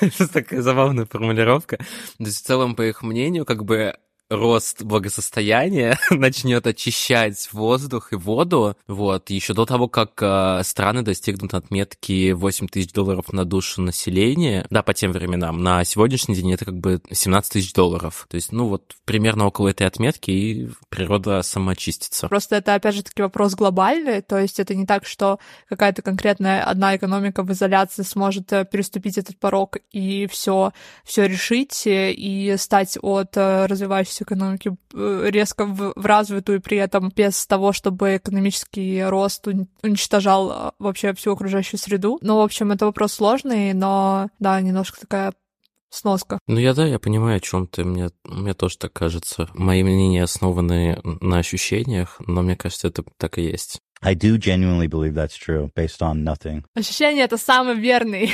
Да. критерий. Так я, я, сказал, я сказал пять цитат из умных книг, а потом добавил свое мнение, значит, мое мнение тоже, тоже верно. верно. А почему они не правы? Вот там есть же какие-то данные, какая-то математика за этим стоит. Э, есть какой-то... Ну, они, они, контраргумент. А, слушай, ну они сами признали, да, что как бы располагают данным только по местным каким-то загрязнениям воздуха, воды, а не по каким-то глобальным проблемам выбросов парниковых газов, там, потери биоразнообразия, деградации почв, вырубки лесов. И тоже признали, что результаты зависят от политики, технологий, экономики того времени. Ну и в целом, как бы доказательств прямой связи между экономическим ростом и очисткой окружающей среды нет. Вот в целом есть несколько объяснений этому. Во-первых, по, по мере экономического роста страны ее граждане могут позволить себе заботиться об окружающей среде и требовать более высоких стандартов, да, то есть не, тут непосредственно рост, а, ну, в общем, такая косвенная связь. Также промышленность страны может позволить себе начать использовать более чистые технологии. В-третьих, э, отрасли да, многие переходят от производства к сфере услуг, что тоже уменьшает негативные, возможно, последствия на природу. Хотя это что-то какое-то противоречит тому, что ты говоришь.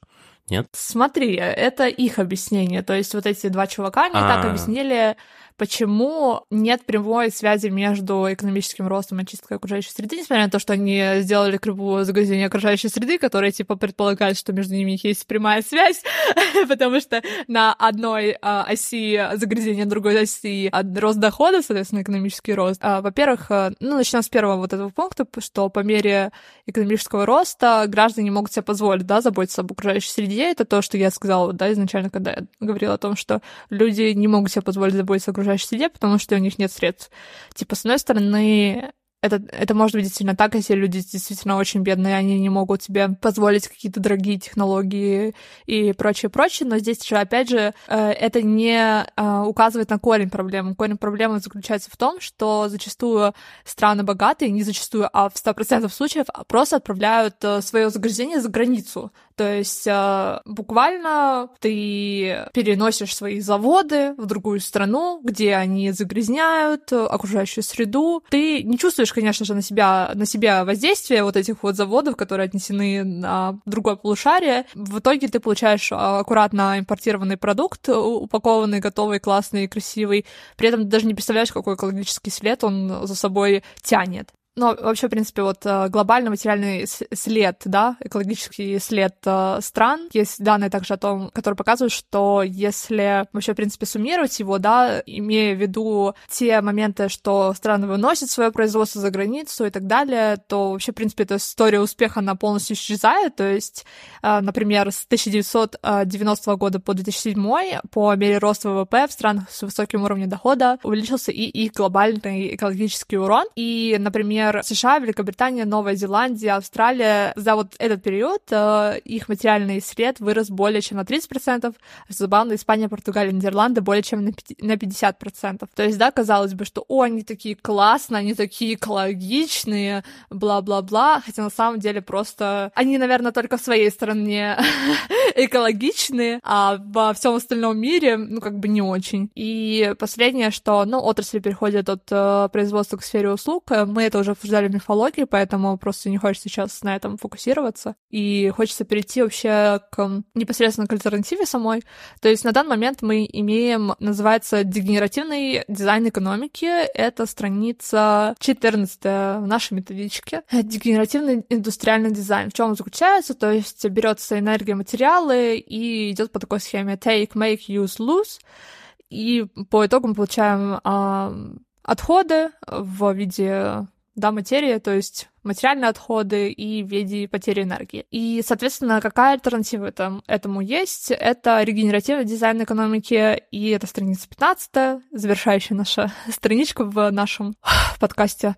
В общем, а, на как то, как это выглядит, вы можете посмотреть. То есть там также есть эти элементы take, make, э, use и прочее, но при этом предполагается то, что мы не просто будем, да, вот это net zero, когда ты, в общем, берешь какие-то материалы, да, не производишь отходы, отходов. Э, то есть это как бы, знаешь, вот эта логика о том, что на этом все заканчивается, это проблема. Почему это проблема и почему так происходит, что вот, ну, net zero — это наш предел, грубо говоря, когда мы просто не производим больше отходов. То есть нет дальше, нет следующего шага, когда мы не просто не производим больше отходов, да, чем мы забираем у экологии, а более того, мы восстанавливаем то, что уже было до этого испорчено, и плюс еще создаем вот это вот изобилие для всех людей, когда мы можем производить больше, при этом забирая меньше. Да, то есть такая регенеративная политика уже в целом доказала местами свою эффективность. Например, в Германии с 99 по 2003 год ввели экологический налог, и за счет этого повышали цены на ископаемое топливо, да, которое использовалось для транспорта, отопления, энерго, энергоснабжения и так далее. И одновременно снижали налоги на заработную плату на эквивалентную сумму. И как результат это позволило сократить потребление топлива на 17%, выбросы углерода на 3%, снизить выбросы углерода на 3%, создать 250 тысяч рабочих мест. А, например, в 2013 году в Калифорнии схема ограничения и торговли выбросами углерода, да, призванная вернуть уровень выбросов парниковых газов в штате к уровню 1990 года к 2020 году. Ну, достигли, интересно. А я думаю, что нет. Надо было бы. Да, да, да. Я тоже думаю, что нет. Ну, в общем, возвращаясь, да, к теме того, того что э, есть разные, да, сейчас э, инициативы по zero, то есть, да, выходить в ноль, да, по загрязнению окружающей среды, типа там э, заводы на Nestle в Мексике, где они не используют вообще воду, ну, то есть внутри э, тех городов, где заводы находятся, то есть они из э, мексиканской природы ничего не берут, не эксплуатируют эксплуатируют, то есть они эксплуатируют только а, коров э, и всякие вот эти пары а, после производства делают это в воду, и эту воду используют на производстве. Прикол в том, что просто стремление к тому, чтобы эффективно использовать э, ресурсы, на данный момент тоже недостаточно. И, как э, говорила Уильям Макдоун, быть менее плохим — это не значит быть хорошим. По сути, если задуматься, то как бы вот это стремление к надзиру или к нулевая миссия — это странное видение промышленной революции, как будто намеренно остановившись на пороге чего-то гораздо более преобразующего, как говорит Кейт Ревер. И, собственно, она предлагает циркулярную экономику как альтернативу, и wir в этом плане она рассматривает разные аспекты, например, э, города, то, что вообще, в принципе, можно сделать э, крыши, на которых можно выращивать продукты питания, э, собирать солнечную энергию, можно делать тротуары, которые поглощают ливневые воды, также затем медленно отводят их в водоносные горизонты. Можно делать здания, которые поглощают углекислый газ, очищают воздух, очищают собственные источные воды, превращают источную воду в богатую питательную веществами почву и так далее. То есть существует на самом деле столько урбанистических решений для города, э, сделать город более экологичным, более приспособленным для жизни людей, который использует энергию более эффективно. Да, сейчас происходит, не знаю, строят из говна и палок за три секунды, чтобы быстрее продать. Да, так, знаешь, я это люблю вставить свои три копейки, эти такие очень... Как, как политики обычно, знаешь, говорят какими-то громкими цитатами. Вот я как-то так же. Но я реально, я не знаю, вот я, я со, своей, со своими тремя извилинами, э, ну, в топ, я действительно не понимаю, почему, я вообще вот не понимаю, почему нельзя это внедрять уже сейчас в строительстве. Ну, это нужно, конечно же, дотации государственные, нужна поддержка, это более sustainable производство, которое не испортится через три года, соответственно, и нужно будет э, его заменять, это деньги и прочее, прочее. Ну, то есть вопрос твой, мне кажется, риторически больше, чем... Ну, конечно. Чтобы я ну, просто, знаешь, отвечала. тоже... Не, ну, не к тебе, просто, просто я еще, ну, вот из-за того, что там в сфере стартапов работаю, я много читаю и вижу какие-то а, крутые стартапы, связанные с экологической повесткой, да, sustainable и так далее, и что-то не особо заметно, чтобы в них как-то супер инвестировали по сравнению с какими-нибудь а, другими сферами. И это тоже печально. Кейт объясняет это таким образом, сейчас зачитаю цитату. Проблема в том, что они просто не идут достаточно далеко, и на это есть четкая причина. Стратегии циркулярной экономики, сформированные таким образом, чтобы соответствовать существующим корпоративным интересам, на сегодняшний день, как правило, являются нисходящими, определяемыми крупными корпорациями, внутренними, когда компании стремятся установить контроль над своей использованной продукцией непрозрачными благодаря запатентованным материалам и запатентованным технологиям, и раздробленной на отдельные части части внутри и между отраслями. То есть э, за этим стоят, конечно же, корпоративные интересы. И, как я сказала, что в том, чтобы создавать э, дегенеративный дизайн, за этим определенные интересы в профитах. И вообще, на самом деле, сам факт того, что Вот, да, если начать э, с первого аспекта этого генеративного дизайна экономики, take, да, типа взять ресурсы, материалы и так далее, это же зачастую, ну да, ресурсы Земли. На них устанавливается цена, и это настолько искусственно, потому что эти ресурсы, но ну, они бы существовали, если бы людей бы не было, они никому никогда не принадлежали, как на них вообще можно устанавливать какую-то собственность. Честно говоря, для меня до сих пор я вот не понимаю, люди, которые зарабатывают миллиарды на этих ресурсах, типа, как это работает? Ну, то есть это, опять же, риторический вопрос, потому что я э, понимаю, что, как это работает, но, тем не менее, вот это вот мощнейшее противоречие, не знаю, кто, кто-нибудь задумался об этом когда-нибудь, что, типа, ресурсы а вообще-то как бы бесплатные. Ресурсы Земли, они, ну, бесплатные. Их можно просто так было бы взять. Помню, что еще рассказывал в прошлом выпуске, точнее, в предыдущей части про модулярность, да, про создание там изделий из частей, которые вот легко собрать и разобрать. Угу. Да, и вот интересно, что пример к, к этому пункту есть OS Vehicle. В общем, они... Это какая-то организация, которая пытается вот продвинуть эту идею модулярности, и они говорят о том, что в будущем все электромобили будут с открытым исходным кодом, детали можно будет самостоятельно собрать. Это касается не только автомобилей, но и даже каких-то моментов, э, связанных с самолетами, тележками для гольфа, и так далее и тому подобное. То есть это вообще максимально разные вещи могут быть, которые вот будут в таком модулярном формате с открытым исходным кодом, когда ты будешь знать, как конкретно что-то собрать, у тебя будут какие-то open space, где люди будут, будут этим заниматься вместе, да, помогать друг другу, если это более какая-то сложная технология и прочее. И тоже хороший пример этого всего, это, конечно же, Linux, э, да, то есть это на данный момент э, один из э, конкурентов, грубо говоря, да, в кавычках, Microsoft, но при этом Linux с открытым исходным кодом, и его создатель, ее создатель, он вообще, ну, чисто просто по приколу это сделал, просто для хобби, вот он написал э, вот ядро операционной системы и как бы дал это миру, и я типа не понимаю, почему вообще, почему технологии вот подобные должны быть в руках каких-то конкретных индивидов, типа а-ля Билл Гейтс и так далее.